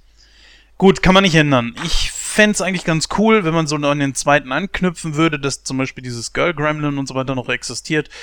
Warten wir einfach mal ab. Der zweite Teil rangiert für mich äh, vor dem ersten Teil. Ich finde ihn sehr interessant. Die ganzen Cameos finde ich ziemlich cool. Ich gehe jetzt mal so auf 92 Prozent. Einfach nur, um einen drüber zu sein über den ersten, den ich jetzt 91, be- mit 91 bewertet habe. Ich denke, ne, äh, damit wir einen guten Kontrast zur Jens-Bewertung kriegen, fragen wir doch mal gleich direkt den Gordon. Gordon, dein Fazit. Ja, also äh, ich muss Jens ein Stück weit zustimmen, weil bei mir auch ein Nostalgiefaktor einfach mit drin steckt, weil ich irgendwie damals mit Christoph oder was da, als ich neun Jahre alt war oder zehn Jahre alt war, im, im Kino war. Man muss übrigens dazu sagen, die Spinne aus Gremlins 2 war vor S. Ja, also wenn, dann hat S bei Gremlins geklaut. So. Oh, ja, okay. ähm, vielleicht sollte man auch erwähnen, dass ja eigentlich Joe Dante gar kein Gremlins 2 machen wollte, das Studio ihn mehr oder minder auch ein Stück weit dazu gedrängt hat, wegen des Erfolgs. Und vielleicht ist es auch das, dass Joe Dante einfach hier, er macht ja die ganze Zeit Witze über die Fortsetzung und dass er so ätzend findet, dass Hollywood nichts anderes mehr kann. Geil, ne, dass er das schon 1990 gedacht hat. Was sagt denn Joe Dante heutzutage? Oh, Fast and the Furious 127, krass! Viel besser als der letzte! So. Und, äh, Schneller. Ne, vielleicht, war das, vielleicht war das ja, äh, ja noch schneller als der letzte, ne? Schneller, rer, rer, rer. So. Vielleicht ist das ja auch wirklich echt so, so einfach so das Fuck you an Hollywood, einfach zu sagen, ey komm, leck mich am Arsch. Nur das Problem ist halt einfach, vielleicht haben die Leute das erst zu spät erkannt. Also 2009 ist witzigerweise Gremlins 2 irgendwie zu den, in die Top 50 der besten Fortsetzungen äh, gewählt worden. Ich glaube irgendwie auf Platz 30 oder sowas. Vielleicht ist denen das ja auch erst später aufgefallen, was, was Gremlins 2 eigentlich ist. Also für mich ist es schon so, der, der, der Film ist ziemlich viel Chaos.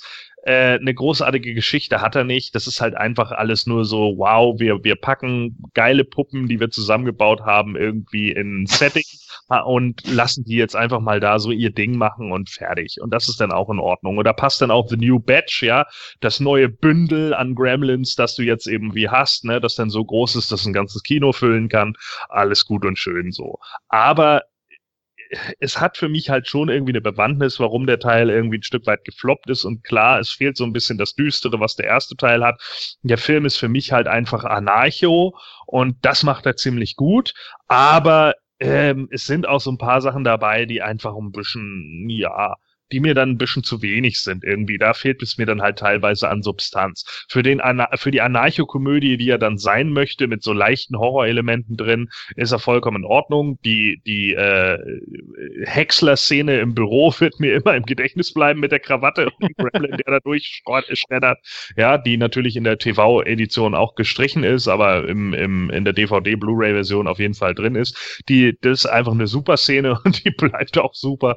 Ähm, und natürlich die Gags, die drinne sind, die Cameos, die drinne sind, sind das eigentlich wert. Also den kann man gut mal gucken, wenn man einfach ein Fun-Movie will. Für mich ist das ein Party-Movie, ja, den kann man irgendwie gucken, den kann man auch nebenbei laufen lassen. Man kann sich ein bisschen irgendwie auch nebenbei unterhalten. Das geht schon ganz gut in meinen Augen. Aber der erste hat halt einfach bessere, höhere Standards gesetzt, hat einfach mehr, äh, mehr Bewandtnis auch für die Filmgeschichte gehabt. Das Ding hier ist einfach nur die Fortsetzung. Das ist halt keine Action-Fortsetzung irgendwie wie ein Terminator 2 zu Terminator 1, der dann halt einfach ein Mega-Ding war, sondern halt eigentlich eher so der, ja, verrückte Halbbruder des ersten, sagen wir einfach mal. Wenn ich jetzt sage, ich habe dem ersten 83 gegeben, dann würde ich sagen, kriegt Gremlins 2 vielleicht so 74.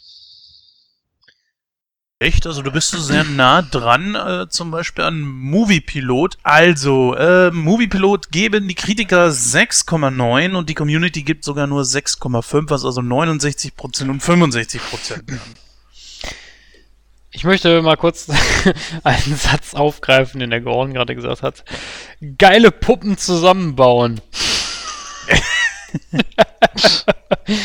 ja, Julian, geile Puppen, dein Fazit. Ja, also ist natürlich, wenn man es mit dem ersten vergleicht, schon eine gewisse, eine gewisse Enttäuschung.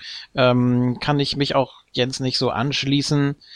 Ähm, hat, hat einfach nicht so den Charme und wie schon gesagt, den roten Faden nicht, äh, den ich am ersten sehr geschätzt habe. Der zweite ist einfach völlig überdreht ohne wirkliche Struktur drin, wie gesagt. Also es verteilt sich alles sehr, es wird sehr hektisch und es hat schon seinen Grund, warum ich den heute erst das zweite Mal gesehen habe, den ersten bedeutend öfter. Im zweiten musst du ständig überlegen, ja, wo war jetzt der und der Charakter, wo ist jetzt gerade äh, Billy unterwegs, was war jetzt hier mit Kate? Ach ja, die ist da gerade im Fahrstuhl und hat da gerade äh, mit, mit Schwung da die Gremlins an die Decke gefahren und, und dann gibt's wieder einen Schnitt zu der Gremlin-Gruppe und dann wieder einen Schnitt zu der anderen und dann gibt's da noch irgendwas mit dem, ja, mit den zwei Bösewichten eigentlich, ne?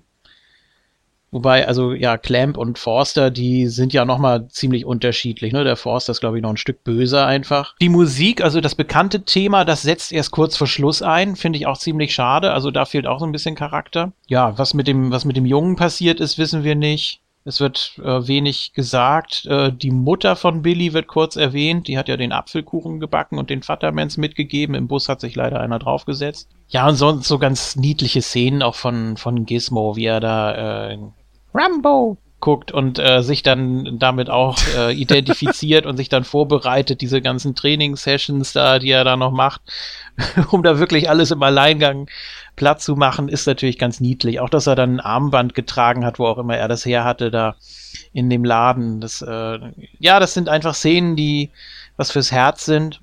Das Ende ist natürlich gut. Einer hat überlebt, äh, die, die Dame da, die sich dann äh, den Forster da geschnappt hat.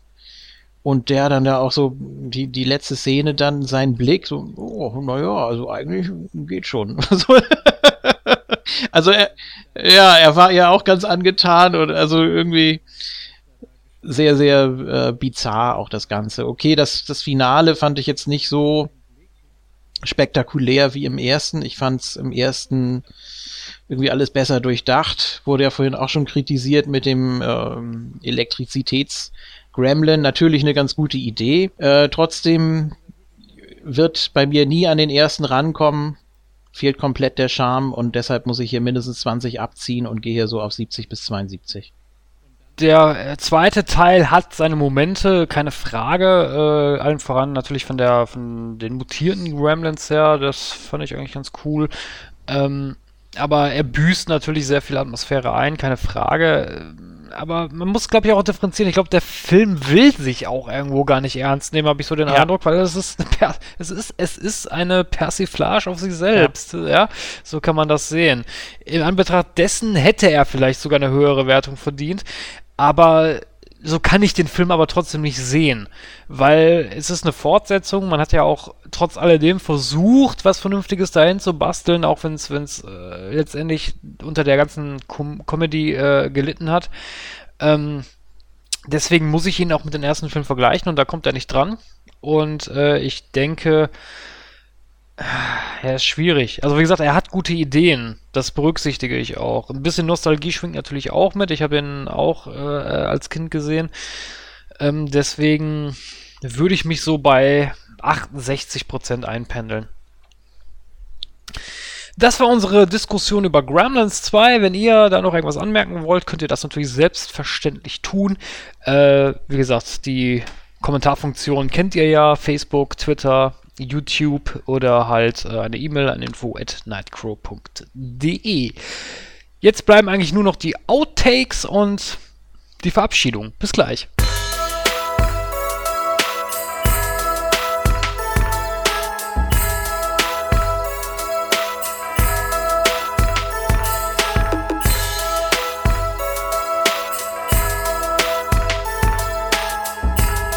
Das ist immer noch besser als Bisse, Hasse, Kanze, Masse, Hasse, Hörse. Pass auf! Ja, Pass ja. auf!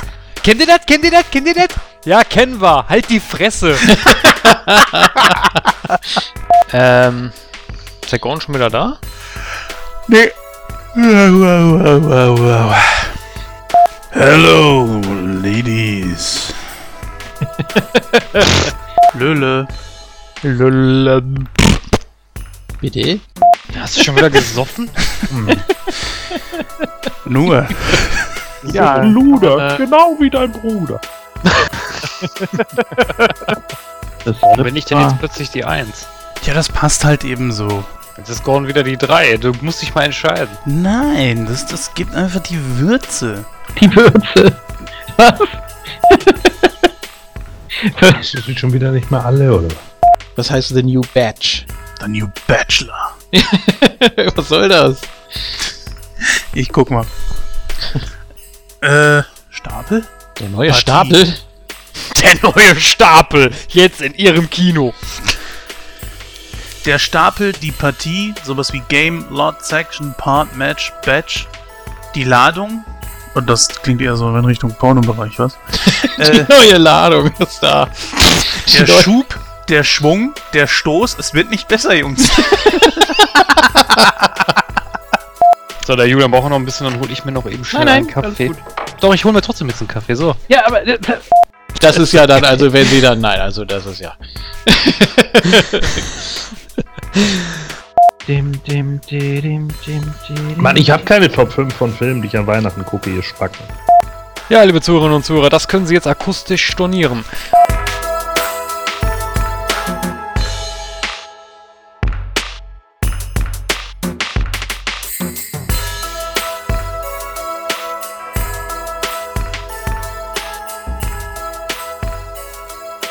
Ja, liebe Zuhörerinnen und Zuhörer, das war die 71. Ausgabe von Nightcrow, zugleich natürlich das dreijährige Jubiläum dieser Show. Äh, ja, drei Jahre Nightcrow. Hammer, ne? Wer hätte das gedacht? Ich nicht. ja, also, äh, liebe Zuhörerinnen und Zuhörer, wenn ihr mal Lust habt und Nerven dazu, könnt ihr natürlich gerne mal hören, wie das alles angefangen hat. Wobei die Diskussion war nicht schlecht. Also, das äh, muss ich schon sagen. Die Diskussion war schon gut.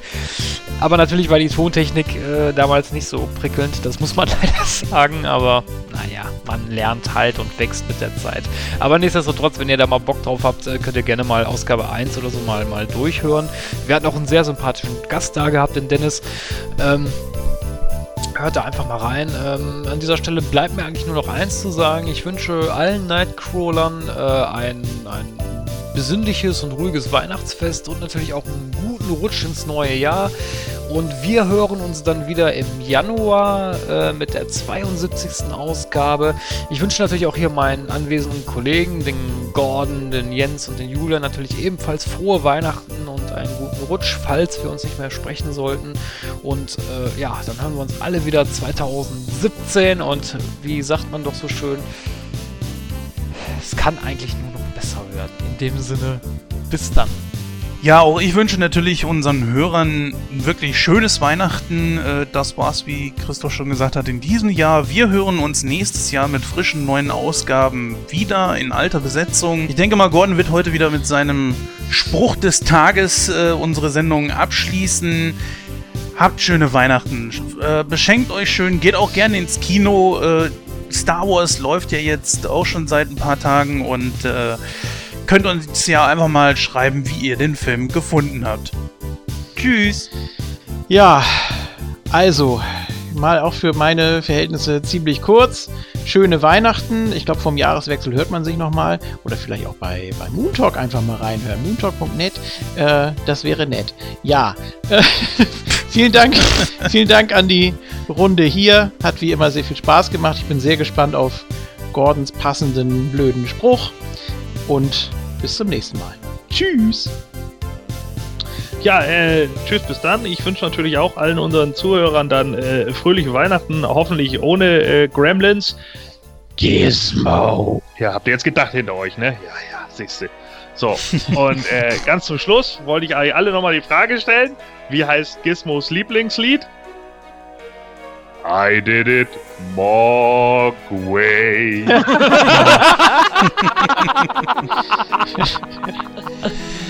Äh, Christoph? Ja. Und? Out.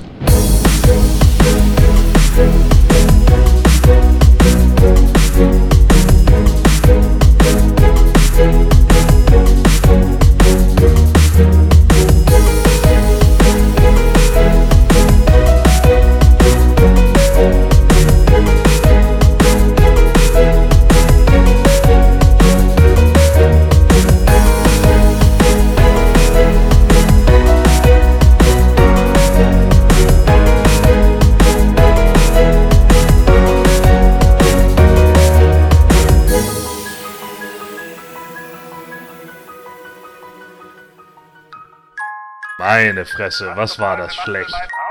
Ah, Spielt doch endlich den verdammten Film ab. Boah, noch ein Werbespot. Oh, das Weihnachtsprogramm wird auch von Jahr zu Jahr beschissener. Echt jetzt.